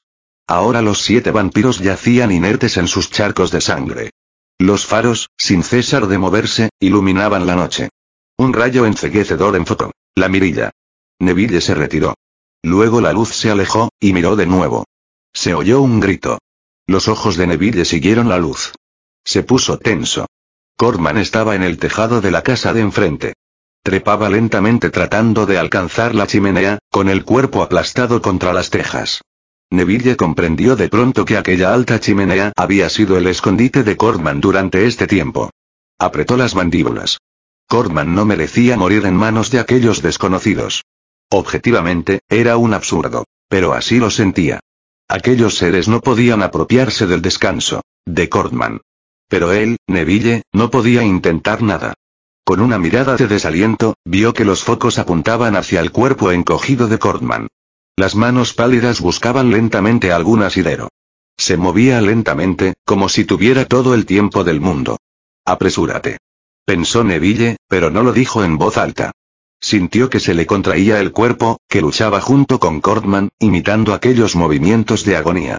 Los hombres, sin pronunciar orden alguna, alzaron de pronto sus rifles y el ruido de los disparos desgarraron la noche. Neville sintió como si las balas entraran en su propia carne. Cortman se retorció bajo los impactos y Neville se estremeció convulsivamente. Cortman siguió retorciéndose. Neville vio la cara blanca y tensa. Ha llegado el fin de Oliver Hardy, pensó, la muerte de las comedias y las risas. No oía ya el ruido de los disparos. Ni siquiera notaba cómo las lágrimas le corrían por la cara. Ben Corman estaba de rodillas ahora, y trataba de agarrarse a la chimenea con dedos inseguros. Se retorció aún más, alcanzado por otras balas. Sus ojos oscuros brillaban a la luz de los faros. Su boca dejaba escapar un quejido silencioso. Al fin se puso de pie, apoyado en la chimenea, y Neville, palideciendo, vio cómo alzaba la pierna derecha. En ese instante se oyó el ruido de la ametralladora. Durante un momento, Corman recibió de pie los impactos, con las manos en alto y con expresión de desafío en su cara blanca. Ven, murmuró Neville entrecortadamente. El cuerpo de Corman se dobló por la cintura y cayó hacia adelante. Perdió el equilibrio y rodó lentamente por el tejado inclinado, y por fin cayó al vacío. Siguió un silencio, y Neville oyó el cuerpo estrellándose contra la calle. Cerró los ojos. Los hombres se acercaban a Corman esgrimiendo sus picas. Otra vez el ruido de botas sobre el pavimento. Neville retrocedió a la oscuridad. De pie en medio de la sala, esperó que los hombres lo llamaran y le invitaran a salir. Trató de recuperar la calma. No voy a luchar, se dijo. Aunque quisiera hacerlo, aunque odio suficientemente a esos hombres con sus armas y sus ensangrentadas picas. Pero no iba a luchar. Lo tenía bien. Decidido. Los hombres actuaban como les parecía necesario, a pesar de aquella violencia inútil y aquel ensañamiento. Él, Neville, había matado a muchos y ahora ellos tenían que capturarlo. No lucharía por salvarse. Se entregaría a la justicia de aquel nuevo mundo. Cuando lo llamaran saldría y se rendiría. Lo tenía bien decidido. Pero no lo llamaron. Neville retrocedió jadeando al oír ruido de hachas en la puerta de calle. ¿Qué hacían? ¿Por qué no lo llamaban y le invitaban a salir? No era un vampiro, era un hombre. ¿Por qué se comportaban así? Dio media vuelta y miró hacia la cocina. Derribaban también la puerta trasera. Se quedó nervioso en medio del pasillo. Miró alternativamente a una y otra puerta. No entendía lo que estaba pasando. No lo entendía. Oyó unos disparos. Asustado, corrió al vestíbulo y comprobó que los hombres habían hecho saltar a balazos la cerradura de la puerta de calle. Un disparo más, con ecos que resonaran por la casa. Y, de pronto, lo entendió. No iban a llevarlo ante sus tribunales para juzgarlo. Iban a acabar con él. Aterrorizado, corrió al dormitorio y, buscó, aturrullado, en el cajón de la cómoda. Se volvió, temblando, con las pistolas en las manos. Pero ¿y si en realidad solo querían apresarlo? No podía molestarse porque no lo hubieran llamado. La casa estaba a oscuras. Quizá pensaban que no estaba allí. Se quedó en el dormitorio, sin encender la luz y sin saber qué hacer. ¿Por qué no había escapado? ¿Por qué no había escuchado los consejos de Ruth? Qué inconsciente había sido. La puerta de la calle cedió al fin, y una de las pistolas se le cayó a Neville de la mano. Un ruido de pies pesados. Cruzó la sala. Neville retrocedió, empuñando la otra pistola. No iban a matarlo tan fácilmente. Lanzó una maldición. Había tropezado con su escritorio. En el vestíbulo un hombre decía algo que Neville no pudo entender. Luego resplandeció la luz de unas linternas. Neville contuvo la respiración. Sintió que todo a su alrededor empezaba a girar. Así que este es el fin. No podía dejar de pensar. Este es el fin. Las pisadas resonaron en el pasillo. Los dedos de Neville apretaron con más fuerza la empuñadura de la pistola, los ojos seguían clavados en el umbral. Dos hombres entraron. Los rayos de las linternas bailaron por el cuarto hasta dar con la cara de Neville. Los hombres retrocedieron al instante. Tiene una pistola. Gritó uno de ellos, y disparó. Neville oyó cómo la bala se incrustaba en la pared, por encima de su cabeza. Enseguida la pistola comenzó a disparar, iluminándole la cara con breves resplandores. No apuntaba. Solo apretaba el gatillo como un autómata. Un hombre lanzó un grito de dolor. Enseguida Neville sintió un golpe en el pecho. Se tambaleó, disparó una vez más y cayó de bruces soltando la pistola. Ya lo tenemos. Oyó que alguien gritaba. Trató de recuperar la pistola, pero una bota le aplastó la mano. Neville la apartó gritando y se quedó mirando el suelo. Unas manos lo agarraron con brusquedad por debajo de los brazos para levantarlo. Se preguntó por qué no lanzaban el último disparo. Virginia, pensó, Virginia, pronto estaré contigo. Sintió un terrible dolor en el pecho, como si alguien le rociara con plomo fundido. Oyó el taconeo de otras botas, y se dispuso a morir. Al menos, voy a morir en mi casa, pensó. Los hombres lo arrastraron hasta la calle. Neville trató de luchar casi sin fuerzas. No, dijo. No. Otro golpe. Esta vez en la cabeza. Perdió el mundo de vista. Virginia murmuró Neville roncamente. Y los hombres oscuros arrastraron el cuerpo inconsciente fuera de la casa. A la soledad de la noche. A aquel mundo que les pertenecía y que ya no sería nunca más el mundo de Neville. 21 Un confuso murmullo en el aire. Neville tosió débilmente, con una mueca de dolor. Movió la cabeza de un lado a otro de la almohada. El ruido se intensificó. Era como una suma de ruidos. Se llevó lentamente las manos al pecho. ¿Por qué no le apagaban aquel fuego que le ardía encima? Alguien continuaba metiéndole carbones encendidos en la carne. Otro gemido, de agonía esta vez. Luego abrió los ojos. Contempló, sin parpadear, el cielo raso de yeso. El dolor crecía y disminuía intermitentemente. Neville volvió a contraer el rostro, resistiendo el dolor. Si se relajaba, estaba perdido. Durante unos minutos luchó contra el dolor. Luego, como una máquina que empieza a funcionar, jadeando, deteniéndose, moviéndose otra vez, sintió que empezaba a despertar. ¿Dónde estoy? se preguntó. El dolor era espantoso. Se miró el pecho y vio una amplia venda, con una mancha roja y húmeda. Cerró los ojos. Estoy herido, se dijo. Mal herido. Sentía la boca y la garganta resecas. ¿Dónde estoy? ¿Dónde estoy? Entonces le vino a la memoria el Ataque a la casa y los hombres oscuros. Y supo dónde se encontraba antes de ver la ventanilla con barrotes que tenía a un costado. Miró por la abertura un buen rato. El confuso ruido venía de afuera. Dejó balancear la cabeza sobre la almohada y continuó mirando el cielo raso. Era difícil comprender que no se trataba de una pesadilla. Tres años de soledad en la casa, para terminar así. Pero ahí estaba ese terrible dolor en el pecho, y la mancha de sangre empapando la venda. Cerró los ojos. Hube a morir, pensó. Y sin embargo, no hoy parecía que fuera a llegar el momento. A pesar de haber vivido con la muerte, de haber pasado tantas veces sobre ella, como por una maroma, no parecía real. La muerte propia escapaba de su capacidad de comprensión. Estaba todavía tumbado de espaldas cuando se abrió una puerta. No podía volverse. El dolor era insoportable. Oyó pasos que se acercaban a la cama y se detenían junto a ella. Alzó los ojos, pero no vio a nadie. Mi verdugo, pensó, la justicia de esta nueva sociedad. Cerró los ojos y esperó.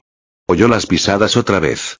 Neville trató de tragar saliva, pero tenía la garganta demasiado seca. Se pasó la lengua por los labios para humedecérselos. ¿Tienes sed?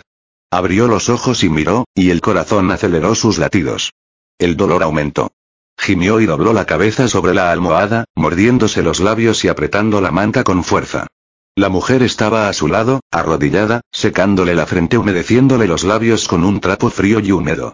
El dolor se mitigó, y Neville vio al fin el rostro de la mujer. Se quedó mirándola, con ojos entrecerrados por el dolor. Vaya, dijo finalmente. La joven no respondió. Se levantó del suelo y se sentó en el borde del camastro. Le secó otra vez la frente. Luego extendió un brazo y Neville oyó un ruido de agua. La joven le sujetó la cabeza, ayudándole a beber. El dolor aumentaba y ahora era cortante y frío. Probablemente esto es lo que sentían ellos, pensó, cuando las picas les atravesaban el corazón. Esta agonía cortante y mordiente. La vida que se escapa con la sangre. Dejó caer la cabeza en la almohada. Gracias, murmuró. La joven lo miró con una curiosa expresión mezcla de simpatía y desprendimiento a la vez. Se peinaba ahora hacia atrás, con el pelo recogido en una cola. Parecía mucho más segura de sí misma. No me creíste, ¿verdad? Dijo. La sequedad de la garganta le hizo toser. Abrió la boca y aspiró una bocanada de aire húmedo. Sí, sí, te creí, dijo. ¿Por qué no te fuiste entonces? Neville trató de hablar, pero se le confundieron las palabras. V volvió a tomar aliento. No, no pude, murmuró al fin. Quise irme, varias veces.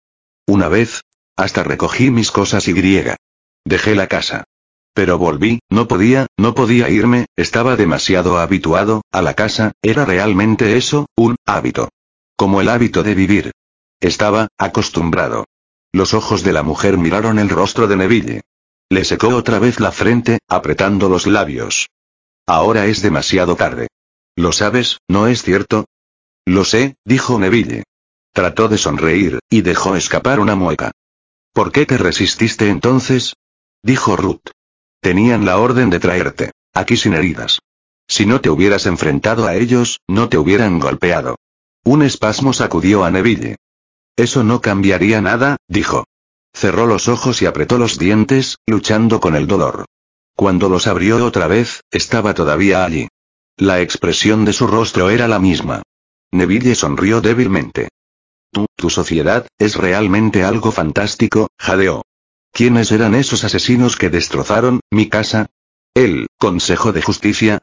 La mirada de la mujer era fría y serena. Ha cambiado, pensó Neville de pronto. Todas las sociedades nuevas son primitivas, replicó la joven. Tú ya lo sabes. Son, como grupos terroristas que transforman la sociedad a base de violencia. Es inevitable. Tú mismo utilizaste la violencia, Roberts. Mataste. Muchas veces. Solo para, sobrevivir. Nosotros tenemos las mismas razones, dijo Ruth tranquilamente. Para sobrevivir. No podemos permitir que los muertos persigan a los vivos. Deben ser destruidos. Así como quien mata a los muertos y a los vivos. Neville respiró hondo, y el dolor le mordió a los costados. Un escalofrío le recorrió el cuerpo. Esto terminará pronto, pensó. No puedo resistir mucho más. No, no temía a la muerte.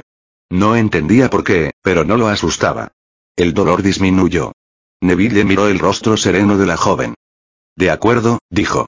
Pero, ¿has visto la expresión de su cara cuando matan? Un movimiento compulsivo. Alegría, murmuró. Alegría pura. La sonrisa de Ruth parecía irónica. Ha cambiado realmente, pensó Neville. ¿Viste alguna vez tu cara? Preguntó la joven refrescándole la frente. Yo la vi, ¿recuerdas? Y ni siquiera matabas entonces. Simplemente me perseguías. Neville cerró los ojos. ¿Por qué la escuchó? Pensó. Es un nuevo converso, un nuevo militante de esta religión de la violencia. Quizá viste alegría en sus caras, siguió ella. No es de extrañar. Son muy jóvenes. Y son asesinos a sueldo, asesinos legales. Se los respeta porque asesinan, se los admira. ¿Qué esperas de ellos? Son hombres. Y los hombres llegan a gozar matando. Es una vieja historia, Roberts. Tú la conoces bien. Neville la miró. La sonrisa de Ruth era la sonrisa dura y tirante de la mujer, que quiere seguir siéndolo en la abnegación y el sacrificio. Robert Neville, dijo, el último representante de la vieja raza. El rostro de Neville cambió. El último. Murmuró, sintiendo de pronto sobre él el peso de una profunda soledad. Así parece al menos, dijo ella indiferente. Realmente eres el único. Cuando desaparezcas, no quedará nadie como tú en nuestro mundo. Neville miró por la ventana. Hay, gente, afuera, dijo. La mujer movió la cabeza afirmativamente. Están esperando. ¿Mi muerte? Tu ejecución. Neville levantó la mirada hacia ella sintiendo que se le ponían rígidos los músculos. Convendría que se dieran prisa, dijo, sin miedo, con voz desafiante. Se miraron a los ojos. Luego algo pareció ceder en ella. Estaba muy pálida. Lo sabía, dijo. Sabía que no tendrías miedo. Impulsivamente acarició la mano de Neville. Cuando oí que iban a buscarte, pensé en prevenirte. Pero se me ocurrió, que si todavía estabas allí, nada te haría cambiar de idea. Luego pensé en ayudarte a escapar. Pero me dijeron que estabas malherido, y una huida sería imposible. Una sonrisa le cruzó el rostro. Me alegra que no tengas miedo. Eres muy valiente, Robert, añadió con voz más suave. Callaron, y Neville sintió la presión de su mano. ¿Cómo, has podido venir? preguntó. Soy oficial de rango en la nueva sociedad, dijo la joven. Neville movió la mano bajo sus dedos.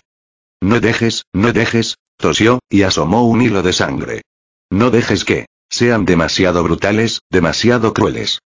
¿Qué puedo? empezó Ruth, y calló. Sonrió enseguida. Trataré de que así sea, dijo. Neville no pudo responder. El dolor aumentaba. Se retorcía y convulsionaba como un animal dentro de su cuerpo. Rook se inclinó hacia él. Robert, dijo. Escúchame. Quieren ejecutarte.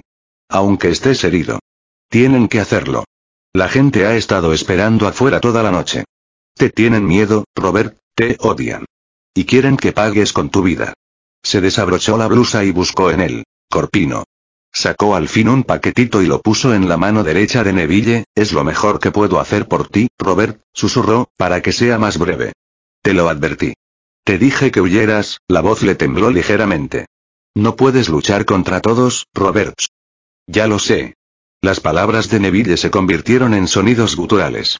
Rook se inclinó y rozó con sus labios frescos los de Neville. Luego se incorporó y se abrochó la blusa. Tómalas pronto, dijo mirando la mano derecha de Neville. Neville oyó sus pasos alejándose, hacia la puerta y luego el ruido de llaves. Cerró los ojos, y unas lágrimas ardientes corrieron por sus mejillas. Adiós, Ruth. Adiós al mundo. Luego, de pronto, apoyándose en un brazo, se sentó en la cama. El dolor era espantoso, pero Neville no se hundió. Con las mandíbulas apretadas, sacó las piernas de la cama y se puso de pie. Sintiendo apenas el movimiento de sus piernas, y tambaleándose, cruzó el calabozo. Cayó contra la ventana, y miró a la calle. Estaba llena de gente. Se agrupaban a la luz grisácea de la mañana. El sonido de sus voces llegaba a él como el zumbido de abejas. Neville los miró, agarrado con la mano izquierda de los barrotes y con los ojos febriles. Entonces alguien lo vio. Durante un rato las voces se elevaron un poco. Se oyeron algunos gritos. Pero luego el silencio se extendió sobre sus cabezas como una pesada capa. Todos volvieron hacia Neville sus rostros pálidos. Neville los observó serenamente. Y de pronto razonó. Yo soy. El anormal. La normalidad es un concepto mayoritario. Norma de muchos, no de uno solo. Y comprendió la expresión que reflejaban aquellos rostros. Angustia, miedo, horror. Le tenían miedo. Ellos le veían como un monstruo terrible y desconocido, de una malignidad más odiosa que la de la plaga. Un espectro invisible que como prueba de su existencia sembraba el suelo con los cadáveres desangrados, de sus seres queridos. Y Neville los comprendió, y dejó de odiarlos. La mano derecha apretó el paquetito de píldoras. Por lo menos el fin no sería violento, por lo menos no habría una carnicería, Neville observó a los nuevos habitantes de la Tierra. No era uno de ellos. Semejante a los vampiros, era un anatema y un terror oscuro que debían eliminar y destruir. Y de pronto nació la nueva idea, divirtiéndolo, a pesar del dolor. Tosió carraspeando. Se dio vuelta y se apoyó en la pared mientras se tomaba las píldoras. Se estrecha el círculo. Un nuevo terror nacido de la muerte, una nueva superstición que invade la fortaleza del tiempo. Soy leyenda.